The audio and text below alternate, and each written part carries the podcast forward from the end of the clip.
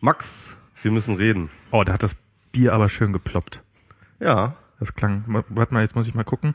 Wir haben ja jetzt das, äh, Wow. das war geil, oder? Mal gucken, ob es jetzt Das, furchtbar das schäumt. hättest du mal haben sollen. Das hätte ich Oh. mal haben sollen. Da hätte ich aber richtig was hergemacht. Das hat der Kuwex gemacht, Kuwex 23. Kuwex 23. Das haben wir neulich schon bei Nerds FM probiert zu trinken. Da hat es dann nicht mehr aufgehört zu schäumen und äh, wir haben uns dann nicht getraut, es zu trinken. Jetzt habe ich beschlossen, machen wir es trotzdem. Cheers. Cheers. Ja, Plom. Hallo Ja, Plom. Hallo. Hallo Plom. Ähm, hast du irgendwo deine Wasserflasche oder was? Äh, die kann ich mal auspacken, damit ich später keine Geräusche mache, wenn ich sie. Äh, Nee, nee, hier Geräusche machen mit Du musst Getränken, das geht gar du nicht. musst irgendwie Oh anstoßen. Ähm, also wir haben hier zu Gast Christian Heller, aka Plomlom Pom. Das ist, äh, daran muss man sich gewöhnen. Plomlom schäumendes Pom. Bier. So, jetzt kommt Pflaster auf Glas. Genau, das hat man jetzt nicht gehört, aber wir haben gerade angestoßen, weil ähm, Plomlom Pom trinkt kein Bier seit wie viel, also gar keinen Alkohol seit wie langer Zeit? Ähm, eigentlich habe ich schon 2012 keinen Alkohol getrunken, mit zwei Ausnahmen. Ich habe einmal an meinem Geburtstag an einem, an einem Sektglas genippt und dann hat mir zum Kongress äh, Scotty TM ein Bier ausgegeben, das ich nicht abschlagen konnte. Okay, ein Angebot, das du nicht ausschlagen konntest. Außerdem haben wir von Wodka in die Flasche gefüllt statt Wasser. Genau. Das wäre mir aufgefallen. Ja, jedenfalls, ähm, also seitdem bist du ja zum äh, Islam konvertiert bist, ähm, ähm, führst du sozusagen jetzt auch ein völlig anderes Leben. Äh, Das ist jetzt ja auch der Grund, warum wir jetzt dich eingeladen haben mit deinem Bart. Unter deinem neuen Namen. Ja, ja, ich trinke auch kein Koffein mehr, das ist auch verboten. Ähm, ja, ich glaube, weitere Verbote habe ich mir kurzfristig nicht auferlegt. Nee, aber, aber sag doch mal, Verbotsverbot? aber erzähl doch mal, wie, wie, das, wie das kommt. Du hast doch, war das nicht auch Teil eines Monatsprojekts, dass du aufgehört hast mit dem Alkohol? Ja, es war erstmal nur ein Monatsprojekt. Also ich nehme immer für, äh, für jeden Monat irgendwelche Projekte vor. Ähm, jetzt wird erstmal mein Mikro korrigiert. Ich hoffe, jetzt hört man mich besser. Ja, das ist sehr viel besser. Noch besser. Ähm, meistens äh, irgendwelche Sachen, die ich erstmal nur experimentell für einen Monat ausprobiere, wie halt kein Alkohol trinken. Und wenn das gut läuft und ich mit dem Ergebnis zufrieden bin, dann setze ich das immer fort. Und manche dieser Monatsprojekte ziehen sich dann recht lange hin und äh, dann dauert das vielleicht auch schon mal ein Jahr oder so oder vielleicht sogar länger. Und was waren so die Erfolge, die du mit nicht Alkohol hattest? Nicht mehr in die Hose gestrullert? Oder ähm, Mm, nein, äh, das war weniger das Problem. Ich, äh, also eigentlich war eher mein Projekt kein Koffein mehr trinken. ja. Ähm, Alkohol habe ich von davor recht wenig getrunken. Ähm, aber ich dachte mir dann, es ist schlecht, wenn man auf die eine Sorte Getränk verzichtet, dann weicht man mehr auf die andere Sorte Getränk aus. Und ähm, da ich eh schon immer vorhatte, den Alkoholkonsum ganz aufzugeben, weil ich irgendwie einerseits immer nur schlechte Stimmungsschwankungen vom Betrunkensein bekam und andererseits es ja Geld kostet und irgendwie Kater verursacht, habe ich mir dann gesagt, äh, eigentlich ziehe ich keine positive Bilanz durch den Alkoholkonsum und habe dann beschlossen, einfach äh, zu sagen, ich habe jetzt ganz das Prinzip, gar keinen Alkohol mehr zu trinken. Aber also ich meine, das ist ehrbar, aber man muss schon sagen, äh, Alkohol ist ein sehr billiger Rausch, oder? Also ich meine, es ist doch so ziemlich die billigste Art, wie man irgendwie sich ins Delirium bringen kann, ist doch Alkohol. Oh, ich Hm, bin kein. Raufexperte.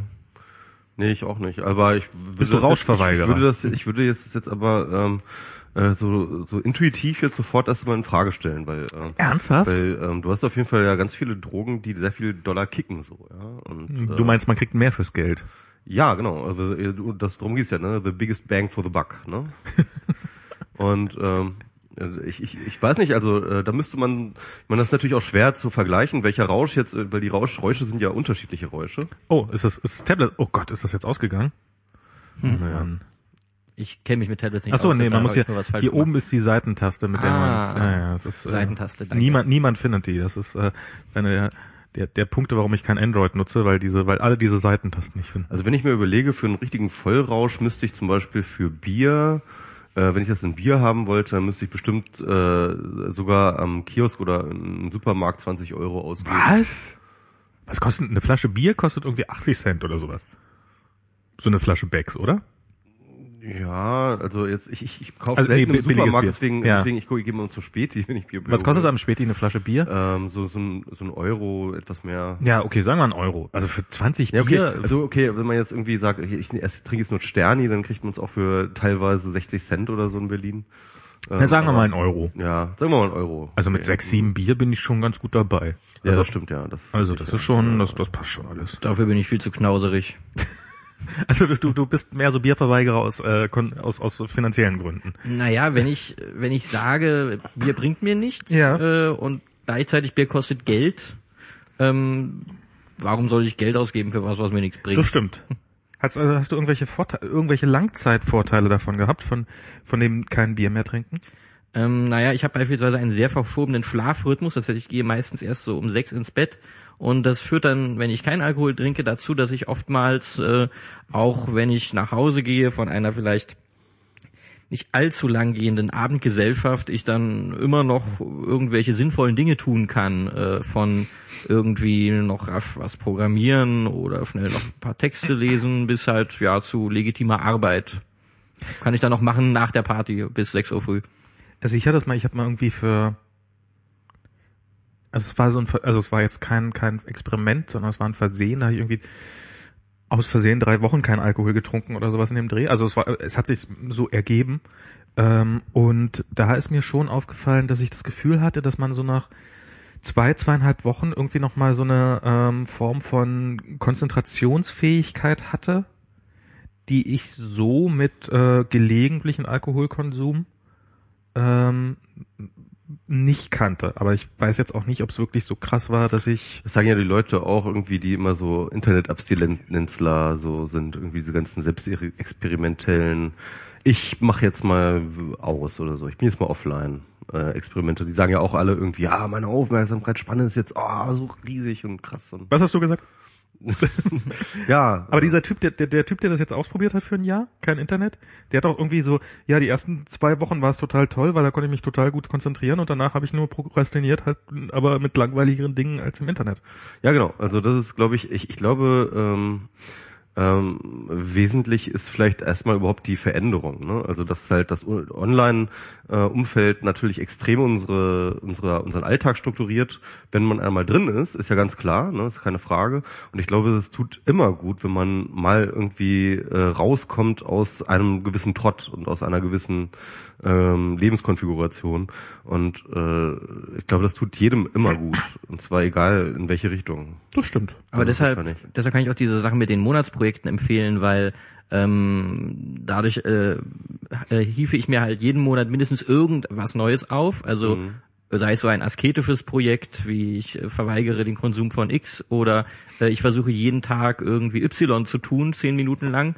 Ähm, das muss dann gar nicht unbedingt was total Sinnvolles sein. Es kann auch sein, dass ich nach dem einem Monat zurecht sage, gut, das war jetzt nicht eine sehr ergebnisreiche Sache, aber es bringt immer diese Veränderung rein. Jeden Monat ist irgendwas, was mein Leben so ein bisschen rekonfiguriert und ähm, ich glaube, das äh, hält im Kopf frisch. Was hast du denn so probiert bisher? Genau. Ähm, oh, äh, ganz viel. Ähm, also äh, können ja mal, äh, kann ich mal kann ich mal kurz auf meine Webseite gucken, da steht das alles verzeichnet. Ich habe ja kein Gedächtnis mehr in meinem Kopf, sondern alles äh, in meine Webseite ausgelagert. Niemand findet diesen Button an dem Ding. Ja, das ist äh, echt beeindruckend. Also es ist ja dieses Tablet und es äh, ist unmöglich, dieses Tablet. Äh, Genau, aber ich, äh, äh, während du das da Ja. anschaltest, erzähle ich mal ein bisschen, du hast ja ein Wiki und äh, dieses Wiki, das hast du sogar noch selbst programmiert. Ähm, in diesem Wiki dokumentierst du ja im Endeffekt Endeffekt alle relevanten Dinge, die dir irgendwie zumindest relevant vorkommen ähm, über dein Leben und unter anderem natürlich auch deine Monatsprojekte. Mhm. Und ähm, ich finde das ja sehr interessant. Also ich, als du das damals irgendwie mit der Idee kamst, jetzt plötzlich, ähm, ach, Bloggen ist doch von gestern, ich mache jetzt ein Wiki, ähm, war ich erstmal sehr skeptisch. Ähm, ich bin auf eine gewisse Art immer noch skeptisch, weil es ja irgendwie äh, bestimmte Dinge nicht so gut kann, finde ich. Aber im Endeffekt ist das dann doch sehr interessant, weil du das ja auch mit einer sehr, sehr großen Akribie und einer sehr, sehr großen Selbstdisziplin pflegst und äh, damit ein relativ vollständiges Bild deines Alltags zeichnet. Und ähm, ja, genau. Und jetzt kannst du ja mal gucken in Wo deinem, findet man das jetzt gleich? Unter plomlompom.de plomlompom.de. Ganz, ganz, ganz wichtig, www.plomlompom.de. Leute Echt? sagen mir immer, dass, es, dass ich das www bitte wegmachen soll, aber äh, ich habe es bisher noch nicht konfiguriert geschafft. Ähm, und äh, aber dann dort kann man dann beispielsweise irgendwie meinen Tagesablauf nachlesen, was ich gemacht habe, bevor ich hierher eben gekommen bin. Und äh, ja, Genau, können wir das mal gucken? Ich. Ich wollte ich wollte gerade nochmal sagen, äh, falls jetzt irgendjemand gerade mithört, Wäre toll, wenn ihr Shownote schreiben könntet. Äh, äh, unter pet.shownote.es slash doc slash wir minus mussen minus reden minus 64. Ähm, da könnt ihr zum Beispiel den Link zur Ploms Webseite rein. Wo ist das jetzt hier? Plom-Wiki? Äh, genau. Ah, äh, oh, jetzt bin ich auf den Identica-Link geklickt, äh, getippt. Oh nein. Das, ja, ja, um Himmels Willen. Plum-Wiki. Es ist ja Gott sei Dank bald weg, Ja, Identica. Aber hieß das nicht mal irgendwann Mind oder so? Nee, das, es gab das Mindbroker-Wiki von Rainer Wasserfuhr. Auch eine sehr interessante Person, die äh, ihr unbedingt mal einladen müsst. Ja, ich habe Ach, sie. das ist äh, ich- Ja. Genau, Quantified Plum, das ist interessant. Äh, Terminkalender. Heutiger Tagesablauf, da haben wir es doch. Na toll, wir gucken, stehen gar nicht drinne. Internet nachhol ein bisschen. 23 Auf zum Podcast steht auch da. um Ach so, 19:35. abends Podcast-Termin, aber nicht welcher. Das ist dein Ja. Kalender? Ist das dein einziger Kalender? Ähm, der Terminkalender, der davor war, ja, das ist mein einziger. Okay. Kann der irgendwelche Standards kalt auf oder sowas? Mm, nein. Warum nicht? Mm, Ich baue mir immer alles selbst und äh, denke mir da immer private Semantiken aus, die mit nichts anderem in der Welt äh, sprechen. Und äh, jemand hat dich dafür noch nicht getötet? Doch, äh, ich benutze auch dieses Vokabular wie private Semantiken nur, weil der Lehmann einmal am Tag ungefähr äh, mir eine lange Anklagerede gegen mein Programmierverhalten hält. Okay. Herr Lehmann, muss man dazu sagen, ist ein äh, gemeinsamer Freund. Der, Freund. Will man wirklich Freund sagen? Ein gemeinsamer Bekannter. den man äh, sehr häufig trifft und ja, aber mit dem du ja sehr mehr zu tun hast. Unter anderem hast du ein Buch mit ihm geschrieben. Aber Ja. dazu kommen wir gleich. Ja, Also ja. Bleiben wir erstmal beim Wiki, das ist interessant genug. Also wir haben, wir haben jetzt hier ähm, Schlaf, morgens Internet nachholen, weiter neppen, Wiki, Arbeit und so weiter und so fort. Ich kann mich an andere Tage erinnern, da habe ich da reingeschaut und da stand da Sex mit X. Ähm, ja, das schreibe ich da auch äh, rein. Äh, Ja. Manchmal auch sogar mit Namen, äh, wenn die Person das autorisiert hat. Ah, okay, okay. Ähm, ja, äh, ich finde das interessant, äh, weil ich hätte jetzt, dann weiß man ja auch ungefähr so, ähm, hat der Plom heute schon Sex gehabt? Vielleicht ist er dann ja ausgeglichener oder so etwas, ja, irgendwie, dann kann man jetzt auch mal so nachvollziehen. ähm, was uns zum, zum anderen Thema führt. Du hast ja das Buch geschrieben, Post Privacy. Ähm, ähm, wie heißt es nochmal? Prima Leben ohne Privatsphäre. Ja, das war so der, äh, der Arbeitstitel, den ich unernsthaft hingeworfen habe und dann plötzlich stand das Buch mit diesem Titel auf Amazon. Äh, da hat der Verlag sehr schnell reagiert. Ähm, ja, ich habe dieses Buch geschrieben zum Thema Post-Privacy. Das ist ein Thema, mit dem habe ich mich seit, ich glaube ungefähr so 2007, habe ich so ein bisschen an der These gearbeitet, dass das vielleicht gar nicht so schlimm ist, dass äh, unsere Privatsphäre im Netz erodiert. Und da versucht so ein, ja, so eine Art äh, Argumentengebäude darum zu stricken für, für das Für und Wider, ähm, verbunden mit so Datenschutzkritik, verbunden mit äh, so einer historischen Betrachtung, wie weit ist Privatsphäre etwas, äh, was schon immer da war und schon immer gut war oder vielleicht etwas, was irgendwie historisch verschiedene Sachen bedeutet hat. Ähm, und ja, dazu habe also dazu habe ja MS Pro und ich auch schon mal ein, ein, Podcast äh, bei, bei, Tim Pritlove aufgenommen. Genau. Ich will das jetzt gar nicht äh, alles detailliert aufschlüsseln. Genau. Ähm, Ja, Aber- ich meine, das ja. ist aber auch schon durchaus irgendwie, glaube ich, auch das Thema, mit dem man dich am meisten verbindet derzeit noch. Also, Mhm. äh, weil das, du hattest diese Debatte ja angestoßen, du hast das Buch dazu geschrieben, du hast ähm, äh, und äh, im Endeffekt ging das ja alles eigentlich so von dir aus und was jetzt immer noch weiterlebt mit der Spackeria, aber da, in der Spackeria bist du ja jetzt nicht mehr so richtig aktiv, habe ich das Gefühl. Naja, die, also, also erst einmal kurz, inwieweit es von mir ausging. Ähm, die Ideen waren, glaube ich, schon so ein bisschen in der Luft. Äh, ich habe das dann halt einfach ein bisschen kompakt zusammengeführt unter diesem Label Post Privacy und war dann halt derjenige, der dann hier in Deutschland zumindest irgendwie Vorträge dazu gehalten hat. Ähm, und halt das Buch geschrieben hat, deshalb bin ich da wahrscheinlich schon der, wahrscheinlich schon eine der ersten Anlaufstellen, wenn man zu dem Thema irgendwie Leute befragen möchte. Ähm, aber ähm, Du hast, glaube ich, auch den Begriff kreiert, oder? Also, ich habe ihn für mich äh, schon erfunden, im Sinne von, ich bin, glaube ich, von selbst drauf gekommen, aber ähm, irgendwelche Leute haben mal versucht, etymologisch das nachzuprüfen. Und das- der, die früheste Benutzung dieser Wortkombination ist wohl in irgendeinem Science-Fiction-Roman aus den 70ern, aus den USA. Ähm, dann kommt es immer mal wieder sehr, ähm, also unverbunden, ohne Kontinuität, äh, entsteht der, entsteht der Begriff immer mal wieder so als kleine Wortschöpfung, aber ähm, dass man den Begriff wirklich benutzt und länger aufbaut und irgendwie mit derselben Bedeutung immer wieder in den Diskurs bringt, das ist, glaube ich, erst seit äh, so 2008 rum und vor allem auch äh, sehr stark, zumindest im deutschsprachigen Raum, angetrieben durch mich. ja, cool. Ähm, ja, und irgendwie die Debatte, es ist irgendwie, wie, wie geht's dir jetzt damit? Ich habe ja so ein bisschen, ich habe ja so ein bisschen das Gefühl, also für mich jetzt persönlich, mich reizt das irgendwie nicht mehr so richtig, das Thema. Also ich versuche mich da immer noch irgendwie mit zu beschäftigen. Ich finde das irgendwie auch interessant und Tante, also eigentlich haben wir es auch wieder, ist ja immer noch ein sehr, sehr aktuelles Thema. Ja, Du hast halt irgendwie die Datenschutzreform in, äh, auf EU-Ebene, die gerade durchkommt. Ähm, und im Endeffekt hätte man jetzt als Spackerier oder Spack, Spack, ja, echt extrem viel zu tun. Und an dieser Stelle muss man mal Tante danken, dass er sich wirklich auch die Arbeit macht, indem er gerade äh, Artikel für Artikel die äh, Datenschutzverordnungsentwurf äh, durch äh, und wirklich da fundierte Kritik an jedem einzelnen Paragraphen übt. Ähm, ähm, aber im Endeffekt äh, ist für mich irgendwie dieser Diskurs jetzt so argumentativ durchgespielt. Das ist, hast du auch das Gefühl? Ja, sogar von länger. Also Grunde genommen war das für mich schon der Stand, als ich äh, das Buch geschrieben habe. Äh, ich war eigentlich im Geist schon irgendwie bei anderen Themen, aber ich habe mir dann so gedacht, okay, dann schreibe ich mal das zusammenfassende Buch äh, und ähm, eigentlich habe ich da dann auch alles ausargumentiert, was mir jemals noch zu dem Thema eingefallen ist. Ähm, danach kam, also ungefähr in dem Moment, wo ich das Buch geschrieben habe, ist auch die Post-Privacy-Spackeria äh, hat, ist entstanden oder hat sich zusammengerauft. War da vorher schon. Die ja. waren schon vorher.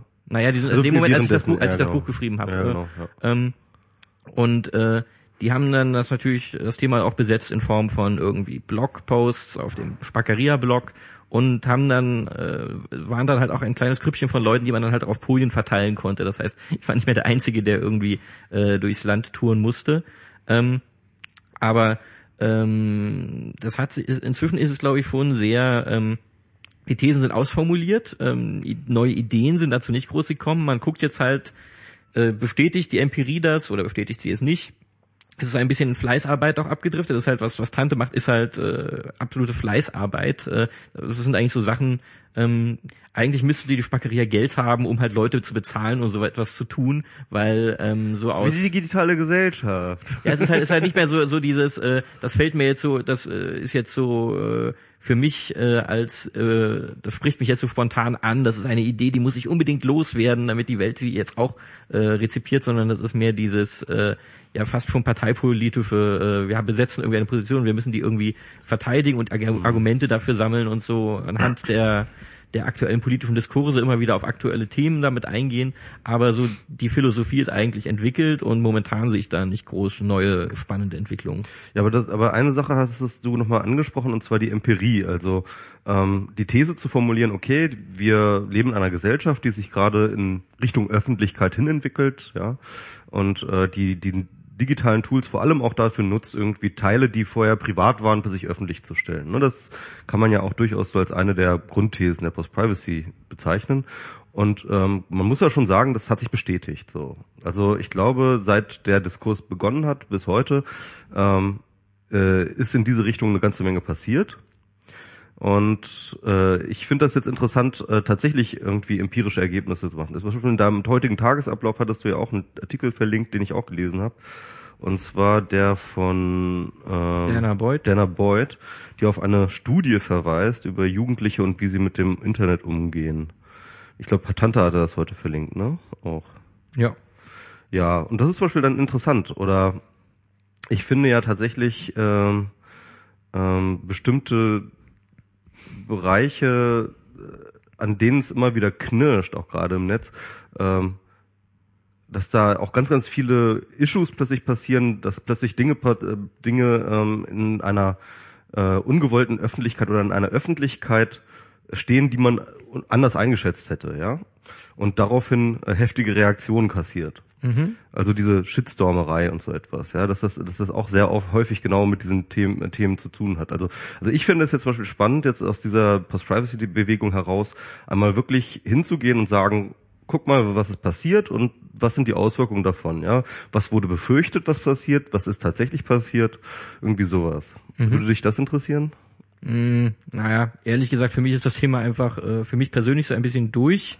Also ähm, ich finde es wichtig, dass man zu dem Thema weiter arbeitet, aber äh, ich würde das quasi nicht tun aus aus äh, aus intellektuellem Interesse, dass ich in der Annahme, ich finde da irgendwelche interessanten neuen Sachen im Moment ähm, triggern mich da andere Sachen mehr.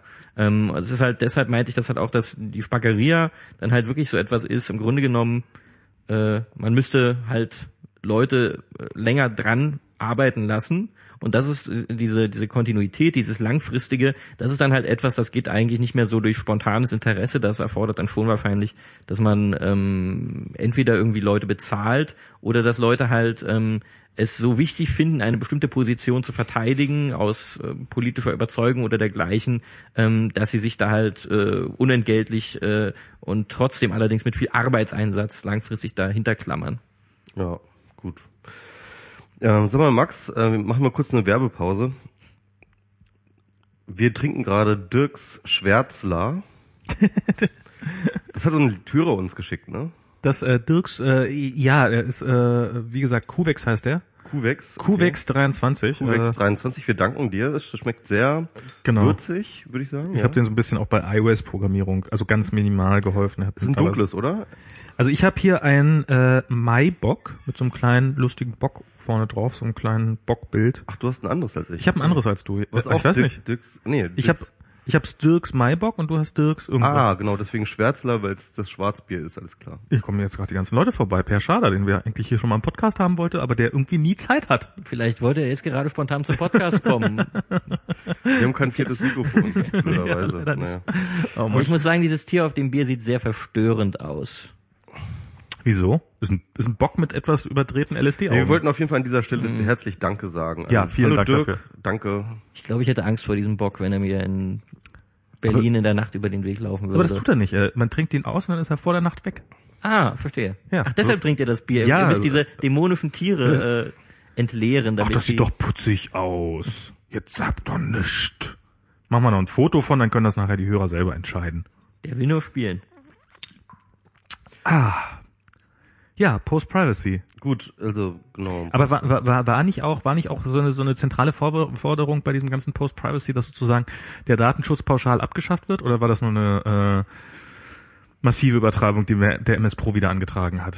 Ja, ich, ich, ich, ich Also ich habe das, tendiere ge- zu... ich hab das nie, ich hab das nie gefordert. Ach so, nicht? Okay. Ich, ich tendiere dazu, das eine Übertreibung zu nennen. Also ähm, auch ich, ich glaube, selbst die die radikalste Position würde zumindest dem Datenschutz äh, sowas zuerkennen, dass er entweder wenigstens eine äh, eine Übergangsfunktion erfüllt oder dass äh, zumindest solche Aspekte wie Leute bilden über die Möglichkeiten, inwieweit ihre Daten weiter zirkulieren, als sie sich das äh, äh, glauben, also als, als sie das glauben, äh, also so Bildungsarbeit oder fordern, dass Dienste wie Facebook transparent sind in ihrem Umgang mit Daten. Ähm, das sind alles so Sachen, wo der Datenschutz und die Post-Privacy-Bewegung ähm, durchaus ähnliche Forderungen stellen. Tante hat jetzt sogar in, auf Spiegel Online einen Artikel geschrieben, äh, wo er im Grunde genommen sehr, sehr konkrete Forderungen an Google stellt, äh, und zwar Transparenzaufforderungen an Google stellt, äh, was zum Beispiel die algorithmische Auswertung und ähm, der Suchergebnisse und wa- was daran beteiligt ist, ähm, fordert. Und ähm, das sind zum Beispiel Dinge, unter die würde jeder Datenschutzschützer genauso unterschreiben, würde ich sagen. Ja, die, die lustigste Forderung fand ich aber, Es gibt sehr viele Transparenzforderungen von Datenschützern. Ja, klar, natürlich. Sagen, ja. Hm? naja, außer halt diese Geschichte mit, äh, dass Zensur von Suchergebnissen noch transparenter stattfinden muss. Ähm, das schließt natürlich einerseits diese Chilling Effects Sachen ein. Also wenn man derzeit bei Google, was weiß ich, irgendwelche Neonazi-Seiten sucht, dann äh, sagt ein Google, die und die Ergebnisse konnten wir leider nicht anzeigen. Aber ihr könnt auf diesen Klick, äh, wir konnten Ergebnis nicht anzeigen, ihr könnt auf diesen Link klicken, dann erfahrt ihr ein bisschen Information, nach welchem Gerichtsbeschluss wir das nicht dürfen. Äh, und er wollte das halt, wenn ich ihn richtig verstanden habe, noch etwas ausführlicher aufgeschlüsselt haben, was dann natürlich zu dem äh, zu der Situation führt, dass Zensur, die total transparent funktioniert und zeigt, was zensiert Zensur wurde, ja. keine Zensur ist. Und das würde wahrscheinlich auch äh, solche Sachen betreffen wie ähm, Leute, die aus Persönlichkeitsschutz äh, Google nötigen wollen, Ergebnisse rauszuschmeißen. ja, ja, klar. Bettina Wulff?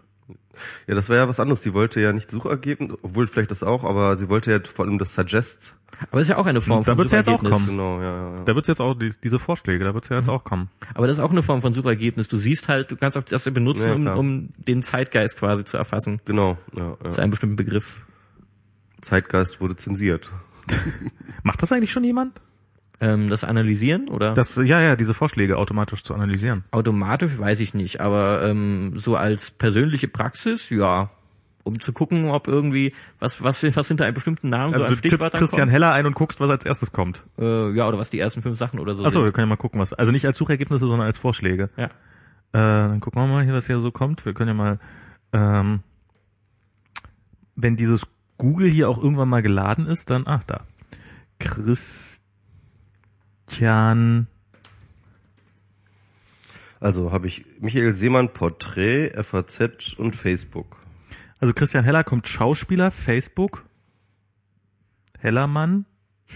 Da kommen ja, da kommen ja nur vier Die Leute Vorschläge. suchen alle Gib mal, verzweifelt nach mal meinem Facebook. Plomlompom ein. Christian, die, die, die, die, Plom, Leute, ver, die pom. Leute versuchen verzweifelt deinen Facebook-Account zu suchen. Das tut mir leid. Wiki, Pos Podcast, Blog.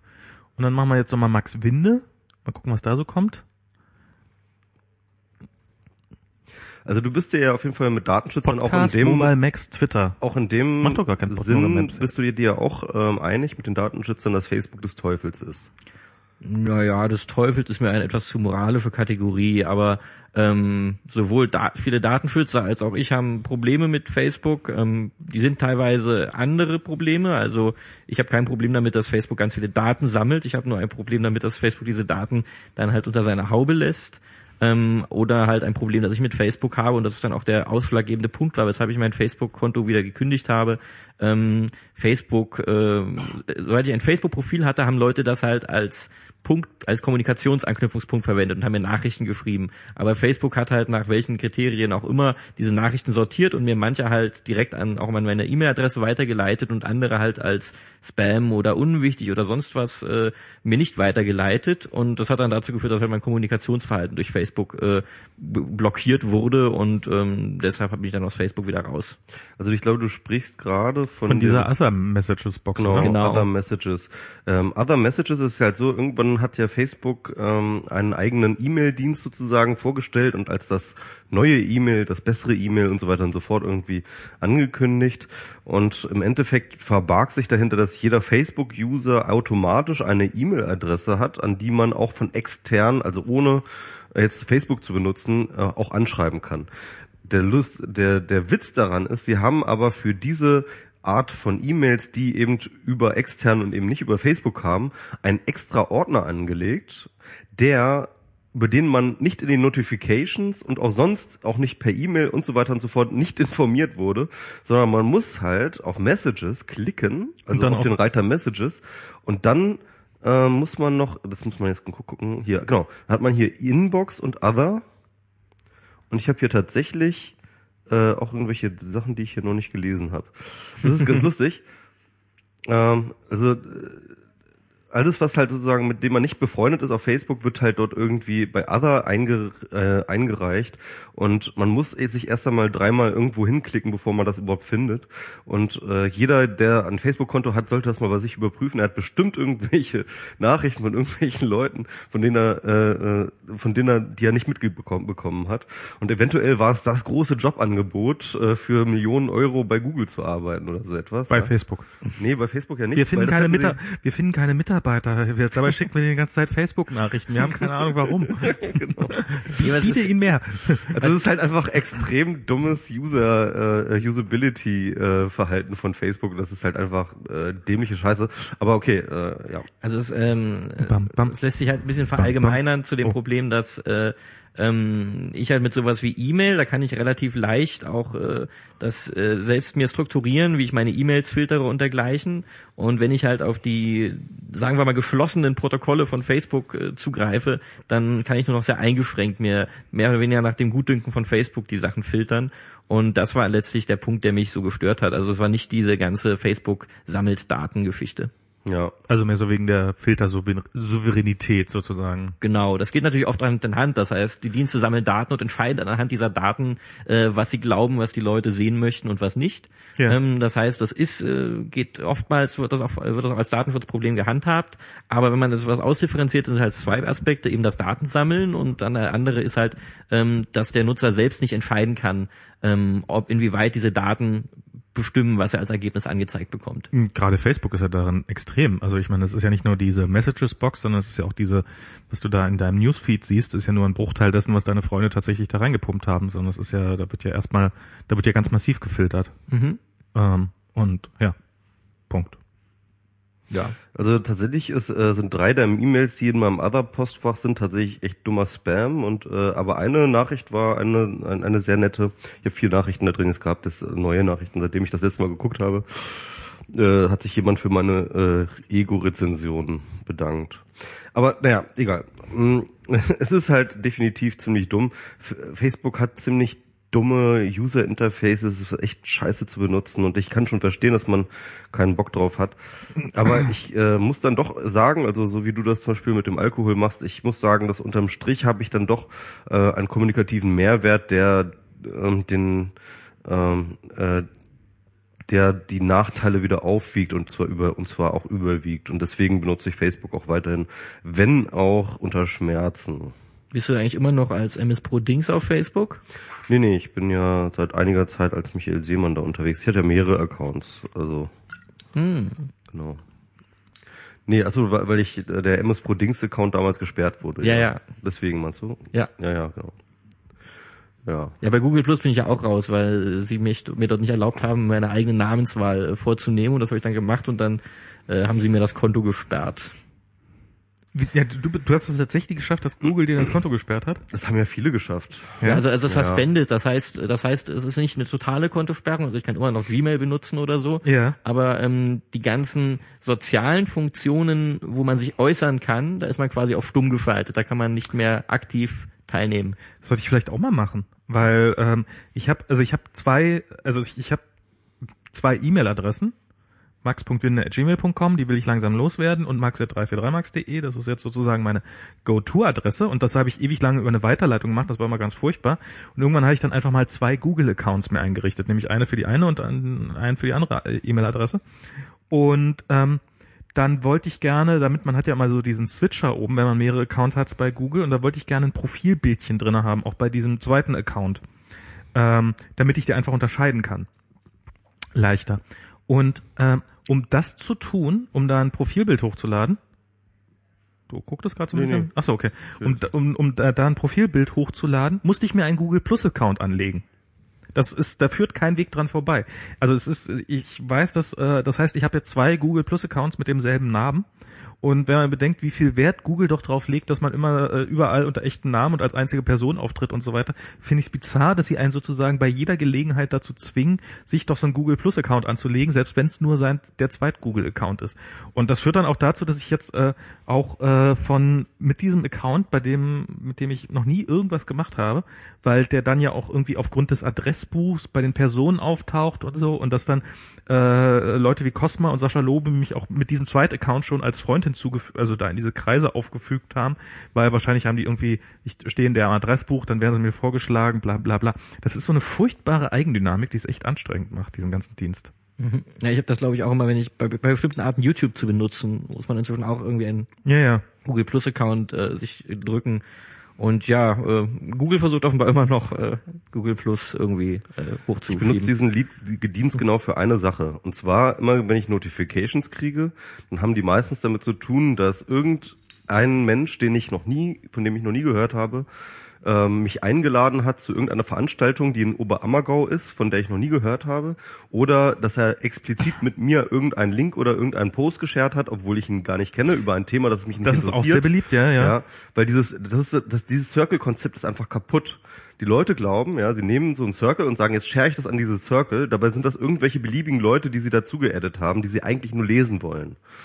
Und dann werde ich damit malträtiert, dass ich dann irgendwie irgendein Hanswurst Sicher? dann irgendwie, äh, ja. Okay. Also man kann die Circles ja für beides nutzen. Man kann Ja. sie zum Verbreiten benutzen ja, und man kann sie zum Lesen benutzen. okay. Meiner Ansicht nach äh, machen sie nur zum Lesen Sinn. Hier ist ein wildes Kommen und Gehen. in Ein dieser- wildes Kommen und- in dieser Wohnung. Also meines, meines, äh, mein, gucken, also meines Erachtens machen sie nur zum Lesen Sinn. Also zum Schreiben ist es halt eine Privacy-Einstellung. Ja, dann sagst du halt, ich will das nur explizit mit XYZ, also diesem, diesem Kreis irgendwie Ja. steuern, so, ne? Aber im Endeffekt, ähm, diese Vermischung dieser beiden Sachen, die, die, die, die, damit kommen die Leute halt einfach nicht zurande. Und deswegen kriege ich fast jeden Tag irgendeinen Scheiß. Und ich bin jetzt mittlerweile dazu übergegangen, und das ist das Einzige, wozu ich es benutze, aufs Profil gehen und die Leute blocken. Echt. Also das ist das Einzige, was ich mache. So, äh, äh, es ist echt kaputt einfach und ähm, ja, keine Ahnung. Google hat da jetzt irgendwie wieder ähm, jetzt glaube ich bei der I.O. jetzt nochmal einen Relaunch gemacht oder so. Ich, Ja, ja, das sieht jetzt nochmal neu aus. Sieht, sieht ja auch ganz schick aus, ne? Also ich finde ja wirklich auch schick gemacht. Ich find's nicht schick gemacht. Nee? Ich find's, ähm, also mir ist es jetzt neulich, dass oben, wenn man über den, mit der Maus über irgendeinen Button drüber geht, dann klappt erst das Menü auf und so. Ich find's, ähm, also es wird schon irgendwie durchdacht sein, aber ich find's, also es ist mir, es ist, es ist creepy. Also es ist wirklich, ich habe, äh, Google wird mir zusehends unsympathischer. Das ist, ich habe ähm, heute fest, ich habe heute mal wieder von Google so eine Mail gekriegt, dass ich Latitude laufen habe. Hm, das kriege ich auch dauernd. Monatliche Privacy-Erinnerungsmail. Genau, Genau. die monatliche Privacy-Erinnerungsmail. Und dann habe ich mal geguckt, was hat er denn so? Und Moment, okay, der hat ja tatsächlich meine Bewegungsdaten. Ähm, und die von, Überraschung. ja, und wie kriegt er die denn eigentlich raus? Äh, okay, und dann habe ich so gedacht, na, dieses Tablet, was du, dieses Nexus, was du da gerade hast, das schlepp ich ja mit mir die ganze Zeit über herum.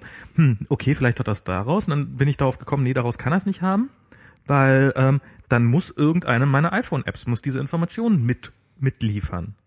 Und dann bin ich drauf gekommen, dass offensichtlich die offizielle Google-Such-App ähm, das mittlerweile da in Latitude reinpackt und das ist dann, und dann habe ich in den Einstellungen geguckt, wo ist das denn bei, Lati bei, bei dieser Google-App? Und dann, ja, da steht da irgendwie unter Bewegungsdaten nutzen, um Google Now zu verbessern. Ist so eine, ist so eine Einstellung, also so, ein- so ein Button ganz tief in den Einstellungen drinne, wo ich dann so finde, naja, das könnte man ruhig auch ein bisschen offensichtlicher benennen. Und dann ist mir aufgefallen, dass dieses Nexus mich natürlich noch zusätzlich trackt, dieses andere Gerät.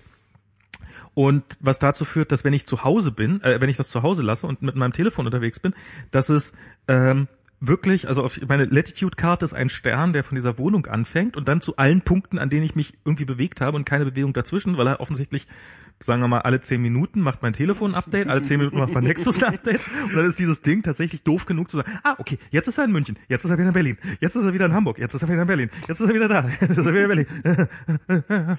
so, und dann habe ich die Einstellung gesucht, um dieses Latitude auf diesem Tablet auszuschalten und ich, ich habe mir alle Einstellungspunkte da durchgelesen und ich glaube, ich habe den richtigen ausgeschaltet. Aber das ist nicht so irgendwie, dass da steht, Position an Google übertragen oder sowas, sondern es ist wirklich, äh, das ist sehr, sehr schwammig alles formuliert. Also es ist, äh, Google wird mir da zusehends unsympathischer. Also weil sie gegenwein, also so dieses, Vor allem Google Latitude ist einfach kaputt. Es ist einfach so kaputt. Also zumindest die die die iPhone-App, die ist so kaputt. Äh, das ist aber nicht nur die iPhone-App, sondern auch die die ähm, äh, die die Webseite. Ähm, Freundschaftsanfragen irgendwie äh, letztens äh, äh, mit Leuten wieder irgendwie jemanden dazugefügt worden und dann ging das nicht irgendwie, dann konnte ich den nicht sehen und dann und dann haben wir hin und her gemacht und mussten wir uns viermal hin und her jeweils gegenseitig einladen, bevor dann wir uns gegenseitig in der Friendship-Liste gesehen haben. Und letztens hatte ich einen Riesenfuck up, ich weiß nicht, wie das passiert ist, aber auf einmal mache ich mein Latitude an und auf einmal sind alle meine Freunde weg. okay. Und dann gehe ich auf die Website, ist immer noch alle meine Freunde weg und jetzt weiß ich auch nicht, was ich machen muss. Ich muss jetzt die wahrscheinlich irgendwie alle nochmal neu, neu dazu tun. Es rottet so ein bisschen vor sich hin. Wann wird denn Google Latitude abgeschaltet? Das wird langsam gesunset. Ja, ich, ich glaube, ich glaube auch. Also Google Latitude ist, glaube ich, einer der nächsten Dienste, die entweder Genau. durch was Neues ersetzt werden oder oder komplett äh, äh, wie über den Jordan gehen. Na, wahrscheinlich wird es einfach so werden, die Daten, wir- wir sammeln die Daten weiterhin für uns, also als Google, aber dass das dann anderen angezeigt werden kann, äh, das wird einfach nicht mehr passieren. Ja, das wird schon irgendwie, die werden das schon irgendwie verwursten, aber dann wahrscheinlich irgendwie ganz doll integriert in Google Plus wieder. Hat denn schon irgendwer Foursquare gekauft? Nee, Foursquare ist bisher noch unabhängig. Nee, ja, stimmt, ja. Bisher. Ja, ich glaube, Mal ja. gucken, wie lange die noch durchhalten.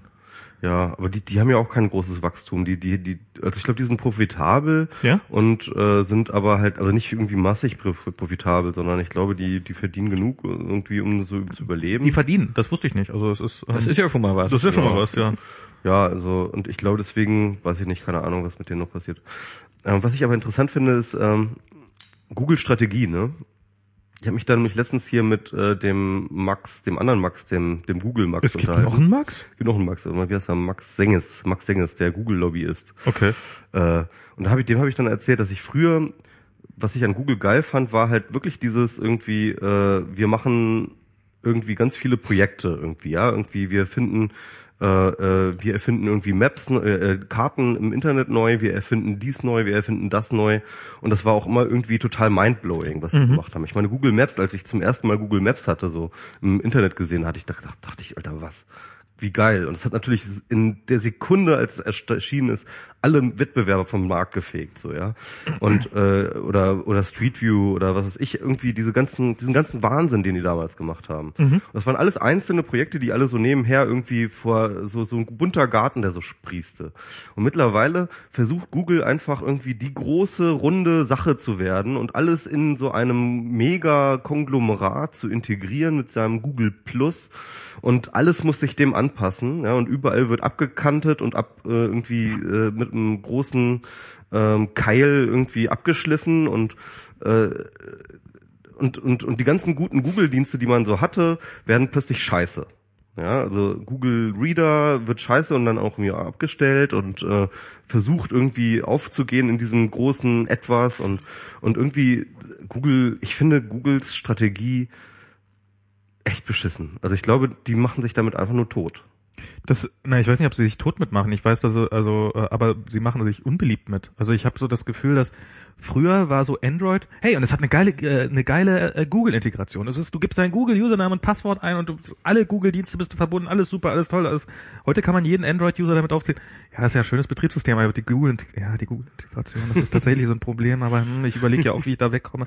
Und das ist, äh, das ist tatsächlich so ein bisschen so dieser Wechsel. Das, ja. Also mittlerweile ist man ja, wie lange war es so, dass Apple immer als der böse goldene, also gilt ja nach wie vor als der goldene Käfig und bla und äh, die dich reinholen. Aber äh, da muss man ja mal sagen, das ist ja das Sympathische bei Apple, dass die das alles, was Cloud-Dienste angeht, komplett verkacken und ähm, das und und dass sie äh, dass darum irgendwie diese Hoffnung, also dieses iPhone funktioniert halt mit jedem Mail-Provider und es ist, es verschickt nicht meine Daten und es ist, es ist, es ist irgendwie, es, ja, das Backup geht zu Apple, aber ansonsten ist es so, habe ich doch meine eigenen Provider. Und bei Google habe ich mittlerweile so dieses, dieses, die haben ja jetzt auch dieses Google Talk, gibt's ja jetzt nicht mehr. Also diese ganzen also, Google-Kommunikationsdienste ja. werden jetzt alle peu à peu abgeschaltet mhm. und werden durch, durch Hangouts ersetzt. Und das ist ja... Und dann kein XMPP mehr haben. Kein XMPP, das wird abgeschaltet, das braucht oh, sorry, ja eh keiner. Also für mich äh, ist halt Google Talk, das ist halt mein Jabber, das ist mein Jabber-Dienst. Ne? Ja, und der wird und, jetzt peu à peu abgeschaltet. Und, ich, und, und ungefähr mindestens über 50 Prozent aller Leute, mit denen ich irgendwie darüber kommuniziere, sind halt tatsächlich nicht bei Google. Setz schon mal deinen eigenen Java-Server auf. Ja, genau.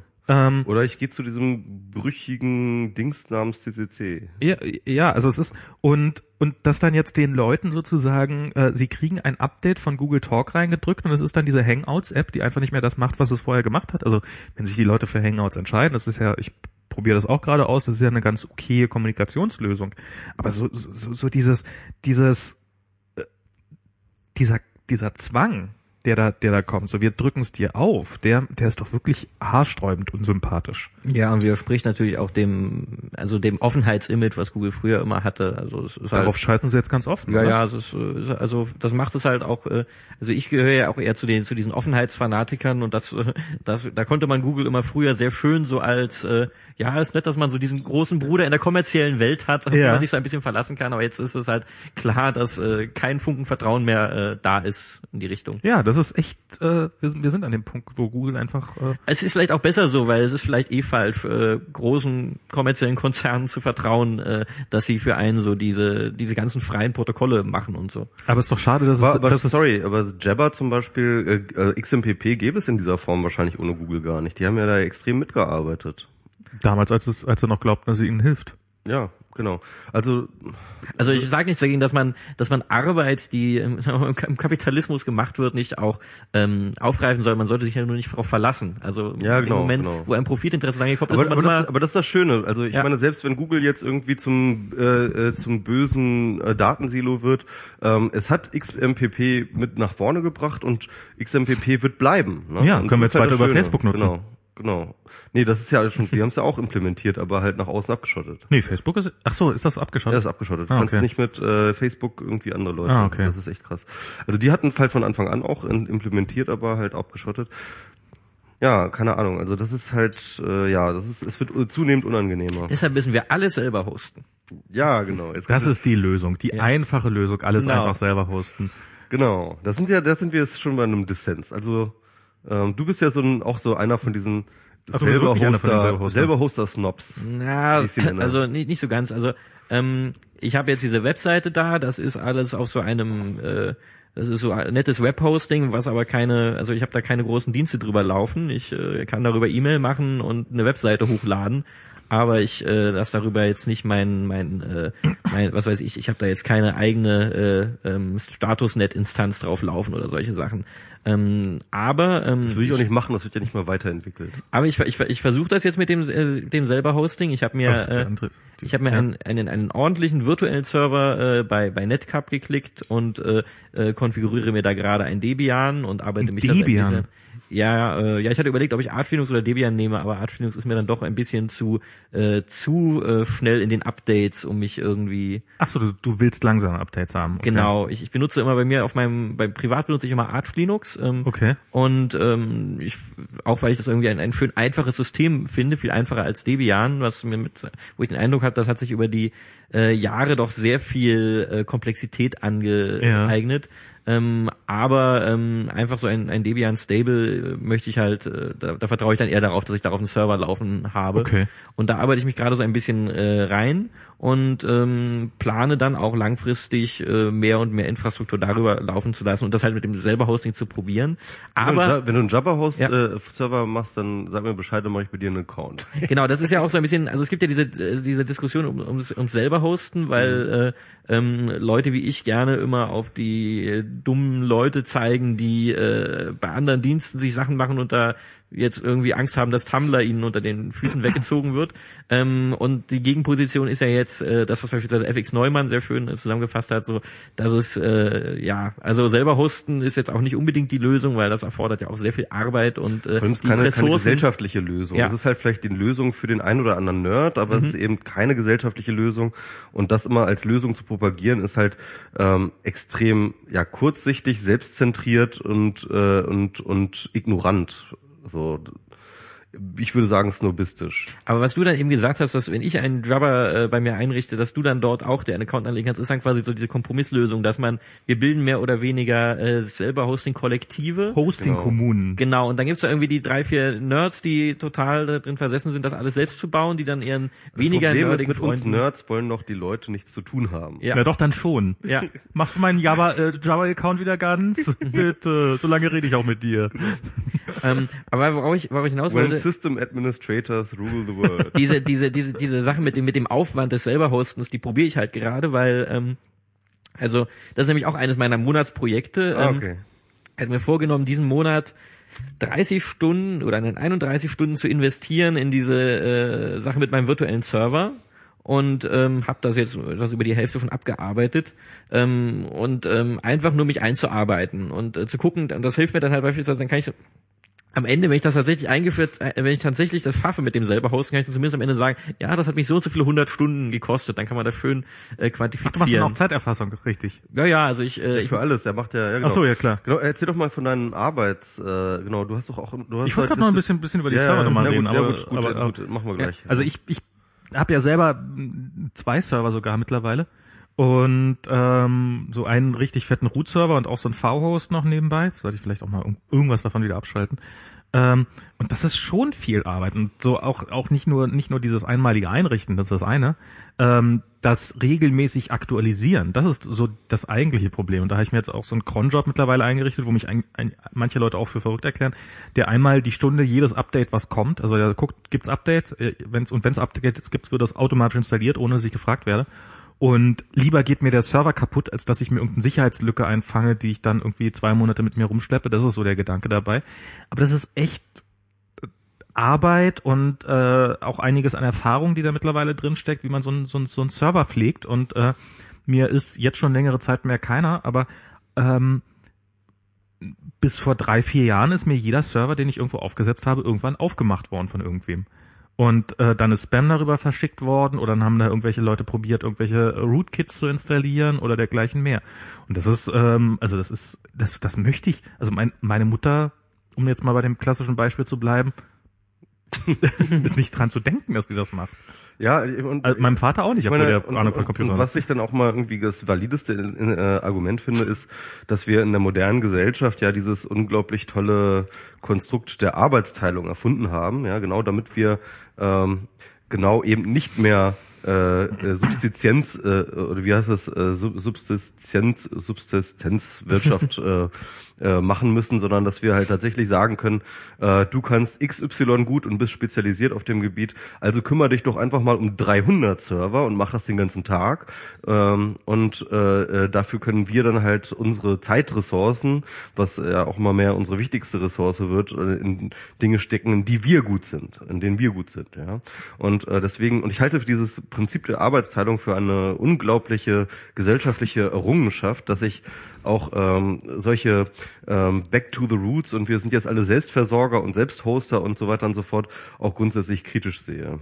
Meine, meine Position dazu ist, dass äh, ich sehe es ein bisschen wie sich die äh, wie sich die, die wie, wie sich in, in wohlhabenden Familien ähm, der Umgang mit dem Haushalt gewandelt hat. Das heißt, früher gab es viele Dienstboten und dann hat man sich mehr und mehr Automatisierung gekauft, die es erlaubt hat, die Zahl der Dienstboten immer weiter zu reduzieren. Das heißt, die äh, Arbeitsteilung wurde durch Automatisierung ersetzt. Und das ist auch so ein bisschen, worauf ich in dem Fall setze, dass wir halt einfach bessere Technik entwickeln müssen, die That's uns das what we call cloud.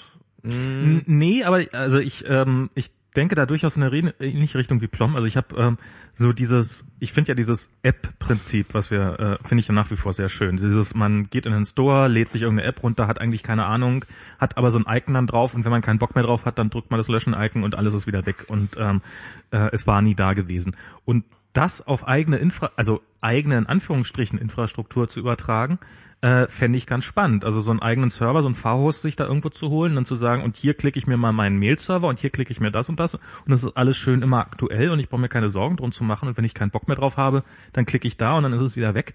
Das, das wäre eine tolle Sache. Das ist ja leider bei so einem, so einem Server. Das Also, unterstellt ja, dass sozusagen die, der Konfigurationsaufwand, der momentan zu ha- haben oder zu machen ist, Das ist das im Endeffekt am, am, an der Software liegt. Also an, ja, ja, das liegt an der Software, ganz dass, klar. dass sie, dass sie auch tatsächlich, dass, dass es möglich wäre, das gleiche unter ähm, das gleiche bereitzustellen äh, für äh, praktisch keinen Konfigurationsaufwand mit geringen, und, und Wartungsaufwand. Na, mit geringeren, deutlich geringeren Kon Konfigurationsaufwand, Wartungsaufwand eben dadurch, dass automatisch Updates eingespielt Genau. werden. Das hast du ja sozusagen bei dir jetzt be bewerkstelligt mit deinem automatisch Updates checken Ja, und, aber und auch, einspielen. aber auch, dass ich Also nicht wissen muss, also schon allein, dass das, das alles in einem, das, das, das ist ja bei iOS, da kann man viel drüber meckern, aber das hat ja auch was Gutes, dass nicht jede App kann auf alle meine Dateien zugreifen, Hm. sondern immer nur auf die, die ich erlaube. Wenn, wenn ich irgendwie mir was aus der Cloud, also so, so bei so einem Dienst installiere, darf der in meinem Namen Mails verschicken, darf der auf mein Adressbuch zugreifen, darf der folgende Ressourcen nutzen. Dass ich das sage, ja, darf er oder darf er nicht. Und wenn er es halt nicht darf, dann darf er es halt nicht. So, so, das ist ja, du bist ja auch bei so einem, bei so einem Serverdienst, bist du ja sozusagen dem komplett ausgeliefert. Du installierst da irgendwas per apt-get und ob das dann, was das dann ist, das ist dann ähm, da, also das ist, das, das, da bist du dem, denen ausgeliefert sozusagen. Ja, genau. Und da nochmal, Und, und, und das ist das ist dann auch finde ich auch eine der Sachen, wo ich dann auch kritisch gegenüber diesem selber hosten Ding ist, ähm, weil es immer so mit so einem mit so einer ja mit so einem Anspruch kommt, äh, bei uns bist du eben nicht ausgeliefert. Das ist aber Quatsch, weil man ist sie immer ausgeliefert auf die eine oder andere Weise. wir können es den Quellcode einsehen, blablabla, Genau. du kannst jeden Schritt nachvollziehen. Ähm, in der Theorie, aber in der Praxis, ähm, bist du doch ausgeliefert. na, und, und sei es eben wirklich über die eigene Unfähigkeit, dass ich nicht in der Lage bin, so einen Server vernünftig zu konfigurieren. Und äh, da gibt es eben, gibt es eben bestimmte Server. Dass ich auch nur ungefähr 15.000 Zeilen Code pro Tag lesen kann. Ja, genau. Also es ist, ich hatte mal eine Zeit lang hatte ich einen Server namens Postfix. Der hat probiert, also ein Mail-Server, der hat probiert, das ganze Problem zu umgehen, indem er in einem nicht funktionierenden Zustand ausgeliefert wurde. Und das ist eigentlich auch so ein Standard bei vielen Linux-Programmen. Die liefern, die werden Ja, in einem mir auch aufgefallen. nicht Funktion, Funktions, nee, nee, tatsächlich. Das ist, das ist, das ist eine, das ist, das klingt, das klingt nach User-Verarsche, ist aber eine Philosophie. Äh, sie werden in einem nicht funktionierenden Zustand ausgeliefert, weil wenn es nicht funktioniert, kannst du auch nichts kaputt machen. Und dann musst du erst alles einschalten, was du gerne haben möchtest. Das erinnert mich so ein bisschen an Und diese, im Zweifelsfall hast du zu viel eingeschaltet. das erinnert mich so ein bisschen an diese Erziehungsmaßnahme, die früher, glaube ich, dieser ERC-Client äh, Bitch X hatte, ähm, wo, ähm, also ein ERC-Client, wo man äh, der, wenn man da ein Who is auf die Nutzer gemacht hat, äh, hat er einem angezeigt, dass der Nutzer zu dumm ist, den BitchX Client äh, Konfigurationsdatei äh, zu äh, bearbeiten. Das äh, musste man dann halt selbst erstmal aus der Konfigurationsdatei rausnehmen, damit das nicht, äh, damit man sich auf diese Weise nicht äh, gedemütigt hat. Äh, Oh also, Mann. also man wird äh, halt äh, ab, man wird halt in einen Zustand gesetzt, entweder du, du arbeitest dich tatsächlich in die Software ein oder sie ist für dich unbenutzbar, weil es sonst zu gefährlich ist, ähm, dich im Grunde genommen äh, auf eine funktionale Software loszulassen, ohne dass du dich damit auskennst. Aber das, aber das sind ja im Wesentlichen die Möglichkeiten, die wir haben. Ich meine, so, so viele Optionen darüber hinaus. Entweder wir schränken den Funktionsumfang ein, aber wenn du den Funktionsumfang voll nutzt, dann bist du in Gefahr. Dann ist es wie eine, äh, also dann ist so ein Server wie eine, Und dann hast du auch Ungesicherte Komplexi- und dann hast du auch wieder Komplexität, mit der du handeln musst. ja, ja, Also, klar, auf jeden Fall. Ja, Aber ich, ich glaube, Also ich, ich, glaube, finde das halt nicht so einfach aufzulösen. Also diese, Nee, diese Idee, nicht. wir können jetzt einfach irgendwie das automatisieren, daran glaube ich nicht. Ich glaube ehrlich gesagt tatsächlich, äh, dass diese Idee, wir ähm, äh, jemand, der sich irgendwie auskennt und sich darauf spezialisiert, äh, äh, hostet halt eine äh, ein Rechenzentrum, auf dem äh, dann die bestimmten speziellen Dienste laufen, halte ich zumindest für die meisten Leute für eine sehr sehr gute gangbare Lösung. Aber ich meine, ich habe ja so, ein, ähm, so eine Geschirrspülmaschine zu Hause stehen, die ähm, auch wahrscheinlich könnte man auch Geschirrspülmaschinen bauen, die Industriegeschirrspülmaschinen sind und mit hoher Wahrscheinlichkeit mein Geschirr kaputt machen oder, dass die Wohnung die. Transaktionskosten, ähm, dann irgendwie deine dein Geschirr einzusenden zum Waschen, das ist halt einfach zu hoch. Das, das, das stimmt, aber ich weiß auch auf jeden Fall, dass mit dem Geschirr unterwegs kein Bullshit passiert, sondern weil es verlässt meine Wohnung nie. Und das ist ja auch tatsächlich ein äh, Das ist nicht zugegebenermaßen. der Grund, warum du es machst. Ja, das ist nicht der Grund, warum ich's mache. Wenn du einen umsonst äh, äh, äh, Dienst hättest, wo du einfach deine dein dreckiges Geschirr für die Tür stellst und am nächsten und und, und würde ich ihn Stunden nutzen, das ist gar später- keine Frage. Das ist gar keine, das ist gar Aber keine ich glaube, wir haben ja auch einige Jahrzehnte Evolution der Geschirrspüler wahrscheinlich von hinter uns. Das heißt, äh, ähm, ähnlich sehe ich das halt mit so diesen ganzen Sachen, die wir jetzt als zu komplex sehen, als dass man sie irgendwie einfach äh, anbieten könnte. Ähm, das ist einfach eine, also da, da bin ich hinreichend Singularitarianer, um zu glauben, dass die Sachen, von denen wir jetzt sagen, das können nur menschliche Experten irgendwie für uns befriedigend lösen, dass die sich langfristig durchaus durch äh, künstliche Intelligenz lösen lassen. Ja, ich glaube, um mit diesen ganzen Computern umzugehen, brauchen wir definitiv künstliche Intelligenz. das, wird, ist die- das wird die erste. Konfiguriere mir Aber Word. ich glaube, es ist halt, es ist halt nicht die, die Wahl zwischen, zwischen der Mensch macht das oder die Cloud macht das, sondern eher tatsächlich der Mensch oder die KI macht das. Und die Cloud ist dann einfach nochmal ein anderer Begriff. Das ist ja, das, das ist ja so dieses, ich weiß nicht, ob ihr dieses, ich habe mir diese Xbox One Demo angeguckt für diese neue Xbox. Die, ich zeige jetzt in die Richtung Fernseher hier gerade, weil, weil es um die Spielekonsole geht Ich glaube, sozusagen. du hast dem exakt Fernseher- denselben Fernseher, den ich auch hab. Den gleichen, bitteschön. Ah, stimmt. Äh, ist, ist, ist deiner genauso scheiße wie meiner, ja? Äh, ich bin mit ihm zufrieden. Also ich sag nie wieder Samsung. Aber ich, ich gucke meine Filme ja auch auf dem Beamer und nicht auf dem Fernseher. Aber ja, das ist, das steht hier auch noch an. Das Also ich habe dieses Kinect-Video gesehen, wo sie äh, gezeigt haben, wie die Kinect-Modul da funktioniert. Alter, das ist ja richtig krass. Ne? ja cool. Das, das also, ja, ja, klar. Ich habe ich hab's mir quasi kom fast komplett angeguckt. Ja, also das, das war aber so ein extra YouTube-Video. Ich weiß nicht, ob die das auch dort gezeigt hatten. Ich glaube, keine Ahnung, weiß nicht. Also so auf jeden Fall so, dass sie, dass sie auch den Herzpuls messen können und sowas. Genau, dass sie, also sie, sie machen, sie leuchten halt äh, das, das gesamte Zimmer aus und machen eine 3D-Repräsentation davon in Echtzeit. Und äh, sie erkennen sofort, wenn irgendwie ein Mensch da steht, ja, und sie können auch Menschen auseinanderhalten anhand von Gesichtserkennung. Ähm, dann machen sie in Echtzeit eine, ähm, eine ja, Skelett. Repräsentation von diesen Menschen, die dann sozusagen äh, in Echtzeit die ganzen Bewegungen irgendwie alle voll nachvollziehen. Ähm, dann äh, verschiedene Versionen davon, eine zum Beispiel mit Muskeln, die dann halt auch gleichzeitig misst, äh, wo oder halt irgendwie interpretiert, wo jetzt gerade Muskelanspannung passiert und so weiter und so fort. Ähm, dann haben sie irgendwie eine Die sehen, ob du dir auch Mühe gibst. ja, genau. Äh, äh, dann, dann messen sie tatsächlich den Puls anhand von. Das, das habe ich ja schon länger mal ge irgendwo gehört, dass es halt, dass es irgendwelche Apps gibt, die halt wirklich aus kleinsten ähm, äh, Pigmentveränderungen an deiner Haut dann äh, den Puls messen können. Ne? Das machen sie auch alles so nebenbei und äh, also es ist, es ist absurd. Das ist echt krass. Also da, das ist echt ein geiles Tool, muss man sagen. und sie haben jetzt auch gleich, das gab es natürlich sofort wieder einen Shitstorm, haben sie gleich ein Patent eingereicht, mit dem sie ähm, ab jetzt, äh, man soll da ja auch äh, zum Beispiel Filme davon dadurch konsumieren über das Ding, Ja. womit sie jetzt irgendwie die Lizenzgebühren abhängig davon machen können, wie viele Leute gerade Genau, das wollte ich gerade mal erzählen. Also, dass, dass, dass es teurer wird. Dann lohnt sich endlich wieder, Filme alleine zu gucken. Schatz, geh mal weg. Ich, äh, es, Geh wird aus dem sonst, Bild, geh aus dem Bild. es wird sonst das zu kostet teuer. zu viel. Was kosten Katzen, die mit im Bild sind?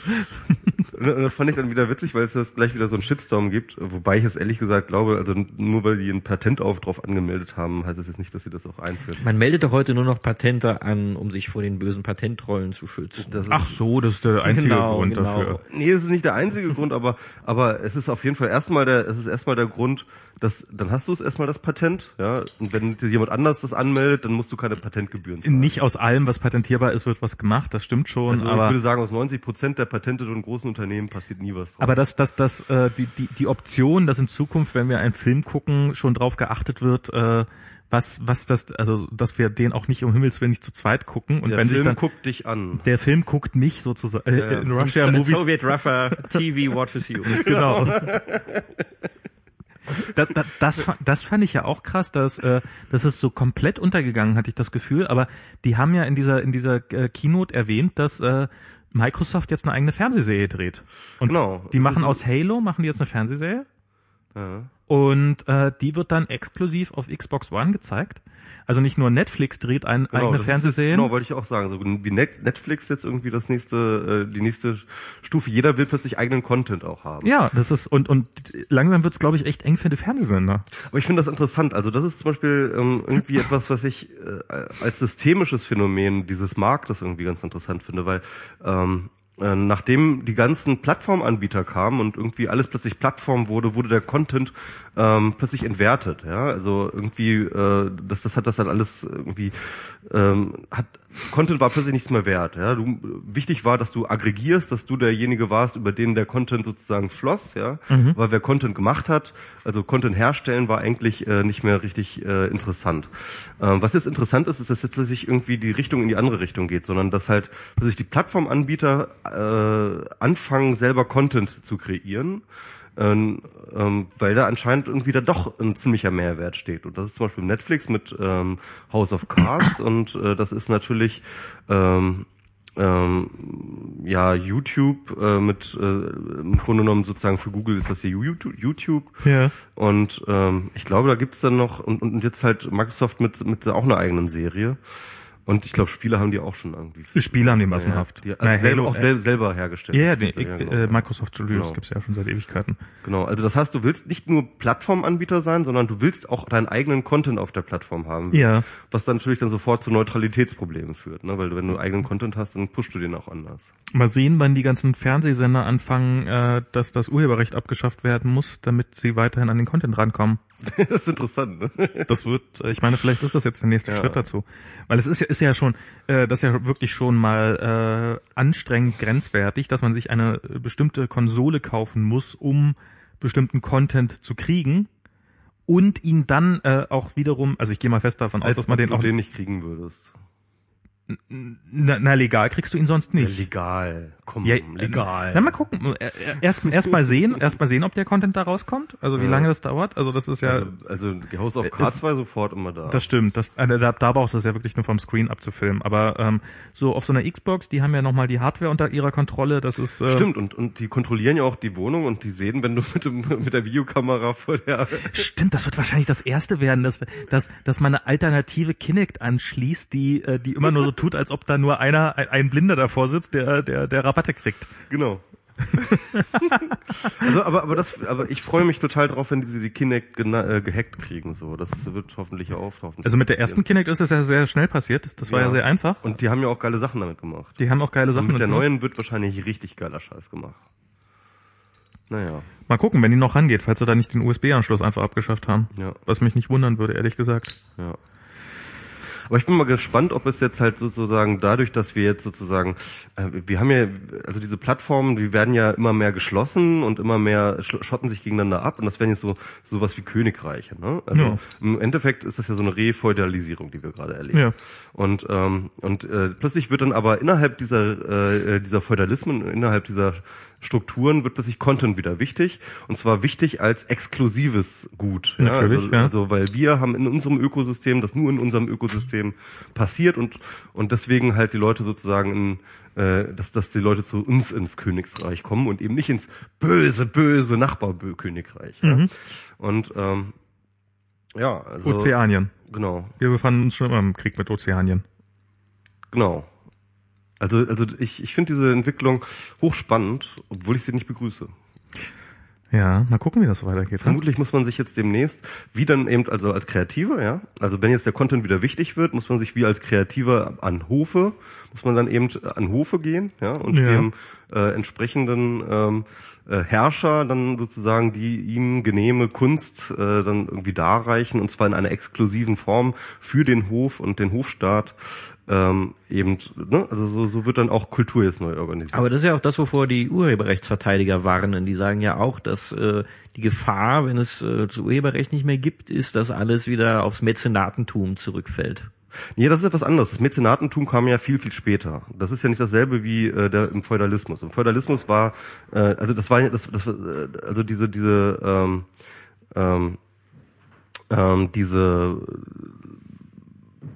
ähm, ja, bei Hofe und so weiter und so fort, diese Barden und solche Leute, die waren ja, das waren ja keine, die waren ja keine Mäzenaten, sondern das war wirklich so, dass die dort, ähm, äh, sozusagen ein Einkommen bekommen haben und dort irgendwie gelebt haben und dort aber auch Dienstleister waren. Mäzenaten waren ja mehr Spender, ja, das waren ja mehr so, ähm, das waren Bürgerliche, die zu Geld gekommen waren und die halt äh, aus einem freiwilligen Antrieb und ohne jetzt irgendwie ähm, äh, groß auf den Inhalt irgendwie Einfluss zu nehmen, einfach sozusagen äh, Künstler, die sie mochten, gefördert haben.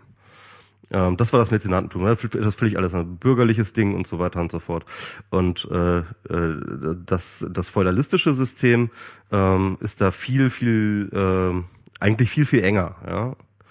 Und äh, das ist eher das, was das Urheberrecht ja befördert. Also dadurch, dass ähm, du Leuten exklusive Inst äh, äh, Verwertungsrechte zu, äh, äh, zueignest ähm, beim Urheberrecht, kannst du überhaupt oder macht es überhaupt Sinn, irgendwelche ähm, virtuellen äh, äh, virtuellen äh, Reiche sozusagen äh, zu, zu manifestieren und äh, zu bewachen und abzuschotten, weil äh, weil ansonsten könnte ja jeder hinkommen und dann könnte es ja äh, überall äh, stattfinden und dann hast du diesen exklusiven Content nicht mehr. Und deswegen ähm, finde ich, also sowohl äh, das da der Datenschutzaspekt, ich meine, da hattest du ja glaube ich auch drüber geschrieben über Facebook als Datensiedlo auch aufgrund von ähm, Datenschutz Ansprüchen der User, ja, also dass halt das auch das äh, diesen Datenschutz äh, befördert, als auch das Urheberrecht ähm, befördern geschlossene Strukturen. Ja. Das würde ich schon auf jeden Fall so sagen. Und ich glaube, das ist das, wo es jetzt gerade hingeht. Ja, mag ich nicht. Nee, ich auch nicht. Ja, der Max ist verschwunden. ja, der Max ist, glaube ich, aufs Klo. Ich muss auch gleich äh, gehen. Und außerdem ist mein Bier gerade alle. Dann warte aber noch, bis Max wiederkommt, sonst bin ich ganz allein. Ja, jetzt musst du noch ein bisschen, aber wir können auch ein bisschen über dich reden, weil Ja. du hast jetzt ein neues Buch geschrieben. Äh, ja, naja, geschrieben ist es noch nicht ganz fertig. Wir machen äh, jetzt äh, vielleicht, wenn, vielleicht machen wir dieses Wochenende die letzte Fahnenkorrektur. Okay, wie viele habt ihr jetzt schon gemacht? Ähm, das war, wir haben jetzt zwei Fahnenkorrekturen schon gemacht. Das wäre dann jetzt die dritte. Okay, also die letzte, dann abschließende. Okay, und ähm, das Buch, man, du hast ja auch auf der Republika einen Vortrag dazu gehalten über das Thema. Zusammen mit Erlehmann, du hast genau mit Erlehmann das Buch geschrieben. Was ich ähm, übrigens, also ich finde, dafür hast du den Friedensnobelpreis verdient, mindestens. Ja. Mit Erlehmann ein Buch zu schreiben. Du bestreitest das nicht. Äh, ich Dass du dafür bestreite den, dass du dafür den Friedensnobelpreis verdient hättest. Barack Obama und äh, Kissinger haben den auch bekommen. Das stimmt. Also, Obama für deutlich weniger. ja. Und war nicht Hitler mal nominiert? naja, egal, auf jeden Fall, ähm, Ihr solltet den Erlehmann mal hierher holen. Äh, Ja? ja, also, ich, also ich, ich weiß nicht, ob Max darauf Lust hat. Äh, ich habe Ich so den das auch Eindruck nicht. aber äh, äh, es wäre bestimmt äh, eine unterhaltsame Sendung. Ich meine, er ist dafür zuständig, dass wir den OGG-Feed haben. Ja. Der, der, der heißt äh, R. Lehmann Gedächtnisfeed. Also- genau, ihr könnt ja mal ein bisschen erzählen, wer Lehmann ist. Ach, mein Name ist noch hier. Äh, oh, oh, habe ich, äh, hab Oh, ich, ich bin weg, ich bin weg, ich bin wieder da. da habe ich den, ich Ah, den, sehr gut. hab ich den falschen Regler. Kaum, kaum erwähne ich die, die verbotenen Personen. Ich Wirst du zufälligerweise Genau, runtergefahren? Genau. Ja, das ist so sieht's mal aus. Ja. Äh, nee, ich habe einfach nur, weil weil offensichtlich hier die Kopfhörer vertauscht hat und ich das von hier aus nicht sehe, wer welchen auf hat. Ähm, egal. Ja. Ähm, R. Lehmann Ja. ist ja auch so eine. Äh, ich ich habe mal ich habe mal mit. Es gibt ja hier ähm, das das Podlove-Treffen, Mhm. Podcaster-Treffen. Ähm, regelmäßig und da hatte ich äh, am ersten habe ich teilgenommen und seitdem gab es noch zwei weitere, an denen ich dann beiden nicht teilgenommen habe. Beim zweiten ist äh, hat man auf Twitter mitbekommen, dass offensichtlich äh, die Stimmung gerade sehr explosiv ist und ich glaube, äh, sie war im Alleingang diese Stimmung äh, Herr Lehmann zu verdanken, weil er sich für äh, so massiv für offene Formate stark gemacht hat.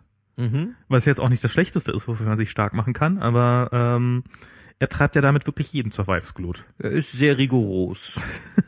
Um Gab- diplomatisch auszudrücken. Gab's da bei eurer, gab's da bei eurem Buchprojekt irgendwelche Probleme in Sachen offene Formate? Oh, oder? oh naja, ähm, ich, ich würde nicht sagen, es, ungefähr, ja, es, es war, glaube ich, nicht unbedingt, jetzt ging jetzt nicht weniger um die politische Frage der offenen Formate, aber äh, wir haben sehr viele Formatstreitereien gehabt. Äh, also im Wesentlichen hing das auch damit zusammen, dass äh, ähm, Buchverlage halt so ihre Standardformate haben und äh, ähm, jemand wie Lehmann und ich irgendwie auch äh, ähm, durchaus gerne lieber so Texte so in Plaintext schreiben und dann kann Ja. man die durch irgendwie Git jagen. Und Was erwarten die denn? Ähm, naja, irgendwann wird das dann halt alles in Formate, die äh, so Richtung ähm, Office-Software und? PDF und so äh, gejagt. Also das hängt natürlich auch sehr ein bisschen vom Verlag ab. Aber, Okay. aber normalerweise kann man sich schon darauf einstellen, dass man ähm, nicht unbedingt in dem eigenen ähm, technisch super sauberen Wunschformat äh, arbeiten kann am Plaintext. Ende. Genau. Ähm, und äh, ja, da gab es dann immer wieder so so äh, technische Konflikte, ähm, die ähm, Ma- Mach mal die Tür ein bisschen so einen Spalt auf am besten. Danke, damit im Zweifelsfall die Katzentiere rein können. aber aber im Grunde genommen bin ich dann auch durchaus äh, ich ich ich, ich teile ich teile Herr Lehmanns äh, ähm, Vorliebe für offene Formate oder sagen wir mal die äh, ich, ich ich finde es gut, dass er sich so rigoros dafür einsetzt. Ähm, ich finde seinen Tonfall manchmal etwas ähm, schwierig, aber ähm, so politisch stehe ich doch, glaube ich, ziemlich auf seiner Seite. Ähm, ja. Ihr habt, ihr habt das per Git gemacht? Äh, ja, den Großteil der Buchentwicklung fand über Git statt. Per GitHub oder? Ähm, nein, äh, ich glaube, Herr Lehmann hat das irgendwie bei sich selber sogar gehostet. Selbstverständlich. Ja, Was, was, was stelle ich für eine Frage? Also ihr, ihr macht dann ni- nicht per Pull Request. äh, Ihr, ihr habt, also wie, wie habt ihr das gemacht? Ihr habt Plaintext-Dateien pro Kapitel dann irgendwie eine Datei oder irgendwie dergleichen mehr oder wie? Oder ja, so pro Kapitel eine Datei im, im RST-Format. was kenne ich nicht? Was ähm, Restructured Text, das ist so eine sowas ähnliches wie Markdown. okay. Ähm, nur halt äh, noch sauberer als äh, Markdown. Markdown ist ja höchstens so mittelsauber. Also, Ja, ja.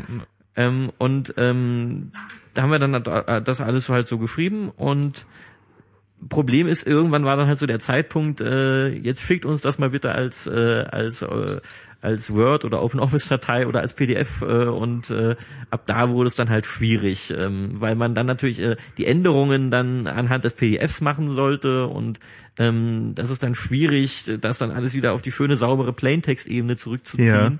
Und ähm, da haben wir ein bisschen dran, äh, ja, äh, da, da, da wurde es dann ein bisschen anstrengend.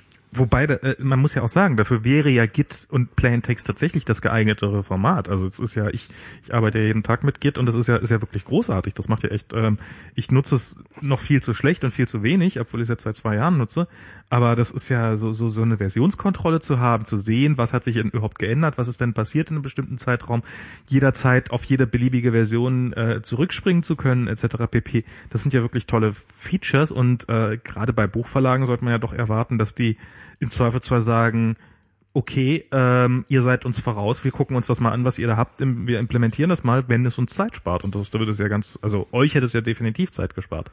Wo- Naja, wir haben ja auch einen Großteil der, der Arbeit am Buch gemacht. Das war nur irgendwann so der Punkt, so äh, wenn so, so Richtung Fahnenkorrektur. Ja. Ähm, da wird es dann halt schwierig, das zu bewahren.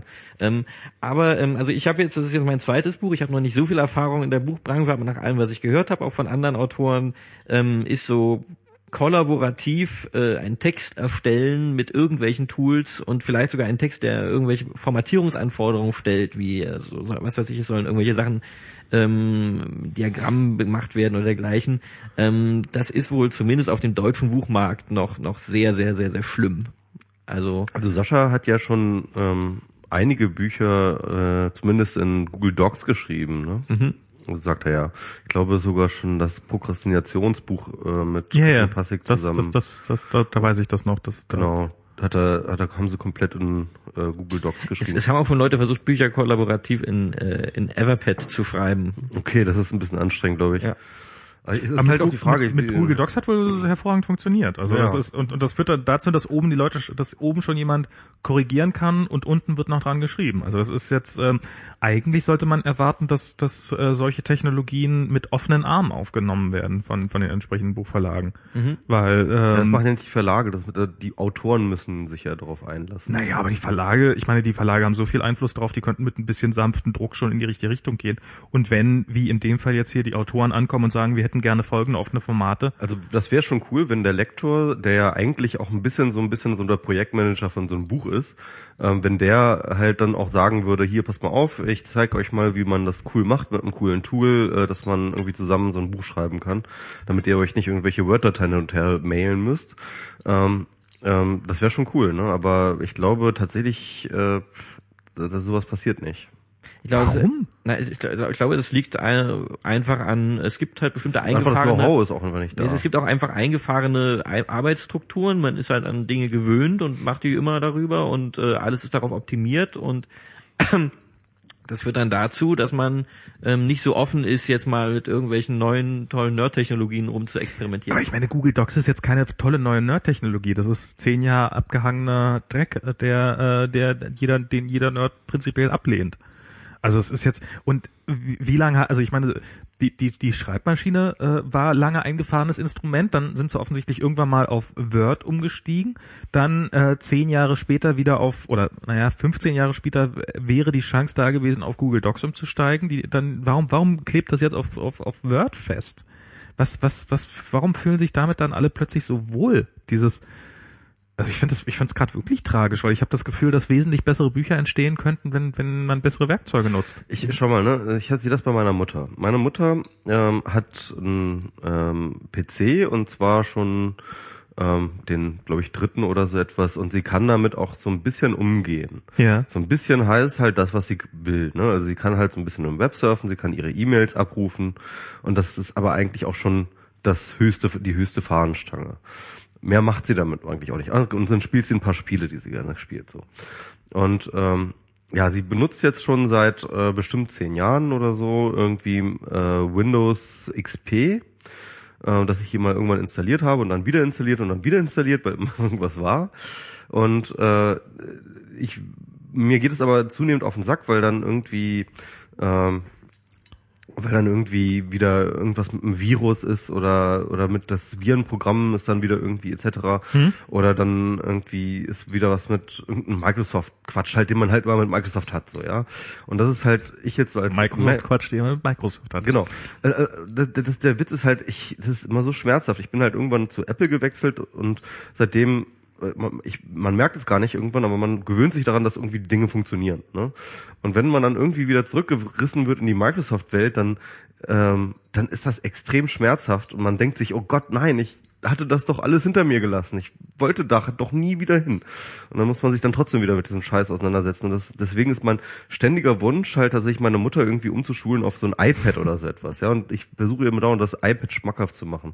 Ich habe leider nicht genug Geld, dass ich ihr eins einfach kaufen könnte. Ne? Deswegen ähm, muss ich sie dazu überreden, dass die nächste äh, Investition in ihren Computer eben ein, ein iPad äh, tut. Ja. Ähm, was ja durchaus ein vergleichbarer Preis ist, mit dem sie alles machen kann, was sie halt auch mit einem Rechner macht, aber eben sehr viel einfacher und weniger Konfiguration und, und so weiter und so fort. Aber der Punkt ist, sie hat tierische Angst davor, das System zu wechseln, weil sie sehr lange gebraucht hat, sich mit Windows anzufreunden und sich daran zurechtzufinden. Ja, und das kann sie ja immer noch eher leidlich. Klar. Äh, selbst nach zehn Jahren. Und äh, sie hat tierische Angst davor, halt irgendwie das System zu wechseln, obwohl ich ihr klar, ganz klar sage, dass es sehr, sehr viel einfacher für sie würde, dass wir sehr, sehr viel weniger Konfigurationsaufwand machen, nur dass die Dinge einfach funktionieren würden. Und, ähm, und das ist einfach so eine Angst, glaube ich, die, und die kenne ich auch bei mir so ein bisschen, ja. Also dass ich halt tatsächlich ähm, schlechtere Programme oder Systeme oder so etwas irgendwie in Kauf nehme, einfach weil ich weiß, dass ich mich darin auskenne, ja, und äh, einfach auch diese Transaktionskosten meiden möchte, mich in etwas Neues einzuarbeiten. Das ist so ein impliziter ähm, Strukturkonservatismus, den man irgendwie so hat, ja.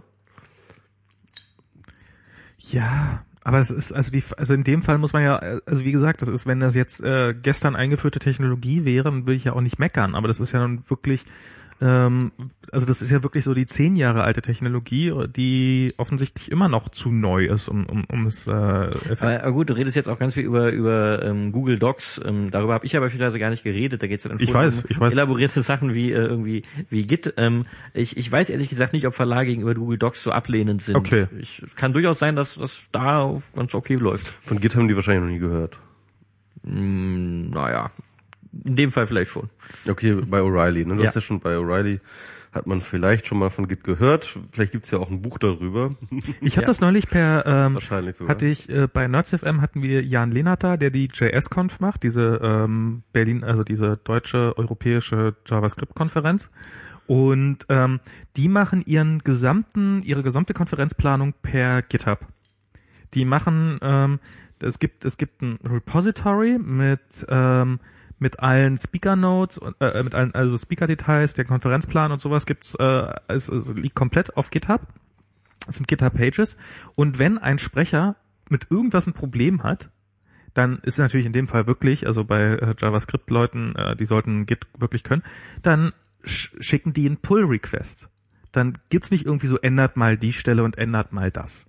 Und dann kann man sich den, dann gucken die sich den Pull-Request an und sagen, ja, das sieht gut aus, Merge, und dann sind die Änderungen automatisch drinne. Und äh, also es, sowas für Bücher wäre doch, also für euch wäre das doch jetzt, wenn da irgendwie so ein Editor ankommt und sagt, äh, ja, ich würde gern das anders machen und das und ihr geht da so äh, absatzweise durch, ja, die Änderung übernehmen wir, die Änderung lassen wir raus, zack, zack, zack, zack, zack, zack, zack, Merge, fertig und äh, der Rest ist weg. Ja, wäre doch was, wäre doch eine feine Sache, oder? Ja, aber man kriegt nicht alle Wünsche im Leben erfüllt. Ah, Aber dieses, äh, diese, diese Git-Freude, also äh, das, äh, ist auch wieder so ein, so ein Lehmann-Thema. Er, er versucht halt alles über Git zu machen. ja. Ähm, und äh, also auch wenn er sich irgendeine neue Software baut, äh, hat die irgendwie, es ist die eigentlich immer nur irgendwie äh, unter der Haube ist dann immer Git und macht Mhm. alles und ähm, äh, ich, äh, ich sympathisiere damit auch sehr, aber ich habe mich selbst gar nicht so sehr in, in Git eingearbeitet wie er und äh, immer wenn wir wir kommen dann auch immer, weil er- immer kommen dann auch immer in Streit, weil er äh, immer meint, dass ich das und das falsch mache, äh, im Gegensatz zu wie man Git richtig benutzen sollte.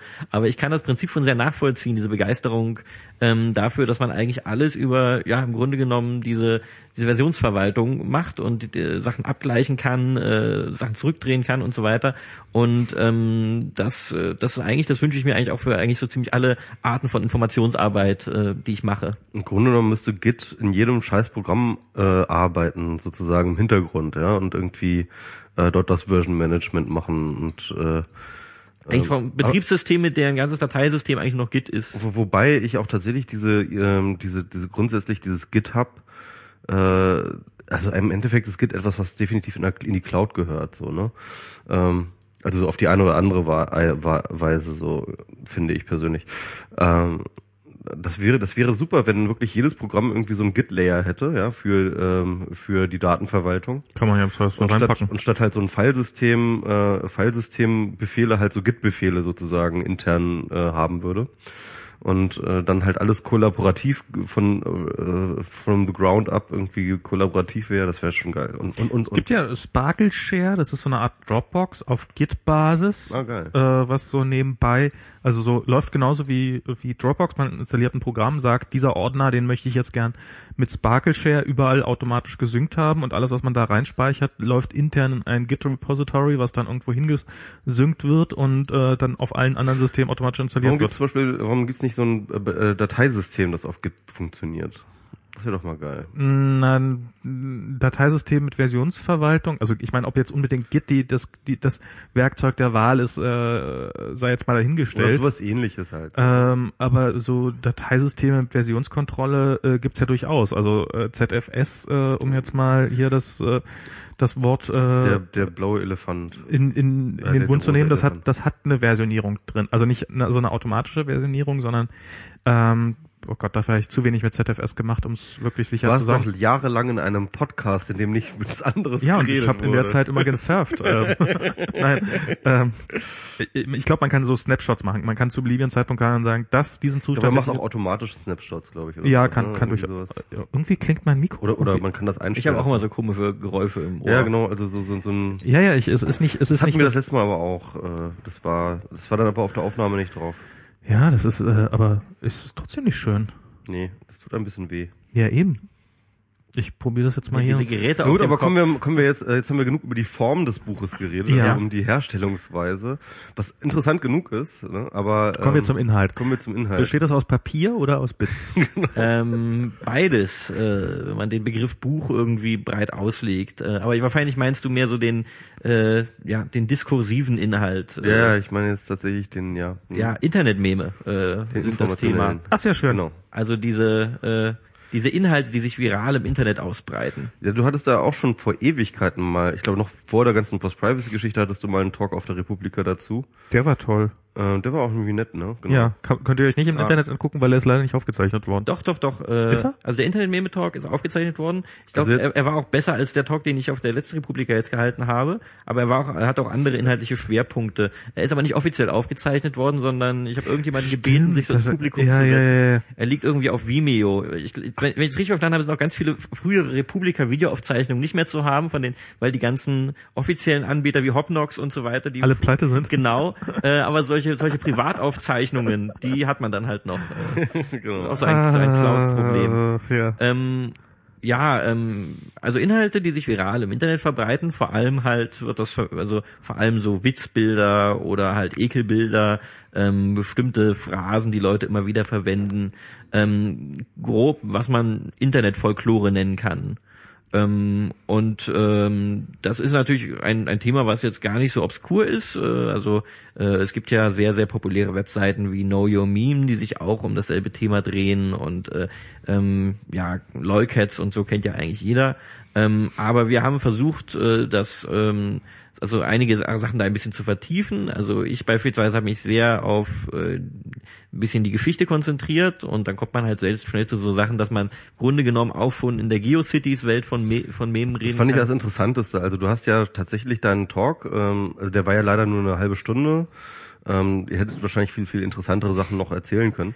Wir reden Aber- auf der auf der SIGINT werden wir eine längere Fassung des Talks äh, nochmal Ah, halten. sehr cool, cool, cool. Die wird dann hoffentlich auch etwas besser vorbereitet sein.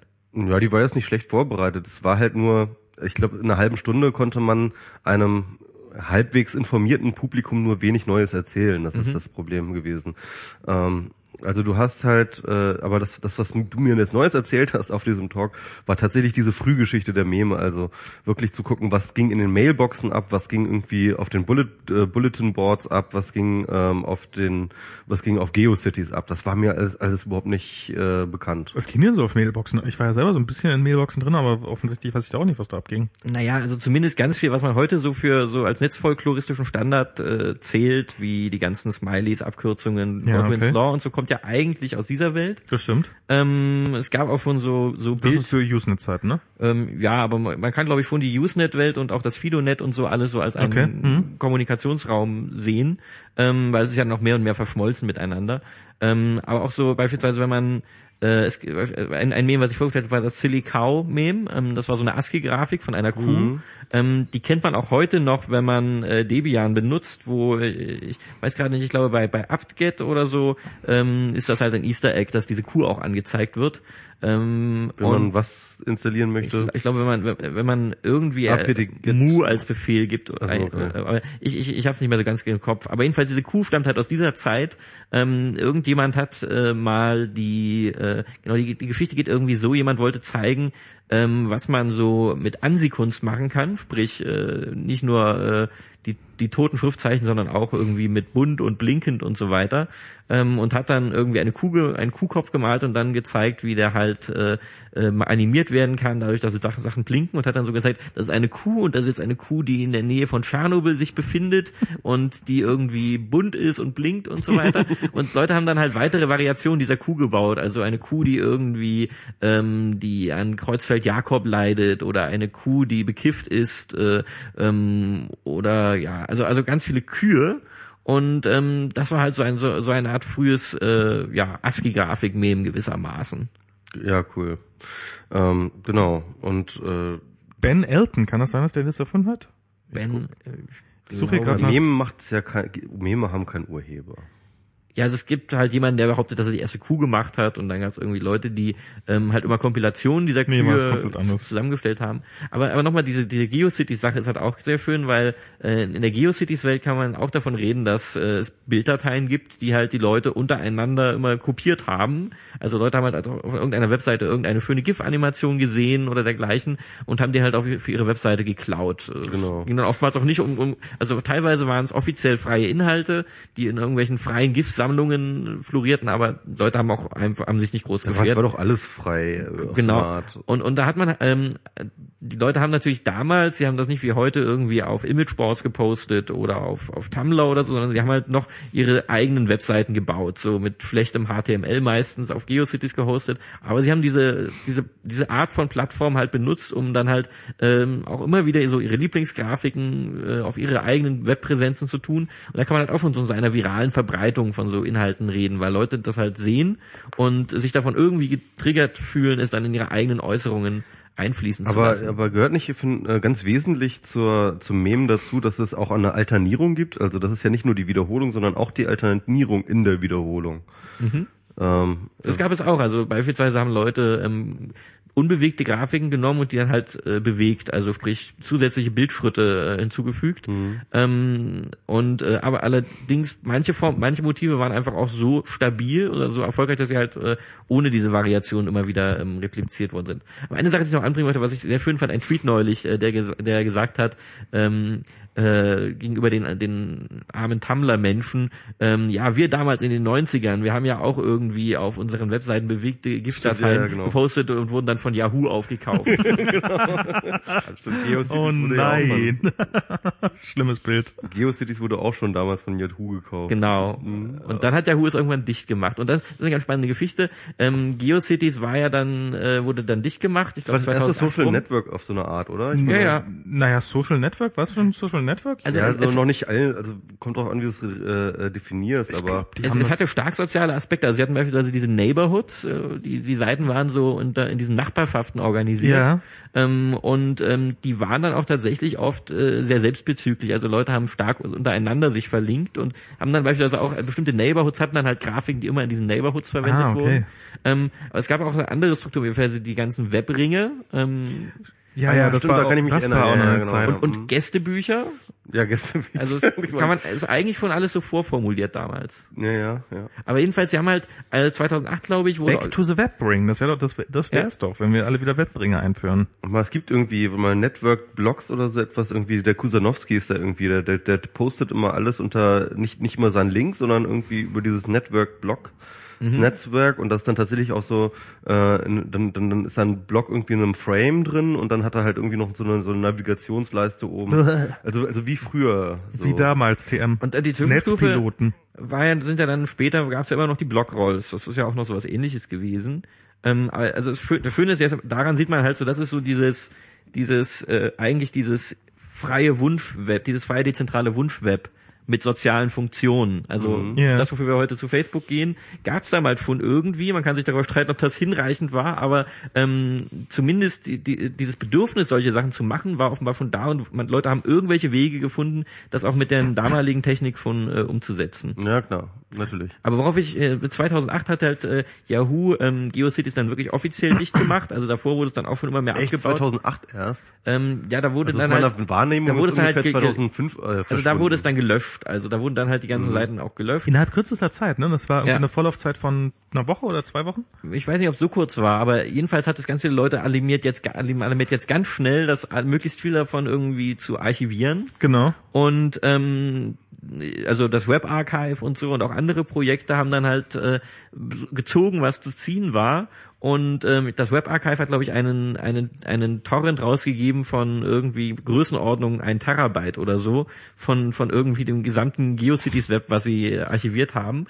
Und ähm, das haben dann halt, äh, jetzt halt Leute können das ziehen und äh, Leute machen teilweise Mirrors von alten GeoCities-Webseiten ähm, und aber teilweise auch, und das ist dann, was wir dann ganz interessant fanden, ähm, analysieren das dann halt. Also beispielsweise es gibt ähm, äh, die äh, ähm, äh, Olia Lina und Dragan Espenfied, das sind zwei äh, Medienkünstler, ähm, die ähm, oh, hier läuft gerade die Katze lang, wenn wir über Internetmeme reden. Ja, ja, das, da kommt die auch. Das ist das Stichwort. Ja, genau. Ähm, die haben äh, beispielsweise ein, äh, die, die haben beispielsweise ein, Projekt, wo sie halt so alte GeoCities-Webseiten analysieren und dann äh, gibt's dann halt ganz viele Blog-Einträge zu einzelnen GIF-Grafiken beispielsweise, wo die zuerst aufgetaucht sind, wie die sich entwickelt haben und äh, wie die, unter welchen Kontexten die immer verwendet wurden. Und die haben auch ein sehr schönes Tumblr-Blog beispielsweise, ähm, wo halt einfach Screenshots von alten GeoCities-Webseiten sind in der Weise, wie sie sie noch archiviert bekommen haben. Auch schön. Dann ist ja die nächste Stufe, dass man ein,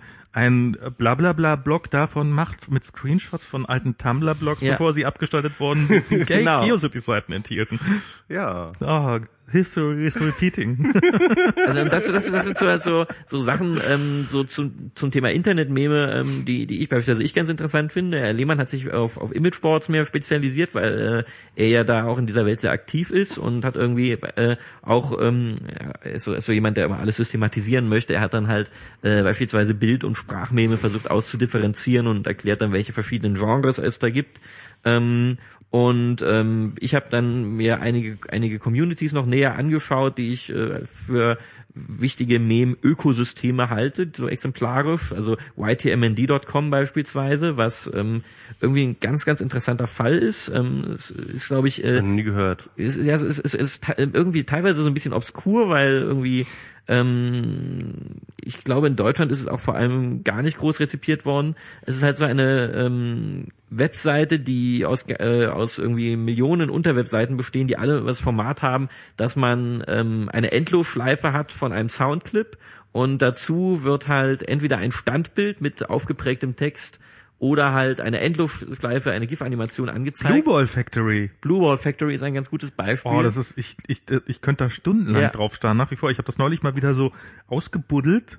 Es ist, ist ich das? weiß nicht, das ist so, das ist eine GIF-Animation und du siehst, wie so Strichmännchen äh, so blaue Bälle äh, irgendwie durch so verschiedenste Maschinen durchrein. Und dazu kommt so eine, so eine, so eine sehr energetische so M Musik. Und das habe ich, das habe ich irgendwann mal gesehen.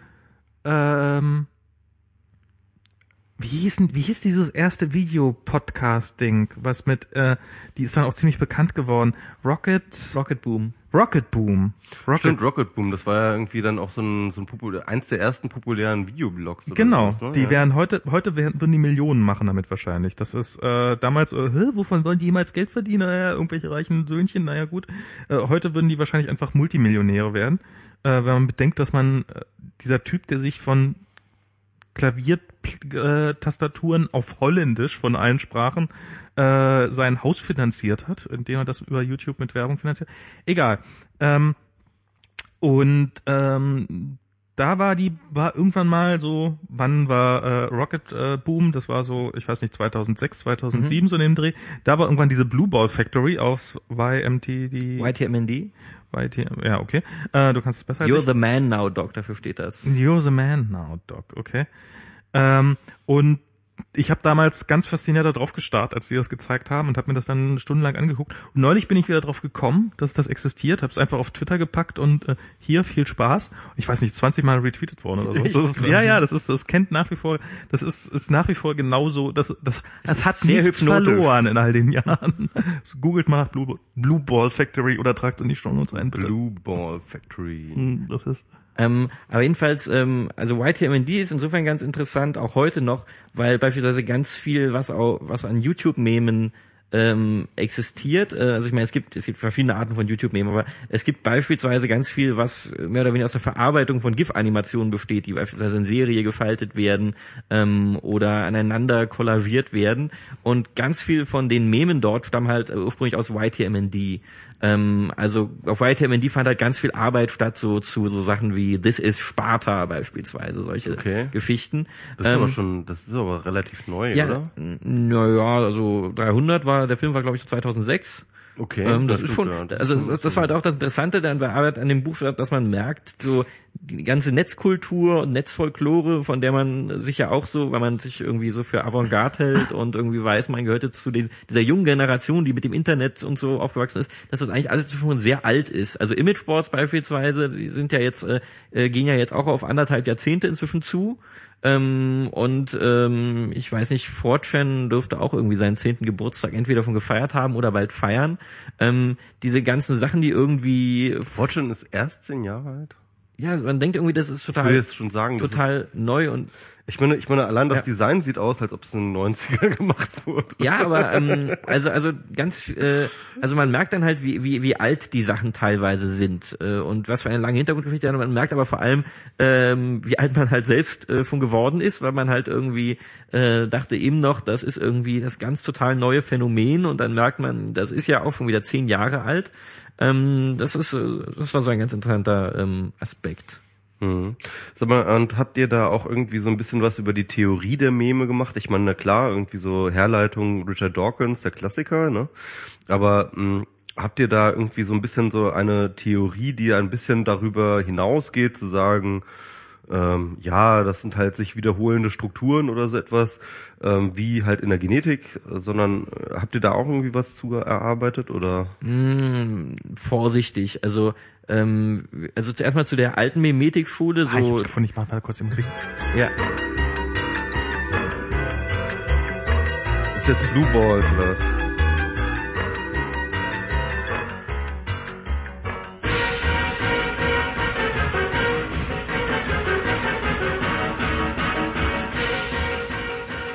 Na toll, jetzt wird die GEMA wieder unseren Und Podcast jetzt kann man dazu die. Animation angucken. Das ist großartig. ja. Stundenlang. Das ist, ist ist, ist, so ein riesen GIF einfach und das ist auch alles immer doppelt dreifach und du siehst, die, der, der Okay. Ball geht. Genau, das ist auch übrigens in Kollaboration mit den Something Awful Foren entstanden. Also ähm, die haben halt, äh, soweit ich das verstanden habe, diese Animationen ursprünglich gebaut und auf YTMND hat man sie dann zu dieser Endlosschleife zusammenmontiert. Also auch äh, diese, es gibt halt diese ganzen äh, Communities, die, bei denen auch sehr interessant ist, wie die unter, miteinander in Beziehung stehen und wer da von wem Material übernimmt und wie auch gleichzeitig äh, die Communities es teilweise hassen, dass andere ihr Material übernehmen und ihre eigenen Meme sind dann in dem Moment quasi korrumpiert und kaputt, wo sie dann halt auf Reddit landen und solche Geschichten, so- solche, also solche sozialen Aspekte arbeiten wir in dem Buch auch so ein bisschen raus, aber ähm, für mich zumindest äh, war der Schwerpunkt eher ähm, überhaupt erstmal abzubilden und überhaupt erstmal so ein bisschen äh, das vorhandene Wissen zu systematisieren und auch so ein bisschen das alles in einen historischen Kontext zu packen.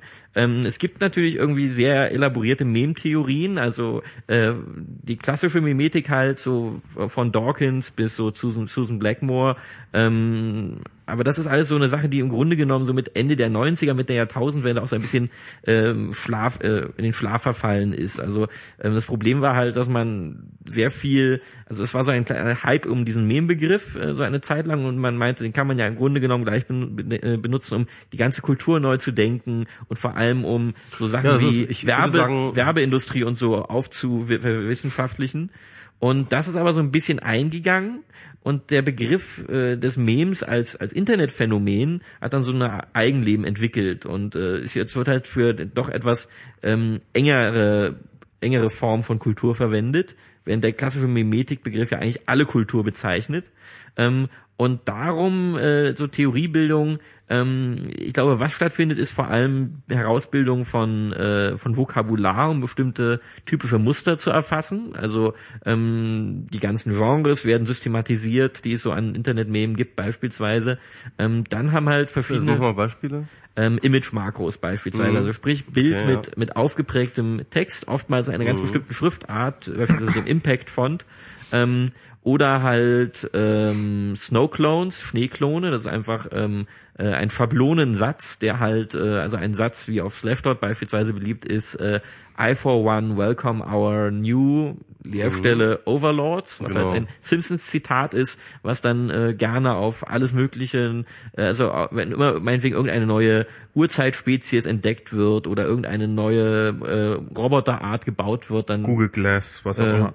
I for one welcome our new Ibo Overlords meinetwegen. Mhm. Ähm, und ähm, das sind halt halt so, äh, so Genres, die entstehen, die oftmals auch sehr an eine bestimmte Medialität gekoppelt sind. Also auf Schrifttext-Diskussionsforen gibt's halt Snowclones, auf Imageboards sind halt Bildmakros äh, stark äh, und ähm, äh, auf äh, also beispielsweise auf YouTube gibt's halt bestimmte Formen von Videomemen, wie beispielsweise dieses wir untertiteln Sachen anders oder genau, äh, ähm, Hitler finds out. Genau, das ist so das das das eigentlich das, das bekannteste Beispiel dafür.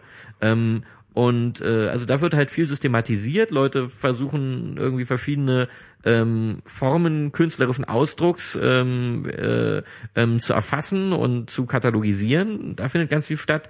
Ähm, jetzt so elaboriertere Theorien, was das jetzt für die Kultur und die Politik und für unser Bewusstsein und so heißt, ähm, das passiert nicht so viel. Ähm, ist auch, weiß ich auch nicht, ob das, ob das groß Sinn machen würde. Ich meine, es gibt natürlich so Überlegungen, wie beispielsweise, inwieweit äh, Internetmeme sich etwa als politisches Werkzeug äh, eignen. Also, äh, so, man könnte, also Verweis jetzt auf solche Geschichten wie Aufschrei, was, äh, was meines Erachtens schon ziemlich eindeutig ein, ein, ein, ein Twitter-Meme war, ähm, Leute fanden das dann teilweise schwierig, den Begriff Meme zu verwenden, weil man halt Meme mit lustigen Katzenbildern assoziiert und nicht mit äh, ernsthaften Issues, aber es hat halt schon einfach so eine Art, äh, also es war halt ein Hashtag-Meme, ein klassisches.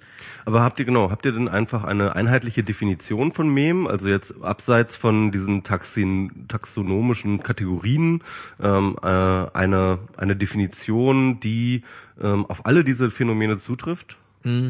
Ja, es ist im Groben dieses äh, Inhalte, die unter Inhalte, die sich viral im Internet verbreiten. Da muss man die einzelnen Unterbegriffe kann man da noch etwas ausdefinieren. Also was was viral heißt, beispielsweise also Inhalte, die sich über Ansteckung verbreiten, also ihre Empfänger mhm. veranlassen, zu ihren Sendern zu werden, ähm, oder halt Inhalte muss man natürlich auch irgendwie eingrenzen. Dann kann man halt, also der klassische Meme-Begriff hatte das Problem, dass er einfach alles als Meme bezeichnet hat. Äh, eine Idee, ein, äh, eine Kulturform, eine Religion, ein Bild, ein Text äh, und so weiter.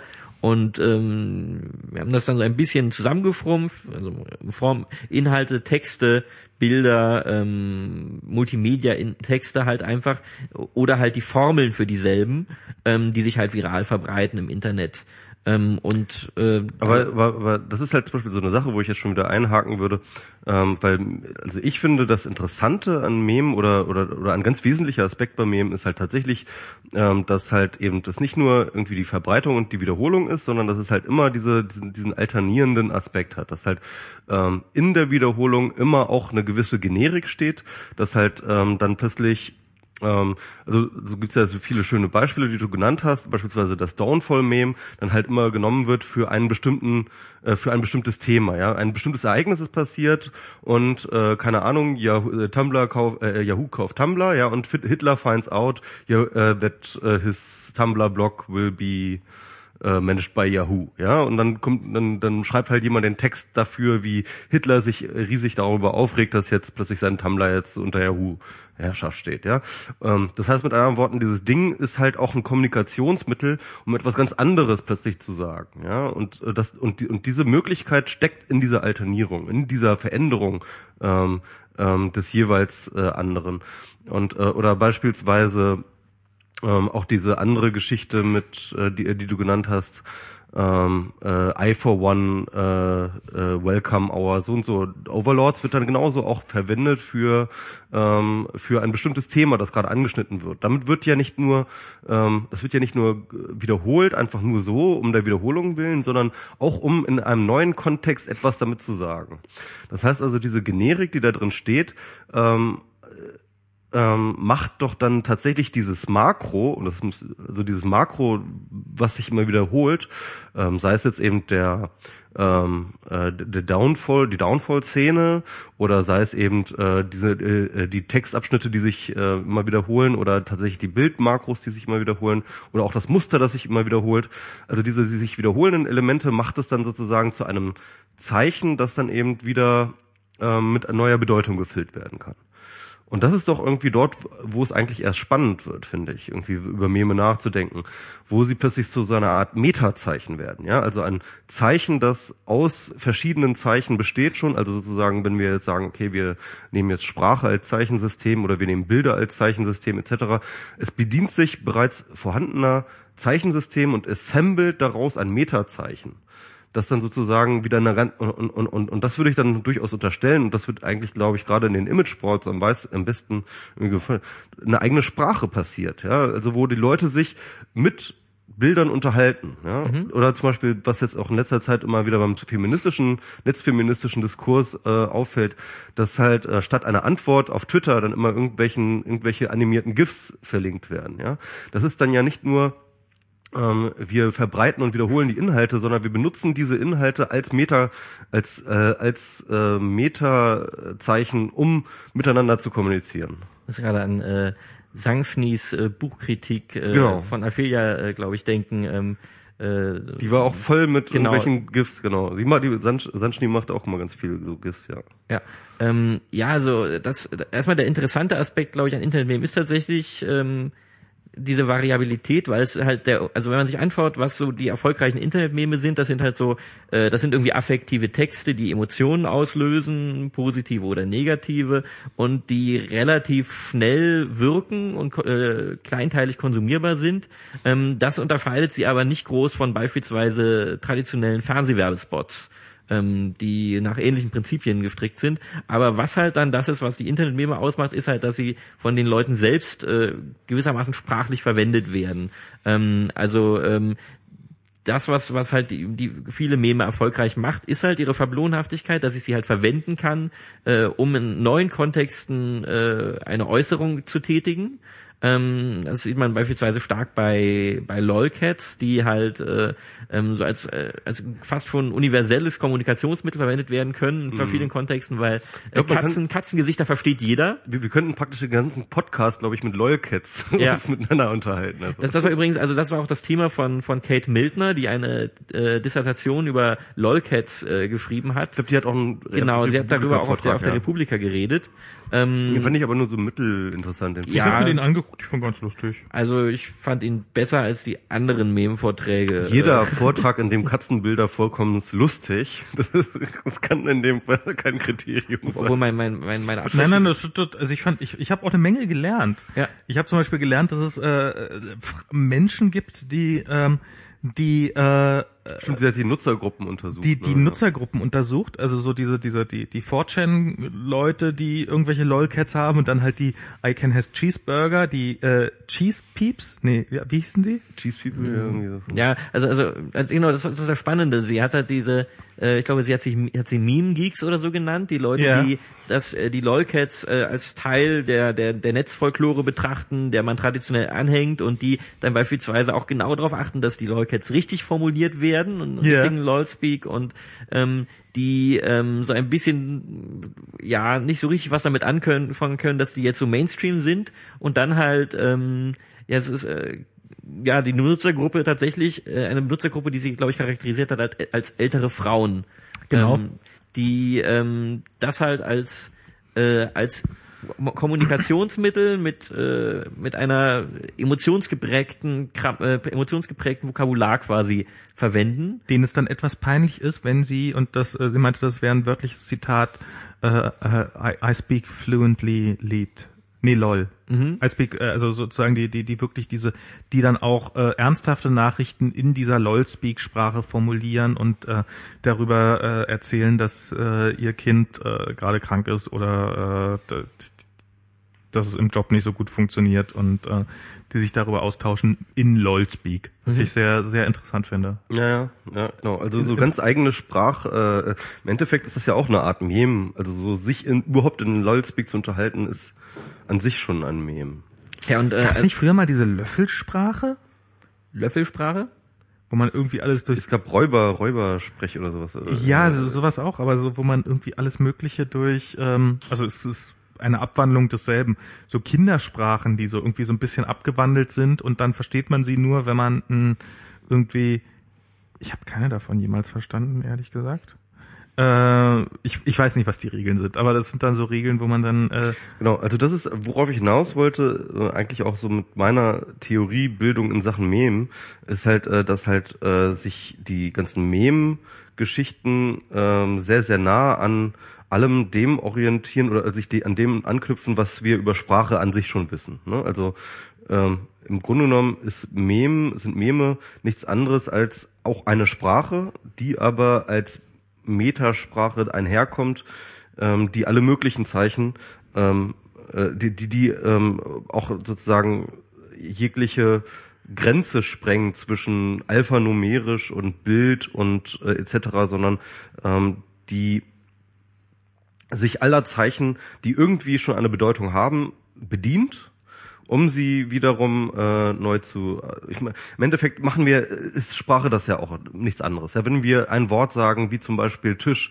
dann bedienen wir uns eines ähm, dann bedienen wir uns eines Wortes und, und, und, und einer Assoziation, die äh, bei allen, äh, und davon gehen wir eben aus, bei allen eine gewisse Tradition schon hat, ja, und eine gewisse Konnotation und eine gewisse äh, Vorstellung auslöst.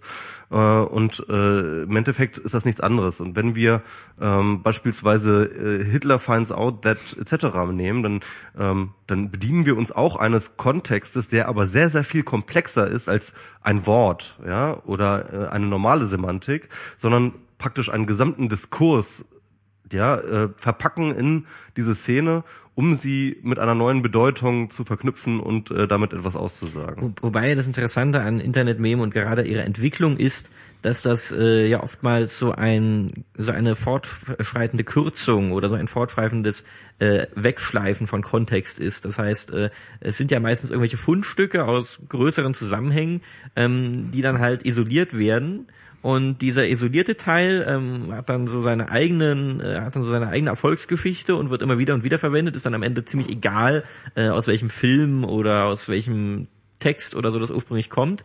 Ähm, und ähm, wenn man da jetzt die ganze Mimetiktheorie dranhängt äh, und dann so das ganze evolutionstheoretische Vokabular, dann klingt das dann immer ganz plausibel, dass man dann einfach äh, so diese Muster hat, von denen dann halt bestimmte Teile ähm, sich immer wieder und wieder beweisen und durchsetzen, während halt die anderen Teile, die weniger äh, wichtig sind, weniger ähm, für den Effekt den Weiterverbreitungseffekt tragend, dass die sich dann halt mehr, dass die halt mehr und mehr abfallen und man so auf diese Weise ähm, so ein also eine ursprünglich relativ schwere und äh, voluminöse Bedeutung hat, die immer mehr auf, auf, auf, klein, auf, äh, auf mehr einzelne Buchstaben immer mehr so zusammenschrumpft und die das dann halt erlaubt, dass man diese verschiedenen Meme ähm, sehr viel ähm, leichter und komplexer miteinander kombinieren kann. Also es, ganz viel, äh, ganz viel an Mem funktioniert ja über Kombinatorik. Das heißt, wenn man sich beispielsweise diese ganzen Comics anschaut, äh, die äh, aus den ganzen äh, Rage Faces bestehen genau, und ja. meist noch andere Sachen auch noch einbauen.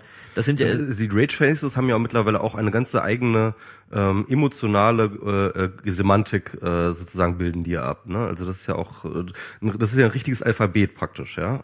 Das ist ja so ein richtiges emotionales Alphabet. Das sind ja die Rage Faces mittlerweile. Und sie funktionieren halt, das ist halt das Interessante, sie, äh, sie funktionieren halt äh, international. Also ich kann halt tatsächlich mit einem Rage Face mit Leuten kommunizieren, deren Sprache ich äh, sonst nicht spreche. Und das, das ist eh ein ganz anderer. Hast du schon probiert? Ähm, naja, es kommt, äh, also also wenn ich wenn ich irgendwelche Bilder von Demos sehe, wo Leute Ragefaces hochhalten, dann kann ich zumindest, ob das eine eine Begeisterungs- oder eine Hassdemo ist, okay. äh, aus diesen Ragefaces ablesen. Ja. Ähm, aber das Interessante ist tatsächlich auch an, an der, in der, der Internet-Meme-Welt, ähm, dass sie auf ganz interessante Weise sehr international ist. Also ähm, einerseits dadurch, dass ganz viel oft Fundstücke aus, an, aus der jeweils anderen Kulturen verarbeitet werden, was zum Teil dadurch funktioniert, weil die halt fremd sind und exotisch und man dort ähm, Sachen leichter herauslösen und in neue Kontexte überführen kann. Das ist dann auch mal so ein Exotismus äh, ähm, wert. Also ich finde irgendwie Sachen total lustig, weil vor allem mal diese lustigen Japaner, die Dinge tun, die ich nicht verstehe, äh, total crazy. Äh, äh, das äh, übernehme ich dann und genau. mache dann da irgendwie untertitel das neu mit irgendwie was ich da rein interpretiere. Ähm, so, so ganz viele Sachen funktionieren halt über dieses ähm, über über diese über diesen Umgang mit Fremdsprachlichkeit oder beispielsweise das Hitler-Meme ja ganz vorne, vorne weg. Genau, Hitler-Meme. in Amerika. Das funktio funktioniert nicht, wenn man Deutsch spricht ja. oder nicht so gut, so gut zumindest. Oder überhaupt Umgang mit Sprache, ähm, beispielsweise ganz viel wird gearbeitet mit mit äh, mit beispielsweise homophonen Übersetzungen. Also ich äh, ich übersetze Sachen nicht ko korrekt, sondern äh, eher nach dem Klang. Also äh, Facepalm, Gesichtspalme äh, mhm. ist dafür so ein Beispiel, ja. wo dann halt beispielsweise, äh, sagen wir, im Krautschan-Universum irgendwie auch eine ganz an, eigene Form von, von Sprache entsteht. Wobei das natürlich ähm, die Gesichtspalme ähm, ist ja dann tatsächlich auch so eine bildliche Geschichte. Yes. Also Es, es passt aber auch. Ikonografisch, genau. Also es, es, es, es passt halt doppelt. Äh, ja, genau, also es passt äh, ikonografisch. Also Palm heißt ja, nee, aber Palm, die, die kommt ja von der, von der, ist ja die Handfläche. Ja, ich weiß, genau. Aber ähm, das ist ja der Witz, dass halt, wenn du es als Facepalme, äh, als Gesichtspalme umbrauchst, dann, also so, es hat ja was Palmenartiges. Die Ikonografie Ja, das so die der Hand hat ja, genau, die gespreizte Hand hat ja auch eine ge gewisse Ikonografie als schon. Palme, so, ja. Und das ist, das ist super interessant, ja. Ähm, aber genau, das wäre nochmal so ein weiterer Aspekt bei Mem, der mir so, äh, finde ich, interessant, finde ich. Ganz kurz darf ich nochmal darauf hinweisen, äh, es wurde sich gerade in den Chat wurde, äh, wird nach Verstärkung für die Shownotes gesucht. Genau, können noch Leute, äh, die hier live mithören, in die Shownotes gehen. Bitte finden Sie sich jetzt in den Shownotes. Aber vielleicht sollten wir dann das vielleicht auch mal twittern oder so. Punkt Shownotes. Ich twitter das mal, weil es ist ja nicht jeder im slash doc slash wir minus mussen minus reden minus 64. Ich dachte, das ist hier voll der, der Millionen-Publikums-Podcast. Da hören dann offenbar nur drei Leute zu. Nein, wir haben, wir hören relativ viele Leute zu. Ja, geht heute, glaube ich. Aber weil, weil du da bist, nicht ganz so viele? Ja, Nein, ja. Quatsch. ähm, Wir und hatten schon mal mehr. Aber, äh, aber was, was ich häufig noch hinaus wollte, einer der wichtigen Aspekte, finde ich, bei Mem ist noch, ähm, ich habe das mal irgendwann What the Fuckability ähm, genannt. Also so ein so, so ein Moment der Wesen, also so ein Moment der Irritation, ne? Den ähm, Mem, also sag ich mal, ähm, das Mem-Potenzial von etwas ist definitiv auch bestimmt durch seine What the Fuckability, also durch seine, äh, durch, durch seine, äh, durch die, durch die Möglichkeit oder, oder, äh, wie, wie doll es mich irritieren kann oder wie doll es Leute irritiert, wenn, ähm, ja, keine Ahnung, also der Ausraster von Hitler in äh, Downfall Meme ist ja definitiv ein sehr, sehr epischer, ja, der ähm, wahrscheinlich dann doch ziemlich alle Ausraster, die bisher so in der Filmgeschichte passiert sind, äh, weit in den Schatten stellt. Ähm, wobei ich da vorsichtig sein würde, da kennst du dich besser aus. Aber ähm, Citizen Kane.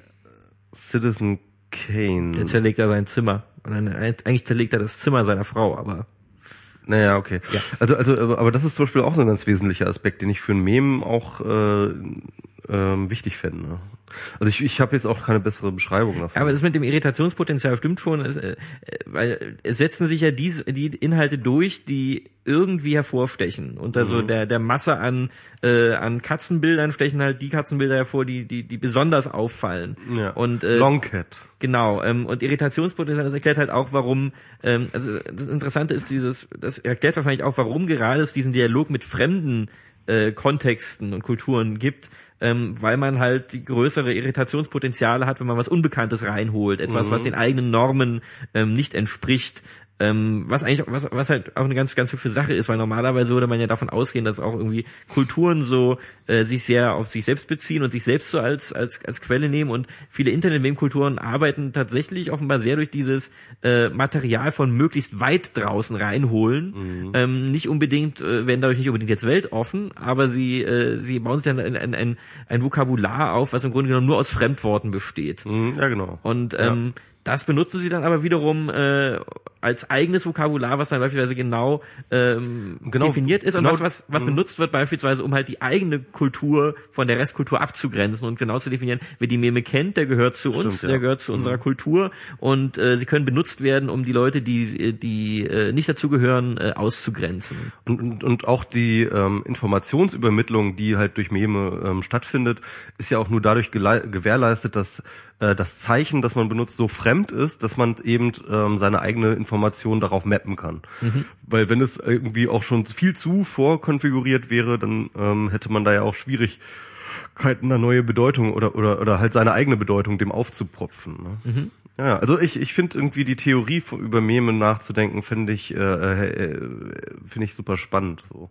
Ja, ich glaube, das also äh, da ist ein bisschen schon in dem Buch drin, aber ähm, die, die, ich glaube, die, das Motivation ist tatsächlich erstmal überhaupt das Thema äh, zu systematisieren und ähm, tatsächlich äh, das Material erstmal äh, hervorzukehren. Ich glaube, ähm, da ist noch noch Raum für Theoriebildung da, aber äh, ich muss auch sagen, persönlich, äh, ich war dann auch irgendwann so ein bisschen ähm, ermüdet davon, immer einfach immer nur Thesen äh, zu konstruieren. Also das äh, hat, war irgendwie, was ich immer sehr lange gemacht habe. Irgendwie fand ich immer sehr spaßig, ähm, ganz viel Theorie zu bilden, aber ähm, so der der Empirie-Teil, ähm, der war immer so ein bisschen äh, hinterher. Und ähm, ich finde es inzwischen eigentlich erstmal interessanter, so beispielsweise gerade in Bezug auf Internet, nehmen wir so Sachen wie Archivarbeit, überhaupt erstmal das ganze Material sammeln und sicherstellen, dass es für das Durchgraben und Durchforschen da ist, ähm, halt auch verbunden eben mit solchen äh, Projekten wie diesem Geocities-Zeugs, dass man halt das Problem hat, ganz viel, wenn man zu dem Thema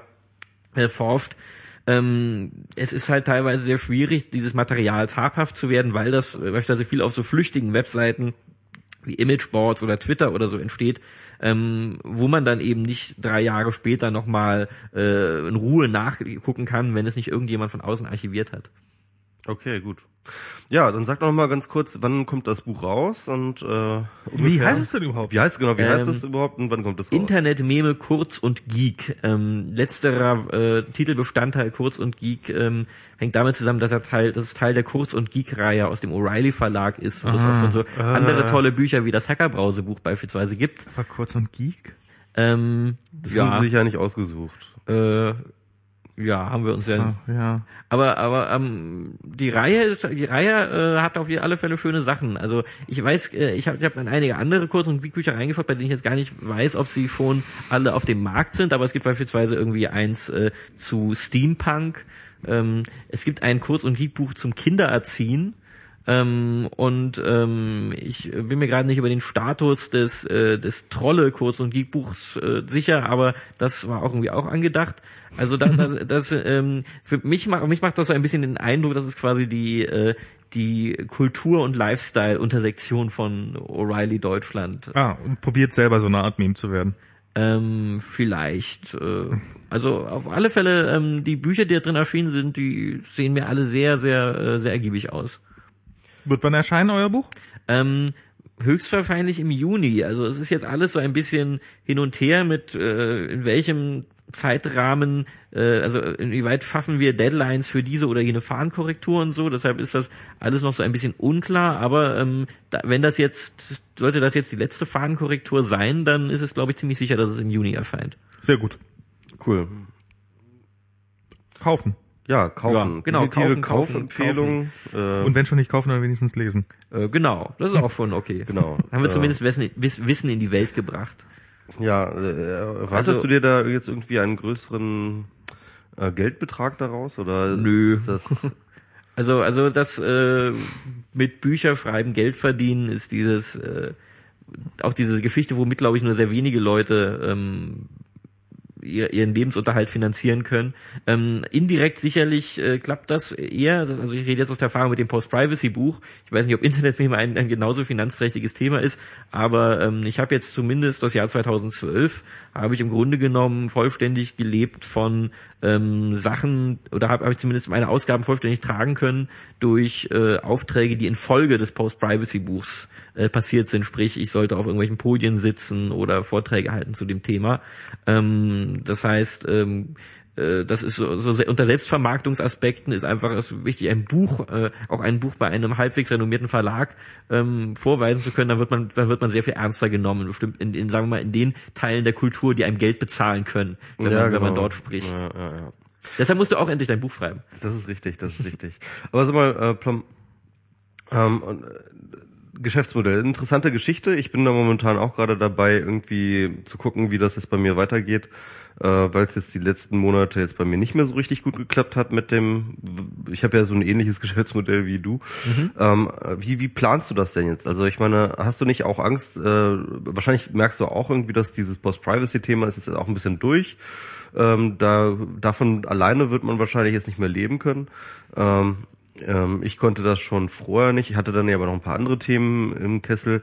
Ähm, glaubst du, dass das, äh, dass das Mem-Buch äh, das jetzt äh, wieder äh, auffängt oder hast du da noch andere Pläne, wie du das, wie du dich weiter finanzierst? Hm, Inwieweit das Thema Internetnehmer das auffängt, das weiß ich ehrlich gesagt nicht so richtig. Ich, ich habe ich hab den glaube, Eindruck, ich glaube, ich glaube Ja. ehrlich gesagt, dass es relativ begrenzten Markt dafür gibt. Ja, das, Also das glaube ich auch. Ich bin trotzdem gerade ein bisschen überrascht. Wir werden gerade bombardiert mit äh, nicht mal so sehr jetzt äh, finanzeinträchtigen Presseeinfragen, aber beispielsweise, ich habe äh, inzwischen aufgehört zu zählen, wie viele Mails ich bekam von Studenten, die gesagt haben, ich mache gerade eine Arbeit zu dem Thema und äh, könnt ihr uns nicht irgendwie irgendwelches Material aus eurem Buch äh, geben oder wenigstens die Literaturliste oder so. Ähm, das äh, waren jetzt, glaube ich, von vier, fünf oder so Sachen okay. in den letzten Wochen. Ähm, das ist ja ähm, auch schon mal was. Also das, das Thema ist offenbar zumindest irgendwie in der Luft und ähm, ähm, es ist, glaube ich, äh, es schadet nicht, sich zu, zu, dem Thema im Moment zu arbeiten, aber ähm, ob das jetzt, äh, also Force Privacy, da haben wir ja beide die Erfahrung gemacht, dass man irgendwie auf Verwaltungskonferenzen oder so eingeladen wird zu dem ja, Thema genau, und äh, ja. da auch irgendwie gar nicht so schlecht bezahlt wird für. Ähm, ich, ich glaube nicht, dass man zu dem Thema Internetmeme auf Verwaltungskonferenzen eingeladen wird, aber vielleicht äh, warf mich das ja. Eine oder andere Universität würde ich sicherlich für einen Vortrag Ach so, der Social Media, also so ein bisschen auf irgendwelche Social Media Internetbildung scheiße Sachen kann man doch da bestimmt gehen, oder? Das kann sich, also, ja, da müsstest du ein Business, ja. du musst ein Business Case draus machen. Ja. Du musst halt sagen, das ist ja der Witz, also das machen ja schon viele. So, Meme, Gefahr nicht, für meine Marke. Nee, ja. nicht, nicht einfach nur, nicht einfach nur irgendwie sagen Meme, so, so, das sind sie, sondern so macht man eins. Ja. Also so, so, so eine Art, ähm, was natürlich äh, von Anfang an zum Scheitern verurteilen sei, äh, sein wird. Es gab, glaube ich, sogar mal eine Satire-Sendung. Äh, Satire. Meme in der Unternehmenskommunikation. Äh, ja, ja, genau. Es gab mal so ein Satire-Video, Video, das halt irgendwie, äh, wir haben so Meme Academy oder so etwas, wo dann halt irgendwelche Werber hingeschickt wurden, wie man jetzt ein Meme macht und so. Das war aber halt, das war natürlich selber wieder ein Fake. Allerdings tatsächlich von Werbern und das äh, Video wurde tatsächlich viral, aber egal. Aber die Vermarktbarkeit von Memes ist halt auch ein ganz interessanter Aspekt, über den auch so ein, zwei Fälle dann in dem Buch dargestellt werden. Ähm, also es gibt ja so Leute, die, äh, also beispielsweise ähm, dieser also sehr gut, dass du das dargestellt hast. Ja. Das öffnet dein ja. dein Beraterhonorar jetzt. Also ist, äh, ganz kurz, also dieser Numa Numa Guy, äh, der der Mensch, der dieses ja, ja. Dragostea Dintei äh, äh, Lied äh, irgendwie äh, gesungen hat und dabei auf sitzend getanzt hat, mhm. beispielsweise, ähm, der das das Video ist ja unglaublich populär geworden und äh, interessanterweise noch vor YouTube. Ähm, mhm. Und er hat dann halt beispielsweise versucht, äh, also er hat dann mehr oder weniger ist in Kontakt mit einer, äh, äh, ich glaube, mit einer Werbeagentur oder so gekommen und die haben dann halt mehrere Videos mit ihm gemacht, die so ein bisschen diese Prämisse versucht haben äh, zu wiederholen. Und das hat alles nicht so richtig verfangen. Ich glaube, aber er hat damit trotzdem wahrscheinlich ein bisschen Geld verdient, aber ähm, das war dann halt nicht mehr, hat, hat er nicht mehr in dem Sinne als Meme funktioniert.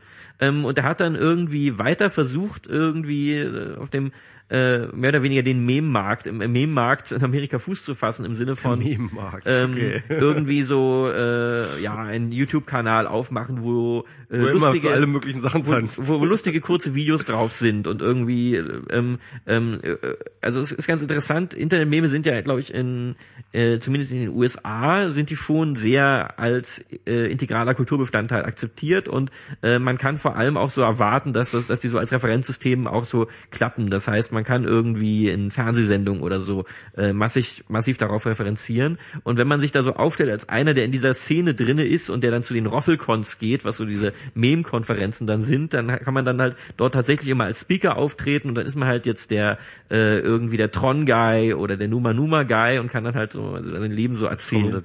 Aber es gibt ja schon so einige Werbememe. Also mhm. wenn ich jetzt mal so Old Spice, dieses äh, Look at me, look at my car, look, look, look, look, look, mhm. ja, ja, ja. so das das, ist definitiv ein Meme. Dann dieses I don't, uh, uh, I, I don't hm, hm, hm, often, but when I do, I do hm, hm, hm. So mhm. dieses ganze Zeug. I don't drink often, but when I drink, I don't äh, ja, gibt's ja auch massenhaft Zeug von. Also es gibt ja schon so einige Werbe. Ist, ist das alles? Dann gab's doch noch diesen Typen, der immer getanzt hat vor irgendwelchen ähm, mhm. äh, Gebäuden, hat so, so eine Weltreise gemacht und hat halt immer irgendwie sich halt eine kurze Szene davon, wie er vor irgendwelchen ja. Sachen getanzt hat.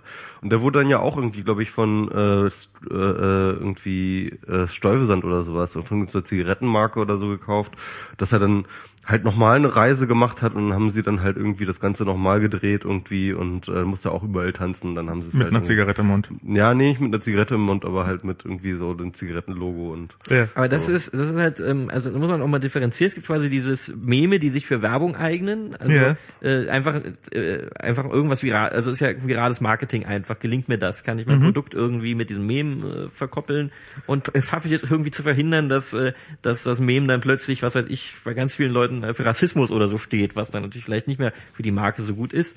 Ähm, und halt andererseits die Selbstvermarkter. Also, oder erst recht, je nachdem von welcher Firma man ist. ja, ja. Also, also, also Leute, die zu Mem werden, ähm, weil sie äh, meistens unabsichtlich plötzlich zu Mem wurden, das ist ganz interessant, Ja. ähm, und die dann versuchen, auf dieser Welle trotzdem irgendwie zu reiten. Und äh, das, ähm, das gelingt den Leuten, die, die so zufällig zum Mem wurden, äh, eher nicht. Aber es gibt halt schon so Stars, die, äh, die es irgendwie schaffen, offenbar sich so eine in so einer Nische beispielsweise immer auf die Konferenzen eingeladen zu werden, ähm, oder die halt tatsächlich Künstler sind, ähm, die es halt geschafft haben, ähm, irgendwie so den Zeitgeist gut zu treffen. Also beispielsweise ähm, äh, MS Pro gestikuliert hier komische Dinge. Ich glaube, er gestikuliert, dass ich Ah. sein Mikro, diesmal das richtige Mikro abschalten Ah, soll. sehr, sehr gut. Ja, ich höre mich auch selbst noch. ja, das ist, das deutet darauf hin, dass es noch alles halbwegs funktioniert. Genau, also es, es gibt beispielsweise ähm, so in der, in der, in der Flash ähm, äh, Video Meme oder in der Flash Animation Welt gibt es dann halt so Leute wie ähm, ähm, ich, ich weiß nicht, wie man den Namen richtig ausspricht, Neil Cicierega, glaube ich, ähm, aka Lemon Demon, ähm, der beispielsweise ähm, für die Musik verantwortlich zeichnet von äh, The Ultimate Showdown of Ultimate Destiny, äh, was irgendwie ein, ein sehr populäres Newgrounds äh, Meme ist. Ähm, so die dann halt Oh Gott, ich werd alt. Ich, oder oder vor beispielsweise jedem Wort, was du gerade sagst, ist ich einfach nur vor so, hä? aber das das ist auch alles alt das ist alles so äh, Okay, vor- dann, vor- oh Gott, genau. bin ich jung. ja, Vor genau. ähm, oder halt ähm, hier äh, wie heißt er denn ich meine, Äh, Flash ist schon eine Weile her. Weeble, Weeble beispielsweise ähm, mit so äh, Name Animationen glaub wie ich, sogar äh. Badger, Badger, Badger, Oh ja. genau. Ähm, oder halt Amazing Horse ist auch von ihm.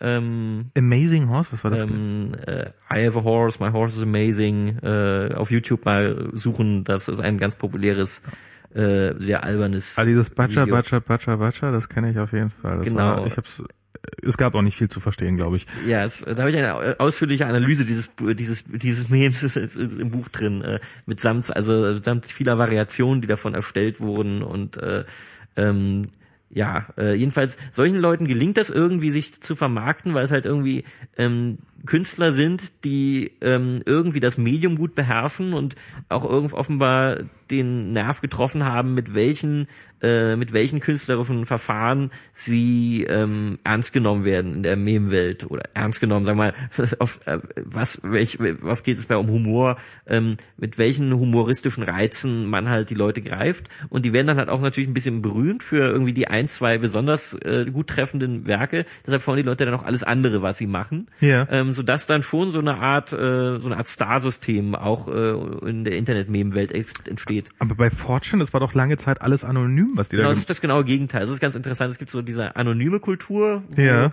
wo man verpönt ist, wenn man überhaupt als Autor Mach auftritt. mal dein, dein Mikro ein bisschen wieder an den, an den Mund ran. Das Ja. ist ja total weit weg. Hört man mich? Hört man mich? Man hört dich, ja, ja. Ah, sehr gut. Ähm, also und äh, es gibt halt diese Anon Anonymous-Kultur auf Fortune, da gibt es beispielsweise auf Newgrounds, äh, also was dieses Flash-Portal ist, ähm, gibt es dann halt diese Stars, ähm, die äh, auch darauf setzen können, dass alles, was sie bauen, äh, geschaut wird und ähm, die dann mit sehr hoher Menge tatsächlich immer wieder neue Meme schaffen, in die Welt zu setzen. Das gibt's immer noch, ja, diese Flash-Portale.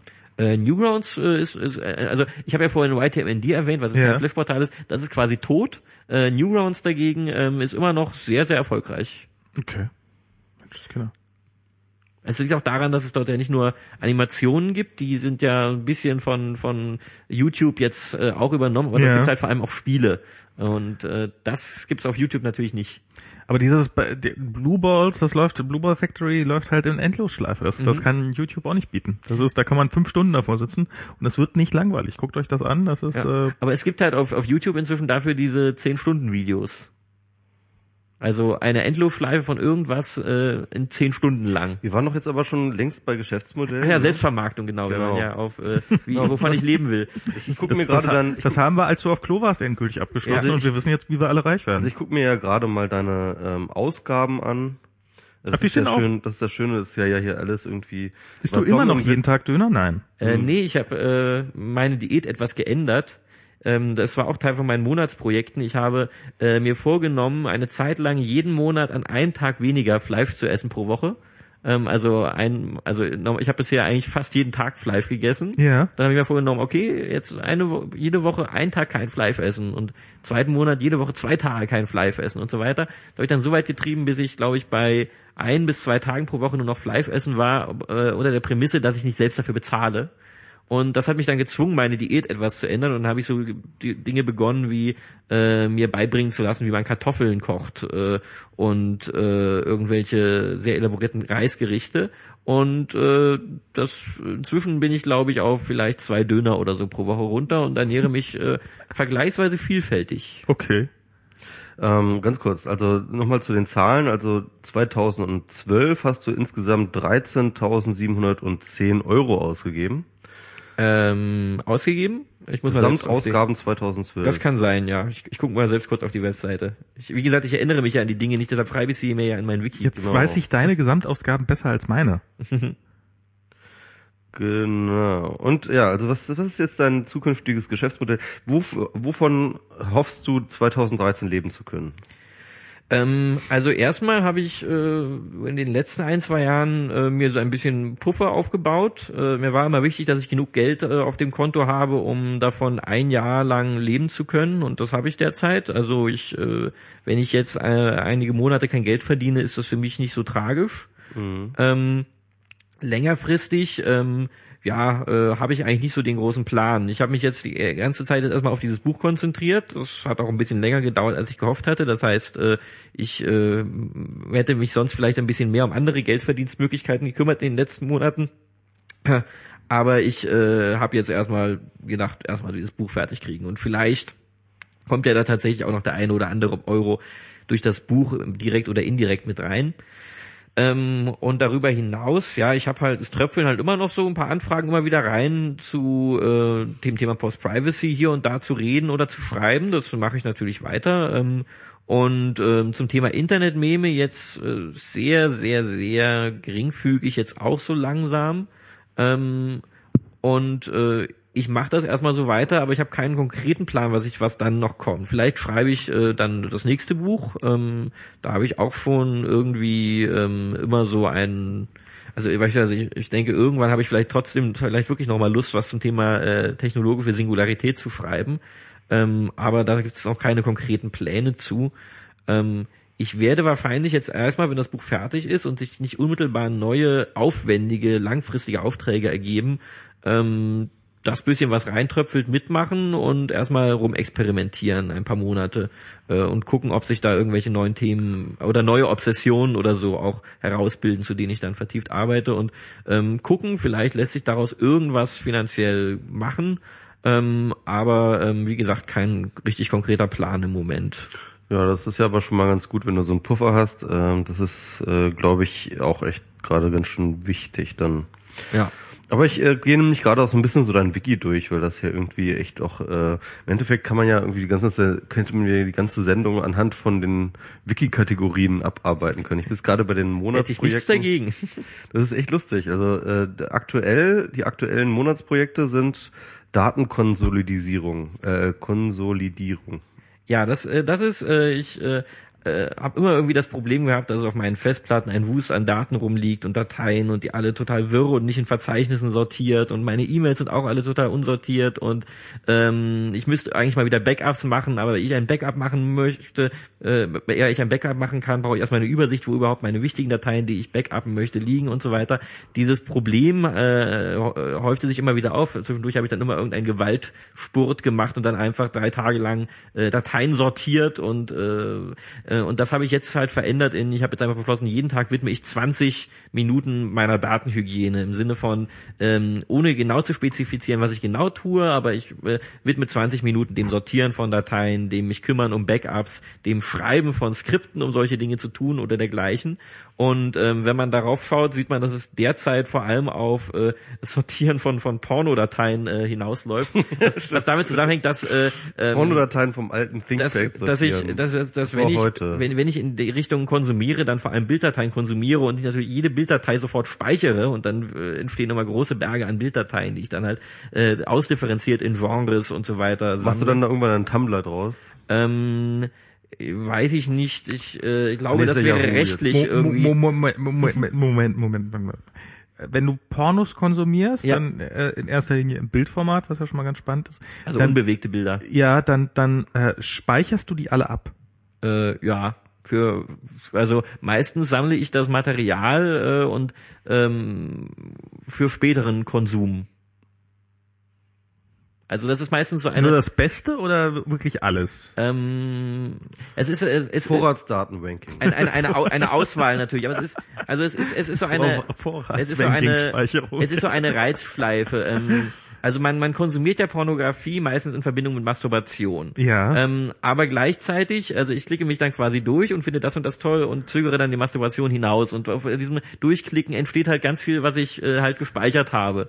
Und ähm, später schmeiße ich davon vielleicht wieder was weg, aber es bleibt trotzdem immer genug Material übrig. Und ich habe so einen Hortendrang, auch nicht nur gegenüber Pornografie, sondern gegenüber allen ähm, Content, den ich sammle, dass ich ihnen halt, äh, ich, ich vertraue nicht darauf, dass das später immer noch im Web gehostet ist, wenn ich danach suche, ähm, horte ich das alles. Und deshalb habe ich nicht nur Pornografie, sondern auch äh, Sounddateien, also Musik, äh, Filme und so speichere ich alles und da entstehen halt große Datenmengen, die und vor- also nicht nur die nicht nur vom Speicherverbrauch, sondern vor allem von der Übersichtlichkeit ähm, Sortierarbeit äh, erfordern. Und das ist so dieses Projekt Datenkonsolidierung. Und die a- andere Hälfte davon ist, dass ich da gerade an einem äh, an meinen äh, Backup-Shell-Skripten ganz viel feile, die für mich äh, das. Backuppen von Dateien äh, übernehmen sollen. Ähm, ja, äh, hast du da irgendwie mal äh, eine Hausnummer, was so die Gigabyte äh, angeht, an, an, sag ich mal, Aktivschatz von Daten, mit dem du äh, hantierst? Das ist gar nicht so viel. Ähm, also ich glaube, ähm, also beispielsweise meine Backups, ich versuche meine Backups in, in drei Kategorien zu unterteilen. Sachen, die ich eigentlich nur einmal verzeichne, sie, die ich nur einmal speichern muss, weil sich da nichts ändert. Dann Sachen, wo sich äh, gelegentlich was ändert, wo es aber auch nicht so schlimm ist, wenn da nicht die letzten drei Tage mit drin sind. Und dann Sachen, die eigentlich äh, idealerweise täglich gebackupt werden müssten, wie E-Mails oder so. Ähm, und wenn ich das alles zusammensummiere, ähm, dann läuft sich das vielleicht auf 40 Gigabyte oder so. Also Das ist ja nicht so gar viel. nicht so viel. Nö, das ist ja überhaupt nicht viel. Also es ist, das ist halt massig, ich arbeite halt massig immer mit, mit Schrifttext und ähm, Ich wollte gerade sagen, also wenn du halt auch äh, äh, Film und solche Sachen ähm, äh, archivierst, dann müsste das ja eigentlich relativ schnell äh, anwachsen. ja, ich, ich archiviere halt nicht sehr viel Film. Ich meine, wenn ich was habe, dann, dann und das wichtig finde, dann speichere ich es mir aus, aus genannten Gründen. Aber ähm, sagen wir mal so, die meisten Filme stehen bei mir im Regal. Okay, Also ja, klar. Ja, du warst ja auch bei mir schon zu Hause und ich habe irgendwie äh, und dann kann es auch in meinem Wiki nachlesen tatsächlich. Äh, mein Regal ist da auch verzeichnet. Ah, ja. ähm, ich habe da sicherlich viele hundert DVDs und Ja klar, dass so du die nicht rumstehen. auf der Festplatte hast, das ist richtig, ja klar. Wollte nur mal wissen, so, ähm, ich, ich, ich war ja in, bei der Republika, war ich auf einem Talk, ähm, da ging es ums CERN und das Mhm. CERN hatte irgendwie so sein Team vorgestellt, äh, das auch am LHC arbeitet und so. Ähm, und diese ganze äh, physikalische Theorie und so, das hat man ja mehrmals gehört und nie verstanden. Aber ähm, was ich richtig interessant fand, war, als dann der äh, ich weiß nicht, was das war, ich glaube der CTO oder so, ähm, dann darüber äh, gesprochen hat, wie halt deren Datenhaltung funktioniert. Ne? Man muss halt sehen, dass halt tatsächlich ähm, bei äh, dieser Versuchsanordnung des LHCs, wo sie dann diese Protonen aufeinander feuern, ähm, dass dort pro Sekunde ein Terabyte Daten weggeschrieben werden. Da wurden eine Festplatte pro Sekunde schreiben die halt weg. Ja. Eine nicht ganz kleine Festplatte. Eine nicht ganz kleine Festplatte. Ja, mittlerweile ist es ja schon Standard, so ein Ja, Terabyte ja, für eine hm. normale Festplatte. Aber in, pro Sekunde ein Terabyte, ja. Und dann äh, schicken sie das erstmal an ihren ähm, an ihren Computer, der halt äh, 10.000 äh, CPUs hat, ähm, um halt das Ganze erstmal runter zu crunchen auf die Sachen, die sie brauchen. Ähm, und dann bleibt dann irgendwie übrig, keine Ahnung, so und so viel Gigabyte, äh, so und so viel 100 Gigabyte pro Sekunde, was sie dann wiederum in so einen weltweit vernetzten, also so, so auf der ganzen Welt verteilten Kom äh, Supercomputer. Grid Computing nennen sie das, so, glaub ich. So ein Grid-Computer, genau, ähm, der irgendwie, keine Ahnung, eine Viertelmillion CPUs hat, ja.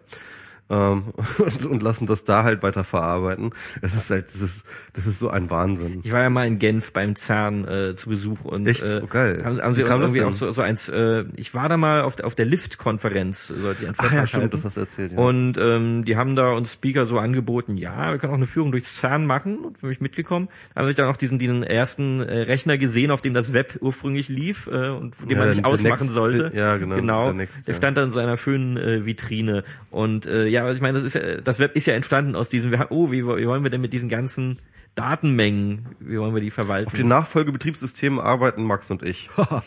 Ja. Aber zurück zu deinem CERN-Talk. ja, äh, ach so, ja genau. Also, nee, das hat mich einfach nur irgendwie komplett äh, ähm, aus dem Ruder gebracht, was die da für Daten äh, hantieren. Also das ist schon, äh, da frage ich mich dann auch, okay, was man da für eine Infrastruktur braucht. So, ja, also so normaler äh, handelsüblicher Switch kommt da, glaube ich, ein bisschen durcheinander, so bei ein Bisschen. Terabyte pro Sekunde. also, also eine Fritz, Fritzbox schafft das nicht. So eine AirPod Extreme schafft das bestimmt. Das fand ich schon echt, wow. Ja, okay, das ist echt hart. Ein Terabyte pro Sekunde. Gut. Ja, also ich finde, das sollte auch übrigens die Benchmark sein für äh, den Breitbandausbau. Haben Sie das gehört, Frau Merkel? Mit einem Terabyte pro Sekunde, wie lange würden da, da- würden 0,0, wie, wie lange würden 75 Gigabyte da reichen? ähm, nie. nee, nee, ähm, das wäre weniger als eine Sekunde. Also das wäre ja, ja, es wäre wär weniger als die Sekunde. Ah, na Ähm, gut. Hm? zu, zu meinem Wiki nochmal, also äh, ein, zwei Projekte, die vielleicht noch interessant sind. Ähm, das eine ist, äh, das hattest du vorhin auch schon angedeutet, ähm, wie ich meine Arbeit verwalte. Ähm, da habe ich halt mir als Monatsprojekt irgendwann, nachdem ich mich mal überarbeitet habe äh, und dachte, oh mein Gott, wenn ich so weitermache, ist das nicht gut für die Gesundheit, habe ich dann halt begonnen, äh, mir immer äh, aufzulasten, äh, pro Monat äh, halt, äh, also, also erstens jeden, äh, jeden Tag nur eine Stunde zu arbeiten ohne, ähm, äh, per Default und alles, was darüber hinausgeht, mir halt dafür Strafkosten aufzubürden. Das finde ich Ähm, geil. Und ähm, ich kann diese Strafkosten reduzieren, indem ich am ersten Tag des Monats so antizipiere, ja, ich werde wahrscheinlich so viel und so viele Stunden arbeiten im Monat und ich kann dann jede Überstunde, die sich dann ergibt, kann ich mir dann für ein Euro pro Überstunde kaufen. Okay. Und wenn ich allerdings über diese Überstunden, die gekauft sind, hinaus arbeite, dann äh, äh, zahle ich für jede 20 Minuten Einheit, die ich mehr arbeite, ein Euro. Wie, was, äh, also, Mo- Moment mal, du sagst, also, du möchtest gerne nicht mehr als eine Stunde pro Tag arbeiten. Das ist so das ideale Maß. Ja, okay. Ähm, darüber hinaus sagst du dir, also diesen Monat, am ersten des Monats musst du sagen, also diesen Monat werde ich voraussichtlich drei Stunden pro Tag arbeiten, sagen wir mal. Ja, das Okay. trifft sogar bei diesem Monat tatsächlich zu. Okay. Ähm, was jetzt ehrlich gesagt für mich jetzt nicht so nach massiver Überarbeitung klingt, aber okay. Ähm, und, und dann musst du dir selber sozusagen, also für die, äh, sind da Wochenende mit drin oder? Äh? Äh, Das heißt, das, das bezieht sich auf jeden Tag. Das, also das heißt so 30 mal, also für 60 Euro zahlst du irgend, irgendwie dafür, dass du deine Überstunden abarbeiten darfst, schon allein? Mm, Ja, genau. Und was machst du dann mit dem Geld? Er spendet es und ähm, ich muss mal ganz kurz sagen, also äh, Plom ist jetzt echt jemand, der nicht wirklich viel Geld einnimmt Ja. und trotzdem hat er letztes Jahr äh, 1.527 Euro und 40 Cent gespendet. Das sind mal 10% von deinem Einkommen. Plus 441 SK, was man das heißt. Ähm, schwedische Kronen. Schwedische Kronen, ah, okay. Ähm, also war ich auf einer äh, Reise äh, durch den Norden. Genau. Also das heißt mit anderen Worten, äh, Plom spendet einen Großteil äh, seines wirklich nicht besonders viel Geld. Also äh, ISK, nicht Schwed äh, ISK ist isländische Also Kronen, Is sorry. Ja, isländische Kronen.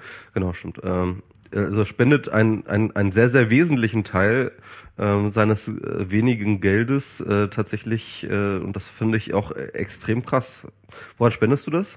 Ähm, ich suche mir, ich gehe jeden Monat neu auf betterplace.org äh, und äh, klicke mich da durch die Projekte und wähle Du hast mir also ein. für Herr Urbachs Rechner gespendet. Nein, nein, nein, ich, ich suche, ähm, also das, ähm, Entschuldigung, mein, mein Dings hier verrutscht mir etwas und deshalb, ich, ist, ist der Klang gut? Ja, ja, Gut, es, ja. er wird aber auch besser, wenn du ihn wieder richtig setzt. weil das äh, rutscht, drohte mir so nach hinten zu rutschen gerade.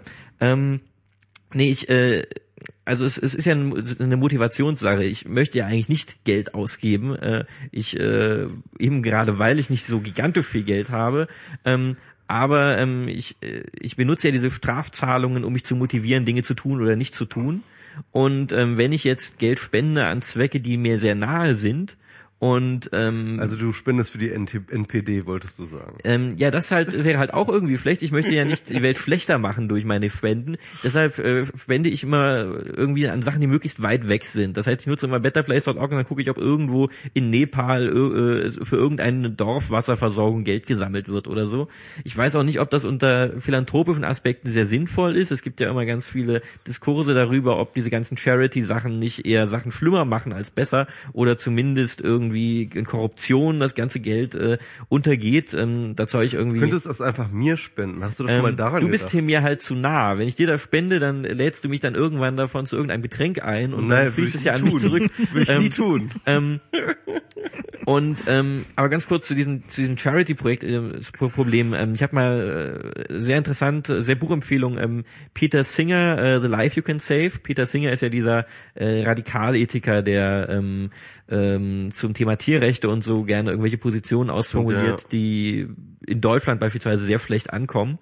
Ähm, und er hat halt sehr viel zum Thema Spenden gearbeitet in letzter Zeit. Und er hat dann halt auch so ähm, argumentiert, dass er auch selbst den Leuten, den's- den, die, die nicht zu den Besserverdienern hier in unserer Gesellschaft gehören, also hier in Deutschland beispielsweise, dass die eigentlich immer noch so viel mehr Geld verdienen oder so viel mehr Wohlstand haben als ähm, Leute in bestimmten anderen Teilen der Welt, dass die trotzdem verpflichtet, also sich moralisch verpflichtet fühlen sollten, beispielsweise fünf Prozent oder so ihres monatlichen Einkommens äh, zu spenden ähm, und dann halt ganz viel ausgearbeitet, was wären irgendwie gutes Spenden versus schlechte Spenden ähm, und ähm, das spielte dann auch so ein bisschen so rein, so in dieser Idee, irgendwie all das Geld zu spenden. Ähm, aber ich suche mir dann halt immer weiter, vielleicht irgend so ein Projekt, was möglichst distant ist, äh, aus und äh, spende dann halt immer das, was im letzten Monat bei solchen Monatsprojekten als Strafgebühren äh, angefallen ist. Ja, das ist cool. Ja, äh, ich hoffe mal, dass du die Welt damit ein bisschen besser machst. Also du probierst äh, mit deinen Spenden die Welt zu verbessern, aber trotzdem auf eine Art zu verbessern, die dir jetzt nicht wahnsinnig viel weiterhilft und dir erstmal nicht nahe ist. Eigentlich, ver- eigentlich versuche ich eher, äh, eigentlich versuche ich eher mein Leben zu verbessern. Ähm, die Geldausgaben sind ein Druckmittel, das zu tun. Ähm, also das ist, ist quasi ein Opfer, das ich bringe oder ein, eine Strafe, die ich mir auferlege. Ähm, aber ähm, das Geld muss ja irgendwo hin. Ja. Ähm, und dann überlege ich mir, was, was wäre eine, was eine so weltsozialverträgliche Art, das Geld loszuwerden. Du bist übrigens äh, schludrig, ja, also ähm, für 2013 stehen nur für Januar und für Februar die Strafgebührspenden drin und das halt äh, einerseits ähm, eine, du hast du im Januar hast du gespendet an Help Reduce the Maternal and Child Mortality und zwar in äh, irgendwo, wo ist das? Ich habe keine Ahnung. ähm, äh, geben Sie Schülern eine warme Mahlzeit, äh, hast du im Februar gespendet. Ja, und Schule danach in- hab ich's in- vergessen Genau, in. Ting Mo Mosgang, ein Teil des Mahabodhi Hilfsprojektes. Ich habe die ganzen Sachen, die Orte natürlich nach Unaussprechbarkeit äh, äh, ausgewählt. Nee, die, die anderen Spenden, die muss ich noch nachtragen. Da steht trotzdem alles im Wiki drinne, Ja. weil ich dann halt ähm, es entweder am Tag, wo ich gespendet habe, für den Tag eingetragen habe, die URL zu dem Projekt, oder das steht halt in meinen Monatsbilanzen drin, wo dann immer draufsteht, äh, Girokonto ging ab für X oder so. Da musst du da irgendwie auch mal so eine Semantik erfinden, die das Ganze automatisiert. Ne? Ähm, ja, es So ist, Hashtag Spende. Semantik Plom. Das ist auch also ein Punkt, über den ich mich immer mit Herr Lehmann auch immer äh, zerwerfe. Der meinte immer, mein Wiki ist ganz furchtbar, weil ich äh, halt all das nicht nach den und den und den Standards notiere, ähm, die er für die richtigen findet. Ja, überhaupt Standards sind eine ganz geile Sache. Also wenn du das mal machen würdest, dann könntest du auch viel mehr automatisieren. Ne? Hm, na gut, ich, ich schreib's auch, ich notiere es auch jetzt schon so, dass es für mich automatisierbar wäre. Es ist also alles äh, folgt halt äh, privaten Semantiken, die allerdings in sich konsistent sind. Ähm, und die es mir im Zweifel erlauben würden, wenn ich mich dann tatsächlich damit äh, näher auseinandersetze, die Sachen leicht in andere Formate umzuwandeln, die dann halt den Standards eher entsprechen würden. Ja, gut. Ähm, Finde ich, äh, finde ich auf jeden Fall äh, auch eine sehr, sehr geile Sache. Aber kommen wir zurück zu den Monatsprojekten. Ich war, ich wollte eigentlich mal komplett die Liste durchzählen, was du machst. Gerne. Ne? Okay, also das heißt also, was du aktuell machst, Ja. ist halt auch Morgenstunde. Das ist, ähm, äh, ich, ich lese erstmal einmal vor, ja, dann können wir vielleicht drüber sprechen. Äh, Morgenstund, äh, Objekt Minus, äh, das, das hast du mir auch schon mal erzählt. Sprachlernen, Überstundenkosten, Drama, äh, das haben wir ja gerade schon abgearbeitet, Überstundenkosten. Ähm, ja, also das heißt, wo er dann für, Mhm. Ja, ja. ja genau.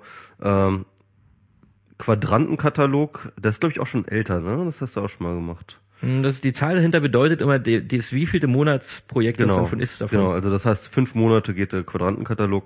Ähm, Rouge Code oder was? Rogue Code. Rogue Code und plomlompom.com. 1. Das ist das neueste Projekt, das gucken wir mal. Mhm. Das, äh, ich habe seit geraumer Zeit Zugriff auf einen virtuellen Server unter Plum. Ach ja, genau. Ah, das ist alles klar. Das haben wir auch schon geredet, ja. Genau, das war das, Das wo ich gesagt habe, 31 Stunden diesen Monat will ich dieser Sache äh, widmen. Genau. Also, Zusätzlich zu deiner normalen Arbeitspensum oder ist Mhm. das okay? Also Arbeit, äh, Arbeit ist dann definiert als das, was irgendwas mit Geldverdienen Sachen äh, zu tun hat. Okay. also Arbeit ist da, wo Geld rauskommt. Genau. Genau, okay. Also das ist jetzt nicht, dass, dass ihr Freiberufler Arbeit härter definiert als ich. Ähm, das müssen wir, glaube ich. Ja, es ist, es das mit der Selbstausbeutung ist sonst zu schlimm. Definitionsfrage. Das ist echt so eine Definition. Ja, ja, nee, nee, nee, klar, aber es ist ja, ich, ich Ja, also ich ja definiere viel- ja nichts, ich habe, ich strukturiere auch nichts. Also äh, Plom für dasselbe Leben Verdienst ja auch nichts. wie ich, nur in nur in strukturiert. Genau, ich verdiene was im Gegensatz zu dir. Ja, ich habe letztes Jahr ja- auch, ich habe letztes Jahr auch noch ihr habt, verdient. ihr, habt eine Ja. gewisse, ihr habt auch eine gewisse Ähnlichkeit. Das ist so, so quasi, Michi ist die unstrukturierte Variante von Plom. Ihr seid so die, die, ihr könntet so, so, so Evil Twins Zwillinge, äh, äh, sein. Ja, aber ich bin immer sehr, sehr, sehr ähm, fasziniert von Ploms Struktur und so weiter und so fort. Ich würde das ja auch ganz, ich würde das auch ganz gerne machen. was war ein Rogue Code? Ähm, Genau, ja, genau, Rogue. Row Code, Das ist ähm, ein zweiter Monat jetzt. ich, ich habe letzten Monat oder vorletzten Ach, Monat, du machst mehrere Projekte auch parallel? Nein. genau, ja, das genau. waren alle, die macht er alle parallel. Du machst das alles gerade gleich? Ach so. Ja, ja, das waren jetzt okay. nur für diesen Monat, die ja gerade gerade aktuell sind. Deshalb haushalte ich auch so knapp in meiner Arbeitszeit. Okay, ich wollte gerade, krass. Also, also ich habe vor zwei Monaten habe ich äh, das tolle Spiel äh, Cataclysm Dark Days Ahead kennengelernt. Ich weiß nicht, ob euch das was sagt. Den sagt mir gar Ähm, nichts. es ist ähm, ein äh, nach der Apokalypse irrt man durch die Welt und überall sind Zombies und man muss äh, durch die äh, ver verwaisten Städte gehen und sich äh, dort Lebensmittel, äh, Erzeugungswerkzeuge sammeln und versuchen zu überleben einfach in einer äh, Welt nach dem Cataclysm, ähm, der nicht näher definiert ist, der aber dazu geführt hat, dass überall Zombies sind und irgendwelche Eldritch Horrors äh, irgendwelche Monster aus verschiedenen äh, äh, Fantasy-Genres und so weiter. Und das ist ähm, das ist ein Roguelike. Ähm, Roguelikes äh, sind ähm, Spiele, die ähm, ich weiß nicht, ob, ob ihr NetHack kennt, kennt. Ja, so vom Namen, äh, sag, sag trotzdem mal, also das ist, wo man, da, da spielt man gegen den eigenen Computer, ne? Ähm, nee, es ist äh, es ist nee, es ist äh, so eine Art. Äh, ähm, ihr kennt Diablo. Ähm, also dieses ich irre. Dunkel, Äh, ansonsten fällt mir die habe ich Angst, dass mir dieses Ding runterrutscht. Äh, müsst mir sagen, falls mein Mikro falsch konfiguriert ist, wenn ich das korrigiere. Ähm, Diablo ist ja dieses ich irre durch so einen Dungeon. Mit, er kommt mit deinen Haarmassen nicht Genau, zurecht. äh, ich muss, ich war seit über einem Jahr nicht mehr beim Friseur. ähm, Wäre vielleicht mal ein Monatsprojekt. jeden Monat zum Friseur, oh nein. äh, nicht. Aber Aber ja, wir vornehmen, in einem Monat tatsächlich mal zum Friseur zu gehen. Aber kurz zurück, Diablo ist ja dieses, ich, äh, ich gehe durch den Dungeon und metzle alles nieder und gehe dann von Ebene zu Ebene immer tiefer. Ähm, und ähm, das Prinzip, äh, das zu tun ist, äh, also, und das ist so ein bisschen rollenspielartig, das heißt, ich habe auch so äh, so einen Charakter, der irgendwie Werte hat, äh, wie, was weiß ich, äh, ähm, wie gut er mit seinem Schwert treffen kann und so, die immer weiter wachsen ähm, äh, durch Erfahrung und dergleichen und ich sammle Items, die mir irgendwie Zauberkräfte geben oder dergleichen. Ähm, dieses Spielprinzip ist eigentlich schon ziemlich alt, das gibt es eigentlich schon seit Jahrzehnten, allerdings in einer anderen Form, nämlich in Form von äh, ASCII-Grafik, Draufsicht, rundenbasiert. Ja. Und ähm, das ist halt auch was, was was NetHack ist. Ähm, und ähm, es gibt ganz viele Spiele, die, in die, die dieses Prinzip umsetzen, die im Grunde genommen dieses, ich schlachte mich durch einen Dungeon, äh, in, aber in Form von, von, von, von Buchstaben, die durch ein, die halt äh, mit anderen Buchstaben kämpfen. Ja. Ähm, also, also, so, so, also visuell sehr primitiv oder sehr einfach gestaltet und halt auf äh, im Grunde genommen nur als ASCII-Kunst, aber beziehungsweise nicht mal als ASCII-Kunst, sondern eigentlich nur als abstraktes Prinzip. Ich weiß irgendwie, das Ad-Zeichen ist immer der Spieler und den kann ich halt äh, auf diesem Spielbrett in, in äh, alle acht Richtungen bewegen und was weiß ich, in Cataclysm ist halt ein Z, ist ein Zombie und wenn die aneinander geraten, dann kommt es halt zu einem Kampf und äh, dann stirbt man oder so über, oder überlebt man und oder tötet den Zombie. Ähm, und diese Art von, äh, diese Spiele heißen Roguelikes. Ähm, Roguelike ist ja auch so ein bisschen ein Begriff für ähm, ja ähm, visuelle Interfaces auf Grundlage von äh, von dem, was ich in der Konsole eigentlich nur darstellen kann. Ähm, also das, was man mit N-Curses oder so baut. Ja, ja. Und ähm, es gibt halt, wie gesagt, ganz viele Spiele dieser Art, weil sie sind relativ leicht äh, als Ein-Mann-Projekt zu bauen. Ähm, ich äh, muss äh, nicht irgendwie ähm, ganz viele Grafiker engagieren, um jetzt Sachen zu bauen und vor allem äh, ich muss keine Spielewelten detailliert aufbauen, weil diese Roguelikes äh, haben immer automatisch generierte Spielewelten. Das äh, ist immer alles äh, mit jedem neuen Spiel. Ach so, jeder Level ist dann quasi äh, sieht sieht ist einfach zufällig generiert. Genau. Okay. Ähm, das heißt, äh, der der der Programmieraufwand beschränkt sich beschränkt sich in Anführungsstrichen ist natürlich trotzdem groß, aber beschränkt sich äh, äh, beschränkt sich wirklich darauf, diese diese ASCII-Welt äh, repräsentierbar zu bauen und dann die Algorithmen zu bauen, die diese ASCII-Welt generieren ähm, und man muss keine Grafik machen und so weiter. Und das erlaubt es, dass diese Sachen sehr leicht als Ein-Mann-Projekte programmiert werden können. Und das macht es ist so ein, eine, gibt eine richtig ja, doch eine, eine Szene von Leuten, die das halt machen und die alle sich solche, selber solche Spiele bauen. Ähm, und Cataclysm, was ich halt vor zwei Monaten spielte, gehört halt auch dazu. Dadurch bin ich so ein bisschen darauf gekommen. Ähm, und das hat mich dann halt inspiriert, selber auch zu beginnen, sowas zu machen. Und ähm, also ich, ich versuche mir ja immer wieder Programmieren beizubringen. Ähm, war ja auch irgendwie ein Fiona lernt Programmieren Projekt beteiligt, über das ähm, glaube ich auch schon der eine oder andere was gehört hat. Ähm, und ich gerade bringe ich mir halt äh, massiv C bei. Und deshalb baue ich mir halt in C dieses Roguelike. Und ähm, das äh, finde ich finde ich sehr sehr spannend. Äh, es, äh, ähm, es, äh, es gibt irgendwie, das lässt sich vielleicht später noch verlinken, es gibt, äh, was mich so vor allem angesprochen hat, war in einem Wiki über Roguelike so eine Liste How to build a Roguelike in 15 Steps, was so ist, ja, erstmal machst du irgendwie ein Interface, wo du irgendwie ein Ad bewegen kannst mit deinen Tasten und äh, dann Bewege das Ad. und dann überlegst du dir, wie so eine Karte funktionieren soll und so und die Liste baue ich, arbeite ich halt gerade so ab. Und das ist halt so mein Programmieren Lernprojekt derzeit, was mir irgendwie sehr sehr viel Spaß macht. Ja? Ja. Was machst du da teilweise? Hast du nach oben Begrenzung, wie lange du da pro Tag dran arbeiten darfst in diesem Projekt? Ähm, nein, ich habe eine nach unten Begrenzung. Ähm, jede Woche sollte ich sieben Stunden daran arbeiten. Also Okay. du- Durchschnitt eine Stunde pro Tag. Ähm, gerade hink ich da massiv hinterher für diese Woche. Das muss ich die nächsten Tage noch nachholen. Und das schaffst du. Und, und wenn, wenn du es nicht schaffst, was passiert dann?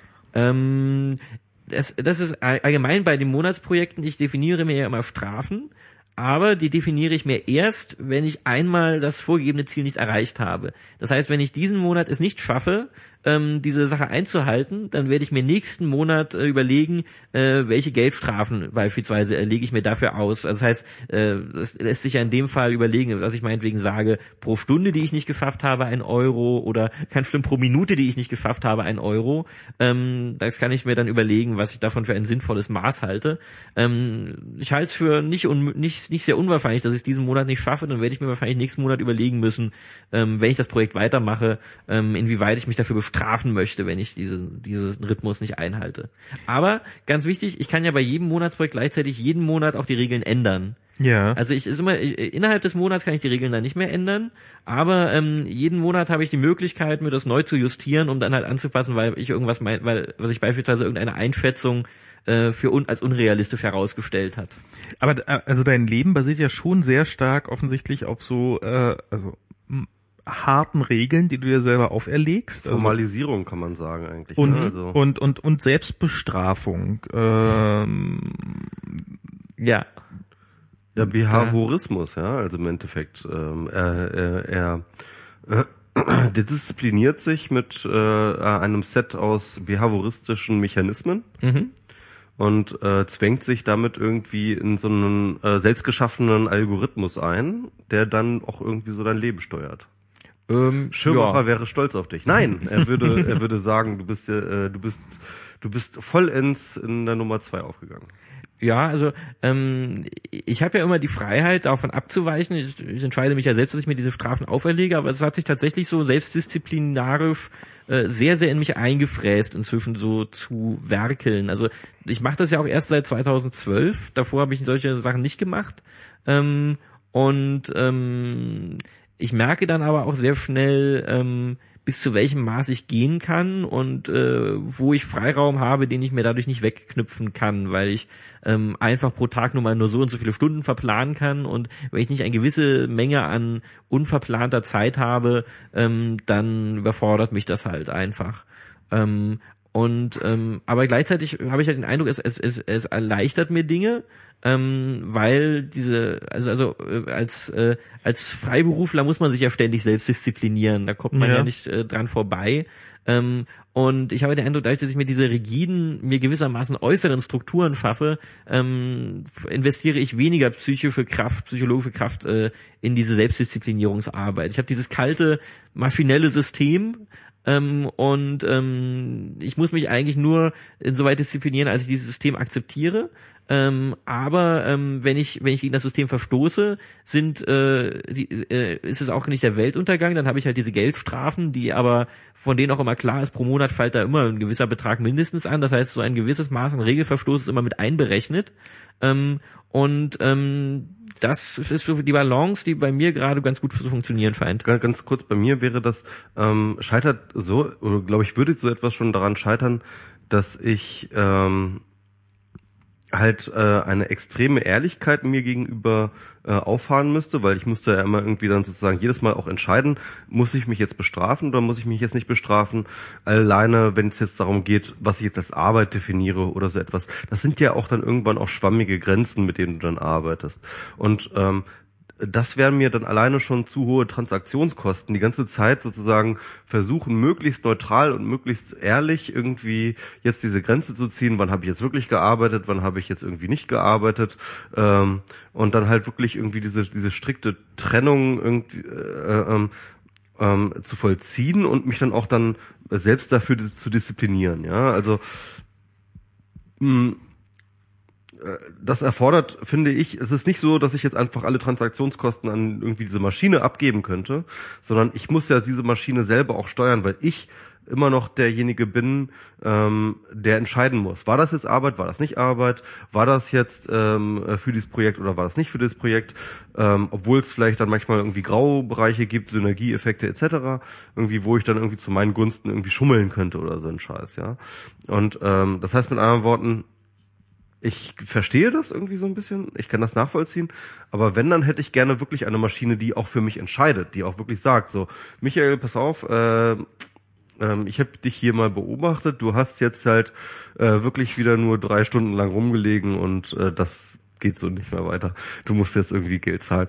Und ähm, wenn ich das selber aber irgendwie entscheiden muss, dann ist mir das schon wieder zu ich habe ich, ich hab da vielleicht auch nicht genug Vertrauen in meine eigene Urteilskraft oder so etwas, ja. Mhm. Mhm. Also ja, wie, wie, wie managst du das für dich? Also du bist einfach so radikal ehrlich zu dir selbst und äh Naja, ich glaube, einen guten Teil spielt tatsächlich, dass mein Wiki ja öffentlich ist. Mhm. Ähm, das hilft mir, auch, auch, wenn, auch wenn ich glaube ich noch nicht die Situation hatte, dass irgendjemand gekommen ist und gesagt hat, da warst du aber inkonsequent in deinem Monatsprojekt, äh, das äh, da müsst, äh, ich habe das nachgerechnet. Das eigentlich, eigentlich musst du mehr Strafzahlungen leisten. Das ist zwar noch nicht passiert, aber irgendwie ist trotzdem im Hinterkopf immer diese Möglichkeit, dass Leute das extern äh, überprüfen könnten mhm. und das äh, hilft mir so ein bisschen. Also ich glaube, das ganze Prinzip ist bei mir immer sich sich externen Druck aufbauen, mhm. weil also ähm, über äußere ja. Strukturen, über äußere, über mögliche, zumindest theoretische äußere Überprüfer und ähm, das hilft mir so ein bisschen, ähm, diesen Druck aufzubauen, ja. Ich erinnere mich, ich weiß noch, als ich äh, gerade angefangen habe mit Twitter, ich glaube, ich habe meinen dritten Tweet oder so geschrieben, äh, twitterte ich dann so, ich gehe jetzt laufen. Ne? Und ich war jetzt dann irgendwie, ich habe zwar da irgendwie schon einigermaßen angefangen, wieder regelmäßig zu joggen und so, aber irgendwie ist es ja immer irgendwie so eine Sache, wie, sich irgendwie aufzuraffen und so weiter und so fort. Und ich weiß noch, dass ich gemerkt habe, dass ich alleine dadurch, dass ich diesen Tweet geschrieben habe, und ich weiß nicht, ich hatte damals zwölf Follower oder was weiß ich, ja, ähm, äh, allein, dass ich dadurch sozusagen diese, diese Öffentlichkeit hergestellt habe, die jetzt so diesen Erwartungsdruck hat, dass ich jetzt laufen gehe, der natürlich in Wirklichkeit gar nicht da ist, aber trotzdem bildet man sich das ja ein, ähm, habe ich dann auch wirklich irgendwie eine Motivation gespürt, mich dann irgendwie die Laufschuhe anzuziehen und rauszugehen.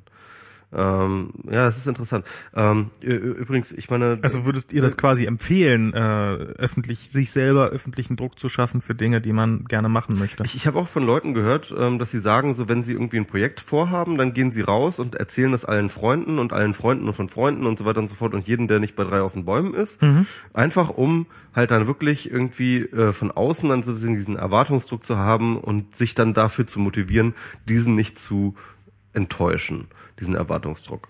Ähm, Finde ich interessante Strategie.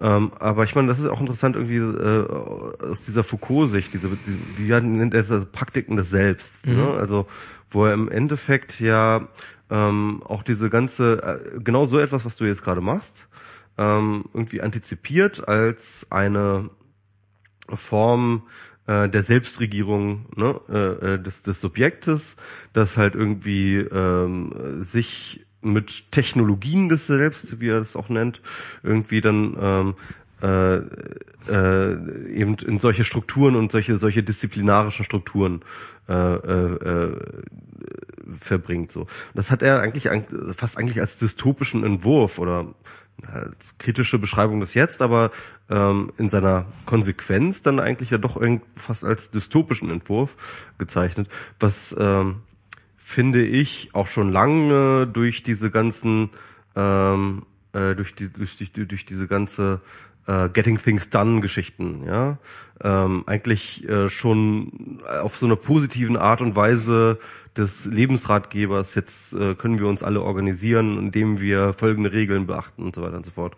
Und im Endeffekt ist, ist, äh, fällt dein äh, dir dein Lebensalgorithmus, den du dir sozusagen mit deinem Wiki baust, ja auch so ein bisschen darunter. Hast du das auch schon mal irgendwie versucht, so kritisch zu re reflektieren oder ist? Mm, also ich habe erstmal, äh, ich ich habe tatsächlich auch das Getting Things Done System mich damit so ein bisschen auseinandergesetzt, so also vor vor Jahren schon.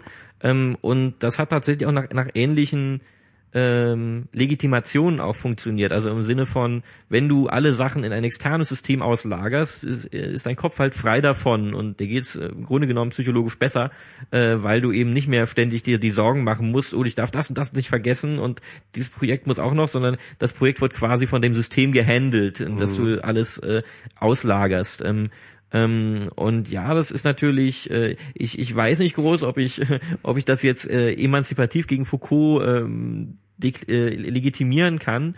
Ähm, persönlich ähm, äh, war halt für mich so ein bisschen die Motivation. Ich habe halt festgestellt, ich äh, ich bin irgendwie ziemlich dominiert von bestimmten Formen von Arbeit, ähm, wie beispielsweise irgendwie, ich habe mein Buch geschrieben oder so, die äh, eigentlich meinen gesamten Tag durchstrukturiert haben und mir eigentlich keinen Raum gegeben haben für äh, andere Projekte, die ich auch gerne machen würde und die mir wichtig waren. Und ähm, diese, äh, diese Monatsprojekte sind im Grunde der Versuch, ähm, der Zeit, die ich als äh, im Grunde verschwendet an Arbeit betrachte, ähm, Gegenzeit abzuluxen. Das heißt, wenn ich äh, irgendwie mit mir, wenn ich weiß, äh, gut, ich muss jetzt irgendwie an diesem Buch arbeiten und ähm, das ist ziemlich wichtig, Deadline und so, da muss ich wohl ziemlich viel Zeit investieren. Ähm, aber ich weiß auch, verdammt, äh, ich muss ja Geld bezahlen, wenn ich nicht mehr trotzdem eine Stunde rausnehme, um hier an meinem Roguelike zu basteln, ähm, dann, dann äh, zwackt das quasi diese, diese, diese Gegenzeit ab. Diese Zeit, die ich durchaus als die Zeit betrachte, ähm, wo ich mich irgendwie, vor allem dieser Begriff definiert ist, irgendwie selbst verwirkliche oder wo ich Dinge zumindest mache, die ich als Spaß definiere, im Gegensatz zu Dingen, die ich mache, weil ich mich irgendwie dazu verpflichtet fühle.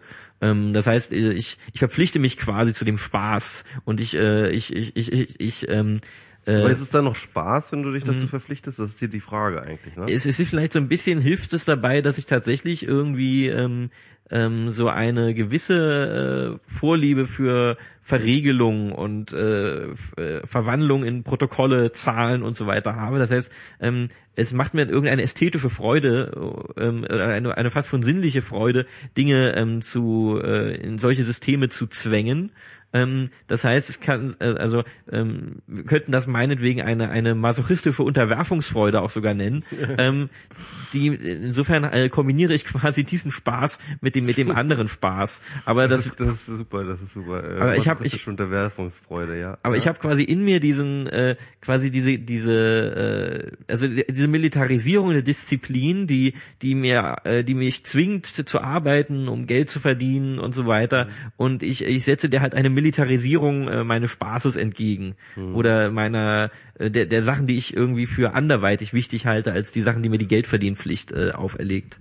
Ich finde das so interessant. Ich meine, ähm, wenn man zum Beispiel jetzt in die Geschichte schaut, hat man zum Beispiel solche Leute wie Arno Schmidt oder wie Niklas Luhmann, die haben halt ihren Zettelkasten gehabt. Ne? Die hatten im Grunde genommen, und im, im Endeffekt war es auch nichts anderes als ein Wiki halt, ne? Irgendwie, wo halt ähm, tausende von Karteikarten mit irgendwelchen Verweisen oder Gedanken, die alle miteinander irgendwie verlinkt waren und an einer bestimmten Ordnung waren. Ich glaube, Luhmann hat dann auch gesagt, ähm, dass äh, diese Ordnung in diesem in diesem Karteikasten ähm, plötzlich äh, auch so eine gewisse Eigen äh, so eine Eigendynamik hat, so ein, so ein Eigenleben, eine eigene Gedankenwelt und dass sie im Grunde genommen seine Gedanken strukturieren, dass sein sein Zettelkasten denkt für ihn Ähm, und zwar, indem er tatsächlich einfach in den Karteikarten sucht, äh, nach einem Gedanken, den er mal gehabt hat, der dann eben eingeordnet ist mit anderen Gedanken, die irgendwie assoziativ damit miteinander verbunden sind und so weiter und so fort. Und so dann halt irgendwie ähm, Gedankengänge wieder nachvollziehen kann oder oder oder plötzlich äh, Querverweise und das ist das, was er eigentlich meinte, dass halt wirklich diese Querverweise, die dann in der dritten Karte, die er dann gefunden hat, plötzlich in eine Stelle bringen, an die er vorher gar nicht mit der dritten Karte von vorher in Verbindung gebracht hat, aber plötzlich die Verbindung sieht. Das heißt also mit anderen Worten, wo plötzlich die Dinge anfangen, für ihn zu denken. Ne? Und ähm, äh, also das ist weiß nicht, ob du auch solche Erfahrungen gemacht hast. Ja, also ich, ich habe mir das ja alles, äh, ich mache ja all diese Sachen in meinem Wiki. Mhm. Das äh, habe ich mir selbst programmiert. Ähm, und das macht halt bestimmte Sachen, äh, also äh, man kann ja immer untereinander Hypertext-Links setzen, das kennt man ja. Und ich habe mir dann halt was gebaut, was äh, Seiten automatisch untereinander verlinkt. Ähm, so, ich habe das dann mein Autolink-Plugin genannt. Ähm, das guckt halt, äh, also immer wenn ich eine neue Seite im Wiki erstelle, dann hat die ja einen, einen Namen und es guckt dann halt durch alle vorhandenen Seitentexte, ob äh, dieselbe Zeichenfolge oder eine hinreichend ähnliche Zeichenfolge, also die Ähnlichkeit ist nach bestimmten Kriterien definiert, ähm, dort vorkommt und setzt dann automatisch dann auf diesen Seiten einen äh, eine Art Link. Ähm, das ist auch, wenn man auf mein Wiki geht, sieht man dann oben so diese ähm, diese Möglichkeit Autolink-Anzeige ein aufschalten. Wenn man die einschaltet, äh, per Default ist sie aus, sieht man dann halt, dass neben den Links im Seitentext, die blau eingefärbt und unterstrichen sind, dann noch weitere Links äh, auftauchen, ähm, wo dann halt einzelne Wörter blau sind, aber ohne Unterstrich. Das sind dann diese automatisch generierten Links. Mhm. Und ähm, gleichzeitig sieht man immer und bei jeder meiner Wiki-Seiten unten rechts Autolink Backlinks. Ähm, das sind dann halt die anderen Seiten, die nach diesem Algorithmus auf diese Seite verlinken würden. Mhm. Und das erstellt manchmal auch unerwartete Kombination, äh, unerwartete Verlinkungen, dass ich dann halt sehe, ah, ich lese, meinetwegen, ich äh, mache mir Notizen zu einem Buch und da kommen ganz viele bestimmte, ganz kommen natürlich ganz viele potenzielle Stichwörter vor und dann manche dieser Stichwörter werden dann halt plötzlich eingefärbt, dann sehe ich, oh, ich habe tatsächlich schon mal eine Wiki-Seite zu diesem Wort angelegt ähm, und sei es nur irgendwie ein, ein Satz oder ein Link oder so ähm, und ähm, weiß dann, ah, ich habe mich damit schon mal beschäftigt und so entsteht dann auch so eine Art ähm, Verlinkungsnetzwerk zwischen dem, was das wahrscheinlich diesem Luhmann-Fall ähm, ähnelt. Okay, cool. Und äh, bringt dich auch auf Ideen und so. So richtig bisher noch nicht. Also es, es, ich glaube, die, die Effekte waren bisher vor allem erstens, es, äh, ich benutze es als Arbeitsvermeidung. Ich bin zu faul zu gucken, wo müsste ich jetzt noch hin verlinken ähm, und selber Links zu setzen. Und zweitens, ähm, es kommt es kommt einfach nur gelegentlich dieser Effekt, ups, das ist ja wirklich interessant, dass ich das schon mal gearbeitet habe. Und ähm, teilweise lege ich einfach Seiten an äh, als Ersatz für quasi eine Volltextsuche. Das heißt, ich weiß dann, dann habe ich automatisch, wenn ich eine Seite mit dem Titel habe, äh, eine Liste aller Seiten, die diese Zeichenfolge oder eine hinreichend ähnliche Zeichenfolge enthalten, die dann halt unten in der Backlink-Liste äh, auftauchen. Ja, cool. Ähm, ja, ich würde noch ganz gerne, also ich meine, dein Wiki ist ja irgendwie auch eine ewige Ressource, da kann man ja irgendwie tausend Sachen irgendwie äh, das ist das ist echt der Hammer. Also allein die Monatsprojekte, da könnte man die Dramakosten finde ich ja auch nochmal irgendwie ein geiles äh, Projekt. Irgendwie. Dramakosten? Die Dramakosten, ja. ja. Internetdrama man sollte es vermeiden, aber manchmal kann man es nicht. Und also ich, diese ich, ganzen Twitter-Zankereien, ähm, die es immer dauernd gibt, irgendwie, ähm, da kann man sich halt stundenlang drin festlesen, aber man merkt eigentlich danach, dass es eigentlich überhaupt ne, einfach. Man merkt, ungeil. dass man sehr viel Energie daran verschwendet hat. Ja, genau. Selbst wenn man nicht mal was geschrieben hat, aber der ganze affektive Apparat ist äh, total konzentriert und äh, man muss fiebert mit. Und Irgendwie so. interessiert es einen ja auch. Und ne? plötzlich sind auch vier Stunden verstrichen und äh, ähm, und man fühlt sich irgendwie schwach und leer und von der Welt enttäuscht. Genau. Im Endeffekt ähm, ist es dann ja doch irgendwie, man muss das schon sagen, auch ein emanzipatives Projekt. Man stellt einfach fest, dass ähm, ähm, ein, so sag ich mal, ähm, menschliche, allzu menschliche Triebe immer dazu triggern, Dinge zu tun, die man hinterher bereut. Und ähm, man stellt sie fest und versucht sie abzustellen durch ein externalisiertes System, das einen dann irgendwie bestraft, wenn man äh, diesen menschlichen, allzu menschlichen Trieben nachgeht. Mhm. Ja, also äh, ja, also man muss dann halt gucken, ob man die Triebe unterdrücken oder irgendwie ventilisieren möchte. Ähm, aber ähm, äh, ich, ich meine, ich, ich nutze das halt auch, um ähm, also ich nutze das halt nicht zur reinen Triebunterdrückung, sondern es ist halt, glaube ich, mehr wirklich eine Kanalisierung von Trieben. Also ich, ich in diesen auch in diesen Projekten, wo es dann darum geht, irgendetwas weniger zu tun, ähm, wie beispielsweise bei diesen Dramakosten, habe ich dann halt definiert, ich kann mir, ähm, äh, ich kann mich eine Viertelstunde pro Tag mit Internetdrama beschäftigen. Ähm, und äh, wenn ich mehr mache, dann kostet mich das irgendwie pro weitere angebrochene Viertelstunde einen Euro.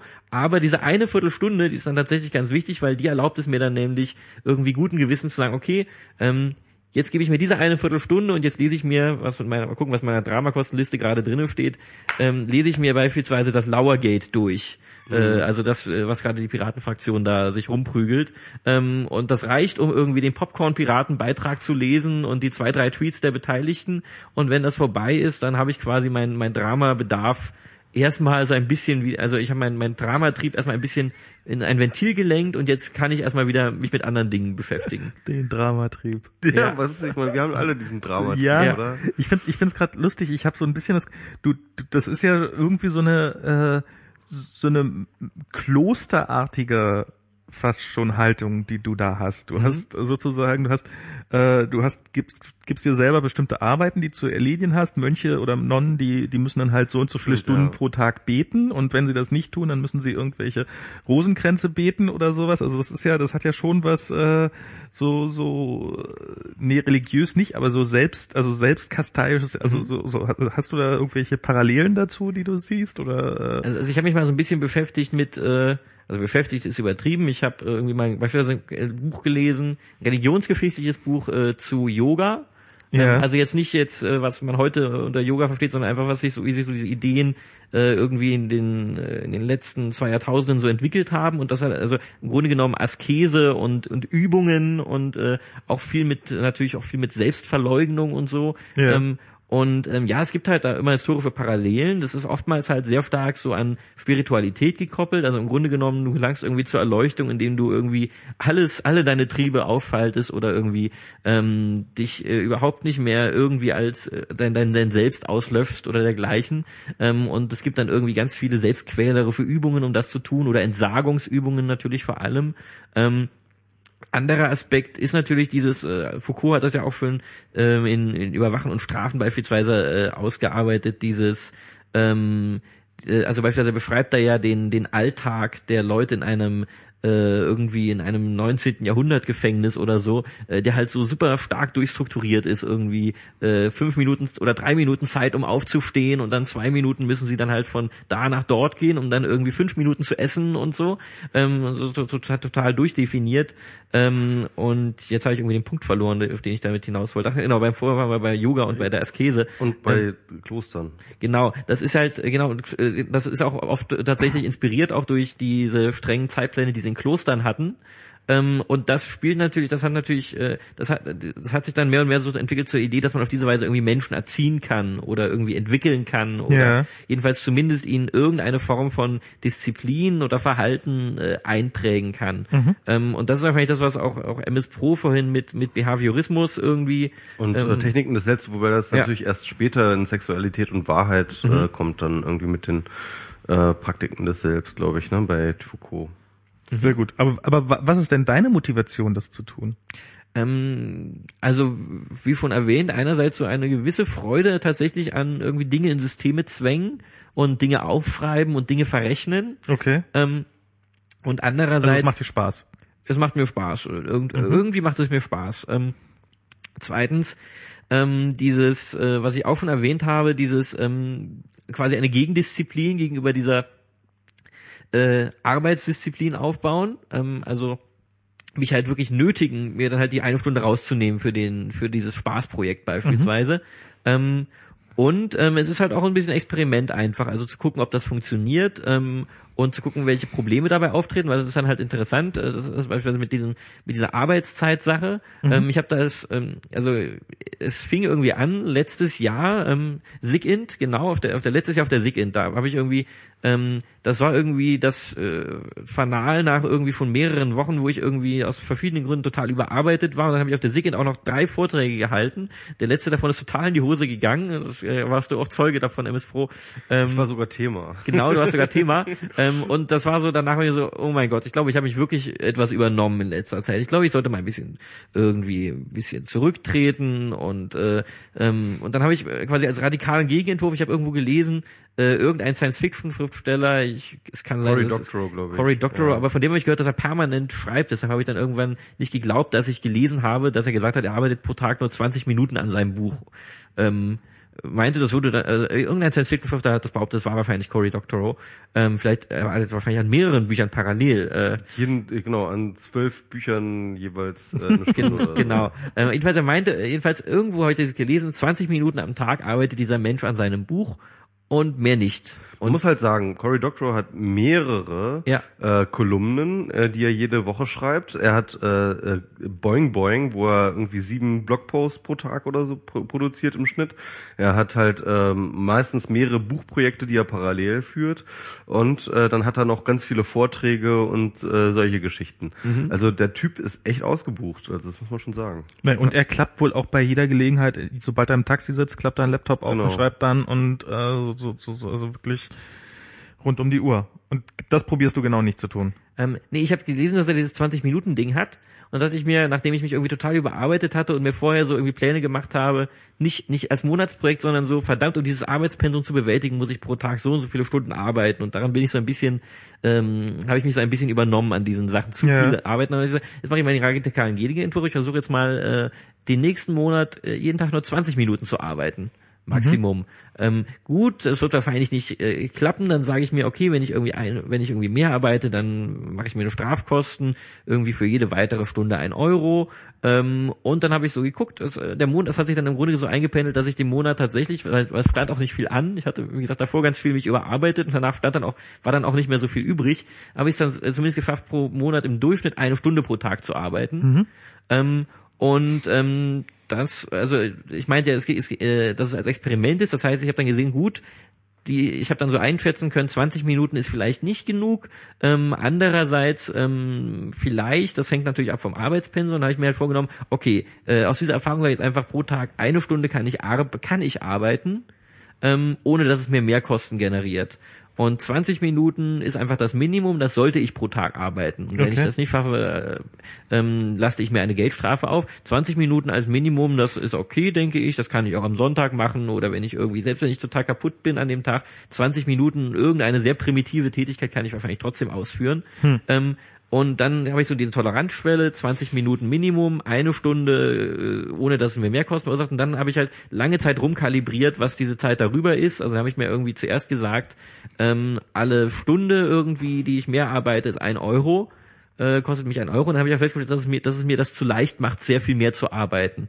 Dann habe ich halt mir gesagt, okay, ich muss mich, ich ich will eigentlich, ich, äh, ich gebe immer noch zu viel Zeit auf Arbeit und habe dann gesagt, okay, ich, ich strafe mich härter. Ich äh, erhöhe, erhöhe jetzt diese Kosten auf äh, 20 Minuten ein Euro.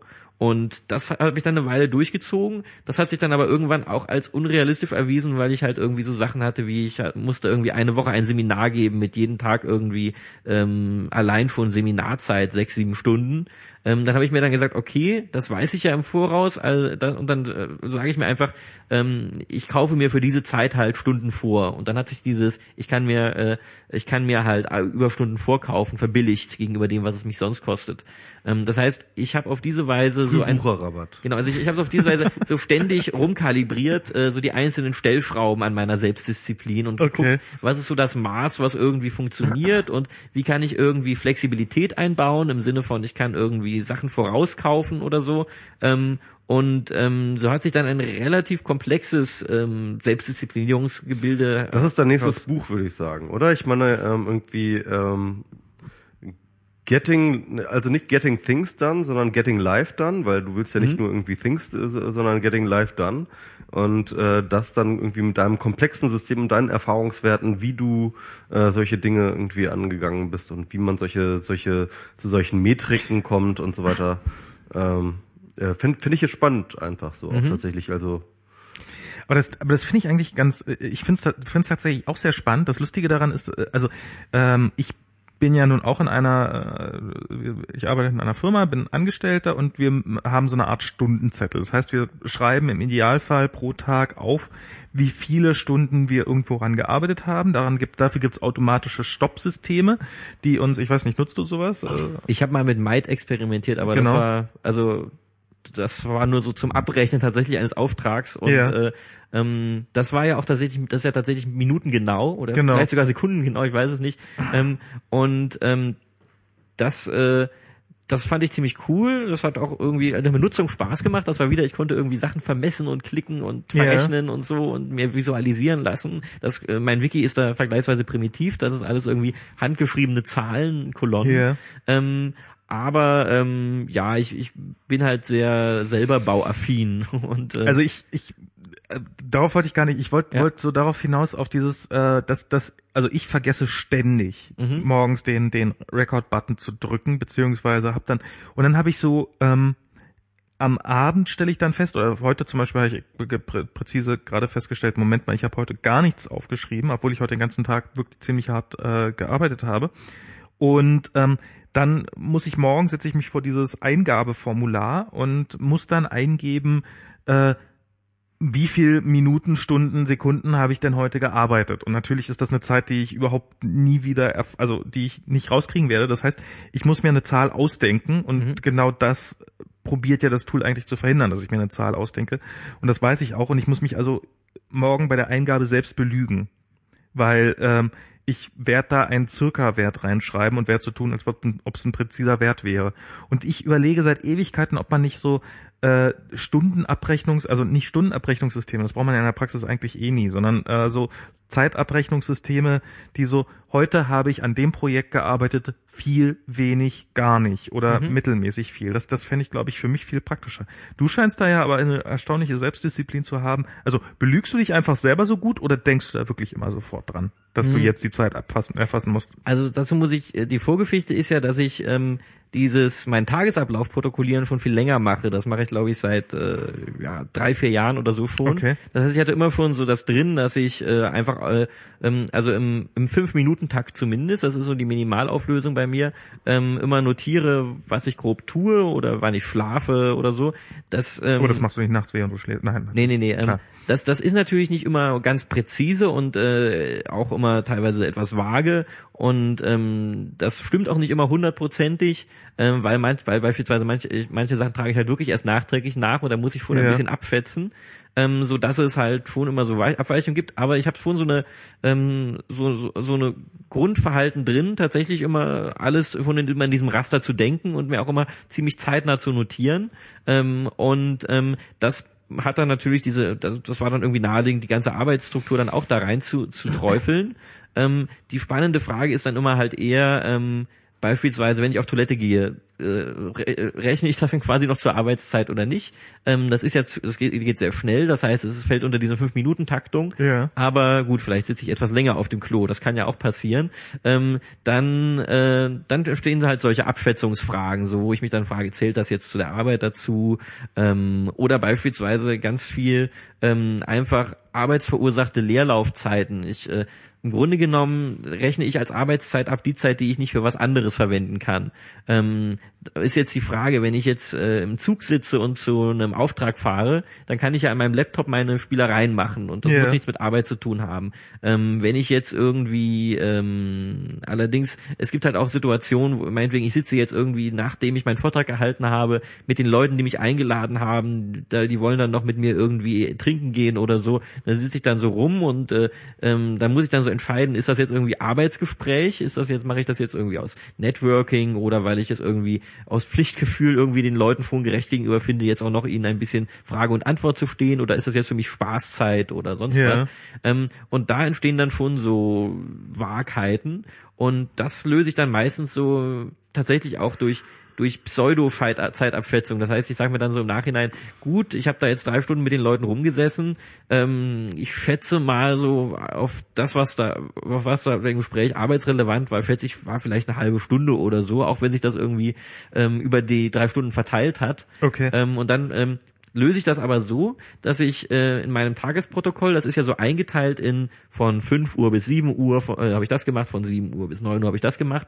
Und das sind dann immer einzelne Punkte drin, das können auch mehrere Listenpunkte sein. Dann löse ich das so, dass ich da irgendwie verschiedene Listenpunkte habe und dann einer dieser Listenpunkte ist, rechne in diesem Block insgesamt äh, 30 Minuten für Arbeitszeit ab. Ähm, das ist dann dieses, das sagt dann so ein bisschen aus, eigentlich kann ich nicht genau, äh, habe ich nicht genau gestoppt und eigentlich kann ich nicht genau Anfang und Ende für diesen Block definieren, aber ich schätze jetzt einfach mal, dass von diesem Block, von diesen meinetwegen eine Stunde, die Hälfte dürfte auf Arbeit entfallen sein, also rechne ich einfach von diesen 60 Minuten 30 Minuten als Arbeitszeit.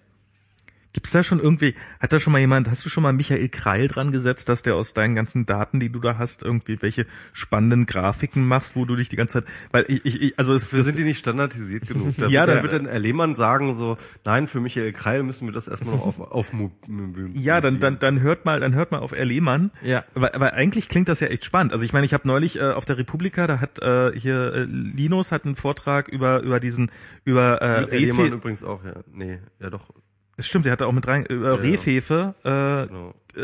Ladet mal diesen Erlehmann ein, na gut. Ja, ja, werden, der steht auf Äh, unserer Liste. wenn der überhaupt will. er will auf unserer Liste, er steht auf unserer Liste. Re- Aber wir, wir haben echt ein bisschen Angst.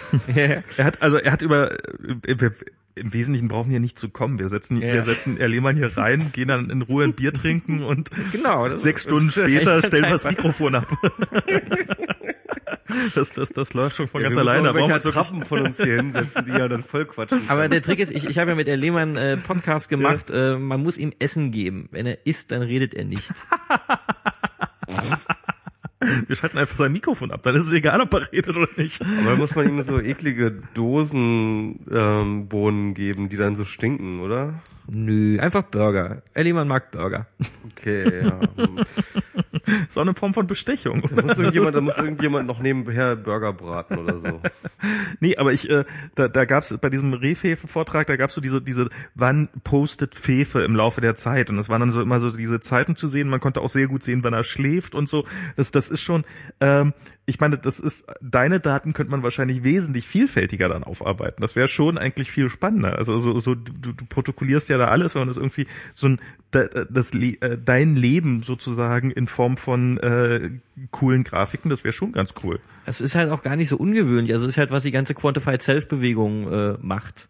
Die, Ähm, die notiert sich auch jeden Ja, Scheiß. drauf. Quantified Self ist ja, äh, Quantified Plom ist ja hier auch ein ähm, Punkt, der hier so. Das sind aber solche Sachen wie Bilanz, Cash, Bilanz Sparkasse, Bilanz Ja, die, die, Gesamt. die, die Quantified Schulden. Self-Leute machen halt das mehr mit wirklich visuell Genau. aufbereiten und die machen das auch wirklich mit standardisierten und auch voll mit. Körperdaten, also Genau. wie viel bin ich gelaufen, wie viel habe ich gegessen und so weiter und so fort. Ja. Also. Ähm, aber noch mal ganz kurz, was ich auf jeden Fall noch mal ansprechen möchte, weil ich glaube, wir sind jetzt hier auch schon zur, äh, Ja. zur späten Stunde. Ähm, und zwar, das ist halt in deinem Plom, äh, in, ich glaube, der durchaus wichtigste und wertvollste Punkt in deinem Wiki sind die Lektüre-Notizen, die ich ja auch immer wieder bei jeder Gelegenheit loben muss. Ähm, Einige sind aber wirklich schlecht. das mag ja sein, aber äh, trotzdem sind sehr hilfreich. Ähm, äh, du liest Bücher und gleichzeitig, ähm, weiß nicht, nach jedem Kapitel oder nach jedem Unterkapitel oder so etwas, schreibst du dazu dann tatsächlich auch ähm, eine Zusammenfassung davon. Und das äh, reiht sich dann an zu einer wirklich echt ziemlich guten, kompakten, äh, also meistens jedenfalls, was ich gelesen habe, meistens guten, kompakten Zusammenfassung des Buches äh, und das findet man eben unter den Lektüre-Notizen in deinem Wiki. Und ich hab, muss auch sagen, dass ich äh, bestimmte Bücher nicht gelesen habe, weil ich deine äh, Lektüre-Notizen gelesen habe und äh, mehr oder weniger mich wirklich informiert genug fühlte, äh, als dass ich jetzt tatsächlich noch das Buch in die Hand nehmen musste. Ja, ich glaube, das liegt daran, weil das ist ja für mich äh, einfach Gedächtnishilfe. Also Mhm. ähm, es sind nicht Buchrezensionen oder so, sondern es ist mehr, ähm, ich versuche da die Informationen zu notieren, die ich für wesentlich äh, halte, äh, die ich mir quasi erinnern möchte künftig. Also das heißt, ich benutze diese Lektüre-Notizen halt oft auch tatsächlich, wenn ich äh, drei Jahre später feststelle, dass das Buch nochmal plötzlich relevant wird, dann lese ich halt diese Lektüre-Notizen und äh, die müssen halt dann so verfasst sein, dass ich ähm, aus denen dann immer noch alles ziehen kann, was für mich wahrscheinlich ähm, künftig ähm, relevant ist. Also es sind halt wirklich, ähm, also ich schätze mal, äh, Leute, die für die äh, Uni irgendwelche Bücher ähm, sich äh, zusammen notieren, äh, werden wahrscheinlich ähnlich arbeiten. Ja, ja, ähm, ich habe das jetzt, äh, ich habe auch viele Bücher gelesen für die Uni.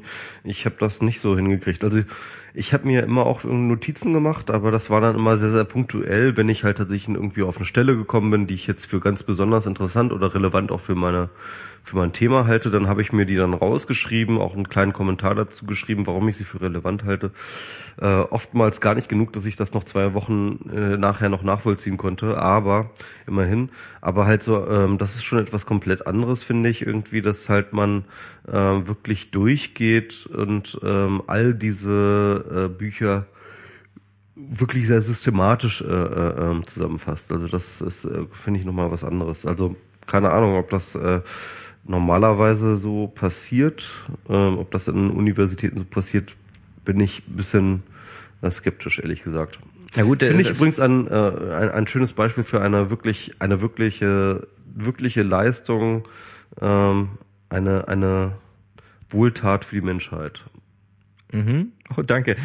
Aber ich, ich glaube, der Unterschied zur Universität ist wahrscheinlich, dass ich, äh, ähm, also dass man meistens auf ein konkretes, auf eine konkrete Frage hin diese Sachen durcharbeitet und dann halt die Sachen notiert Genau. zu dieser konkreten Frage, während ich immer bei den Büchern immer davon ausgehe, ähm, gut, ich lese die wahrscheinlich jetzt zu einem bestimmten Zweck oder aus einem bestimmten Interesse, aber künftig interessiere ich mich vielleicht auch noch für andere Sachen und im Grunde genommen alles versuche runter zu notieren, was für mich interessant sein Genau. könnte. Mhm. Ja, ja, das ist äh, genau das ist der Punkt.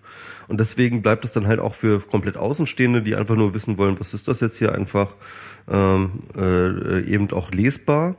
Und andererseits bleibt es natürlich für künftige Fragestellungen anschlussfähig. Genau, und vor allem auch für, für, für meine Autolink-Algorithmen. Also ich sehe dann halt, wenn ich ein neues Stichwort anlege, ähm, plötzlich auch die Namen der Bücher, äh, in denen ich zu diesem Stichwort äh, schon mal was notiert habe.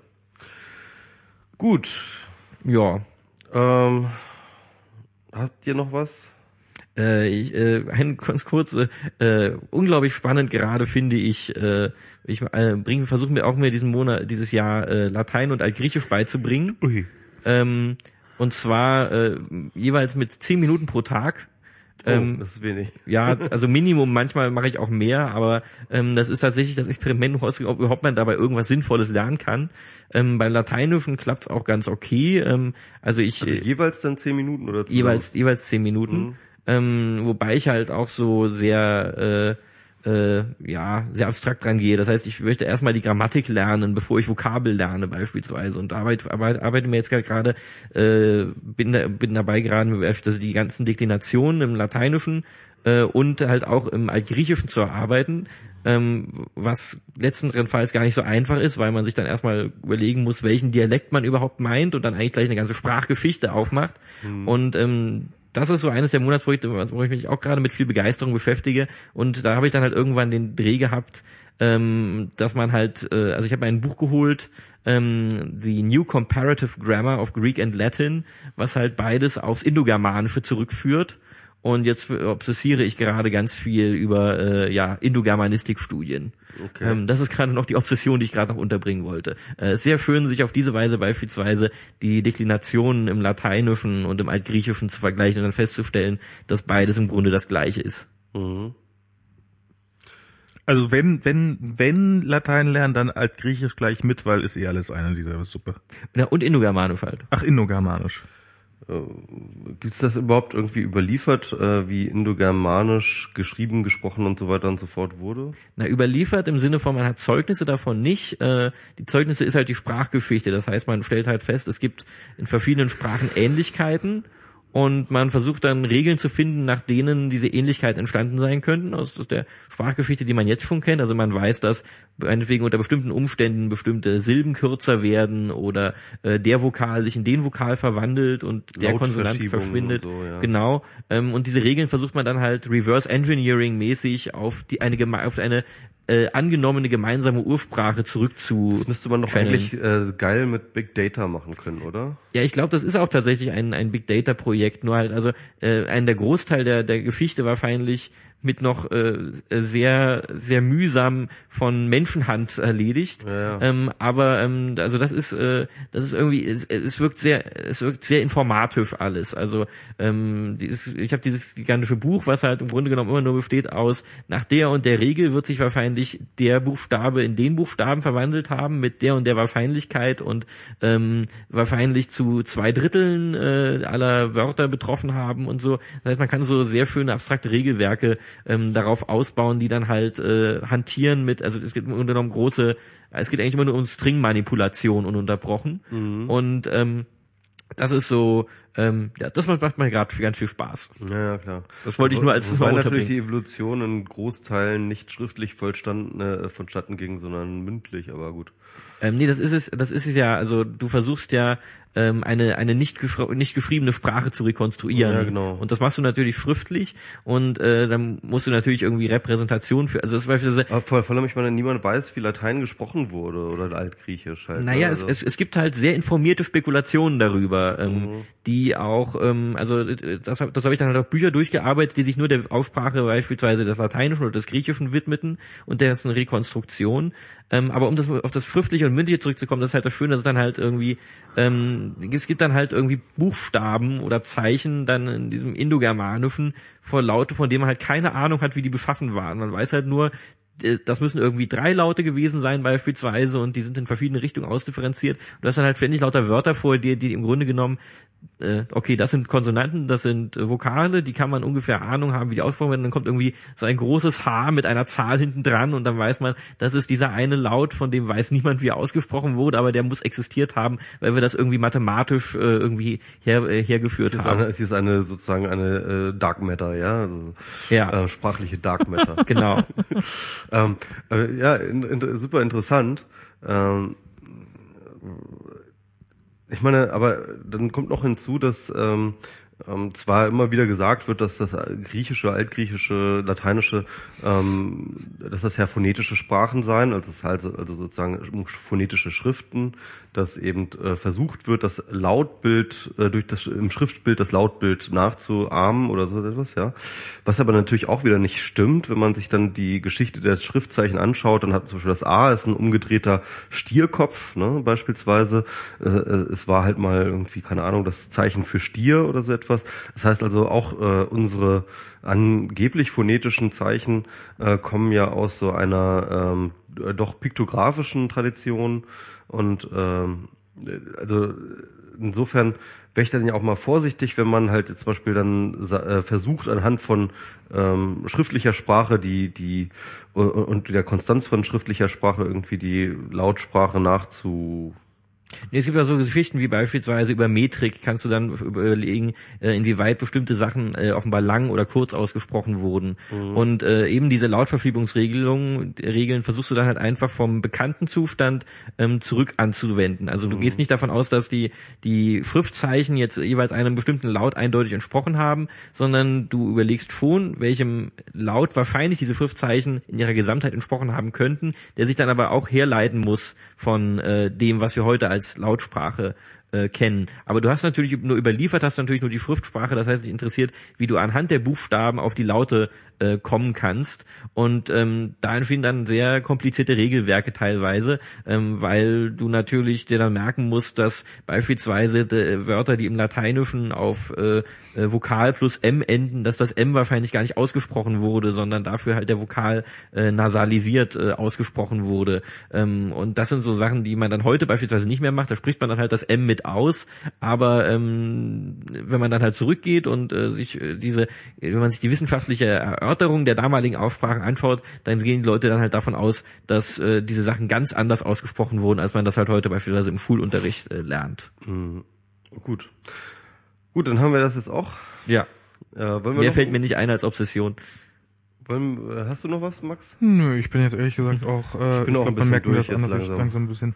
Du hast uns totgequatscht, Plom, sehr gut. Ja, sehr das war gut. das Wie, wie Ziel. sollen wir dann Air Lehmann überleben? Jetzt, jetzt kann ich Genau. euer, euer Loot mitnehmen und äh, eure Leichen bleiben liegen und ich kann damit meine Das war auf jeden Fall mal wieder eine sehr, sehr geile, interessante Sendung und wir bedanken uns sehr, sehr herzlich bei Christian Heller, aka Plomlomlom, äh, Plomlom Pom. Oh Gott, ich kann es nicht mehr, nicht mehr, Du bist ganz runter. Genau, und äh, ja, wir hören uns bei der nächsten Folge. Vielen Dank für alles und die Shownotes und so. Gut, Gute vielen Nacht. Dank. Tschüss. Ja. Ciao.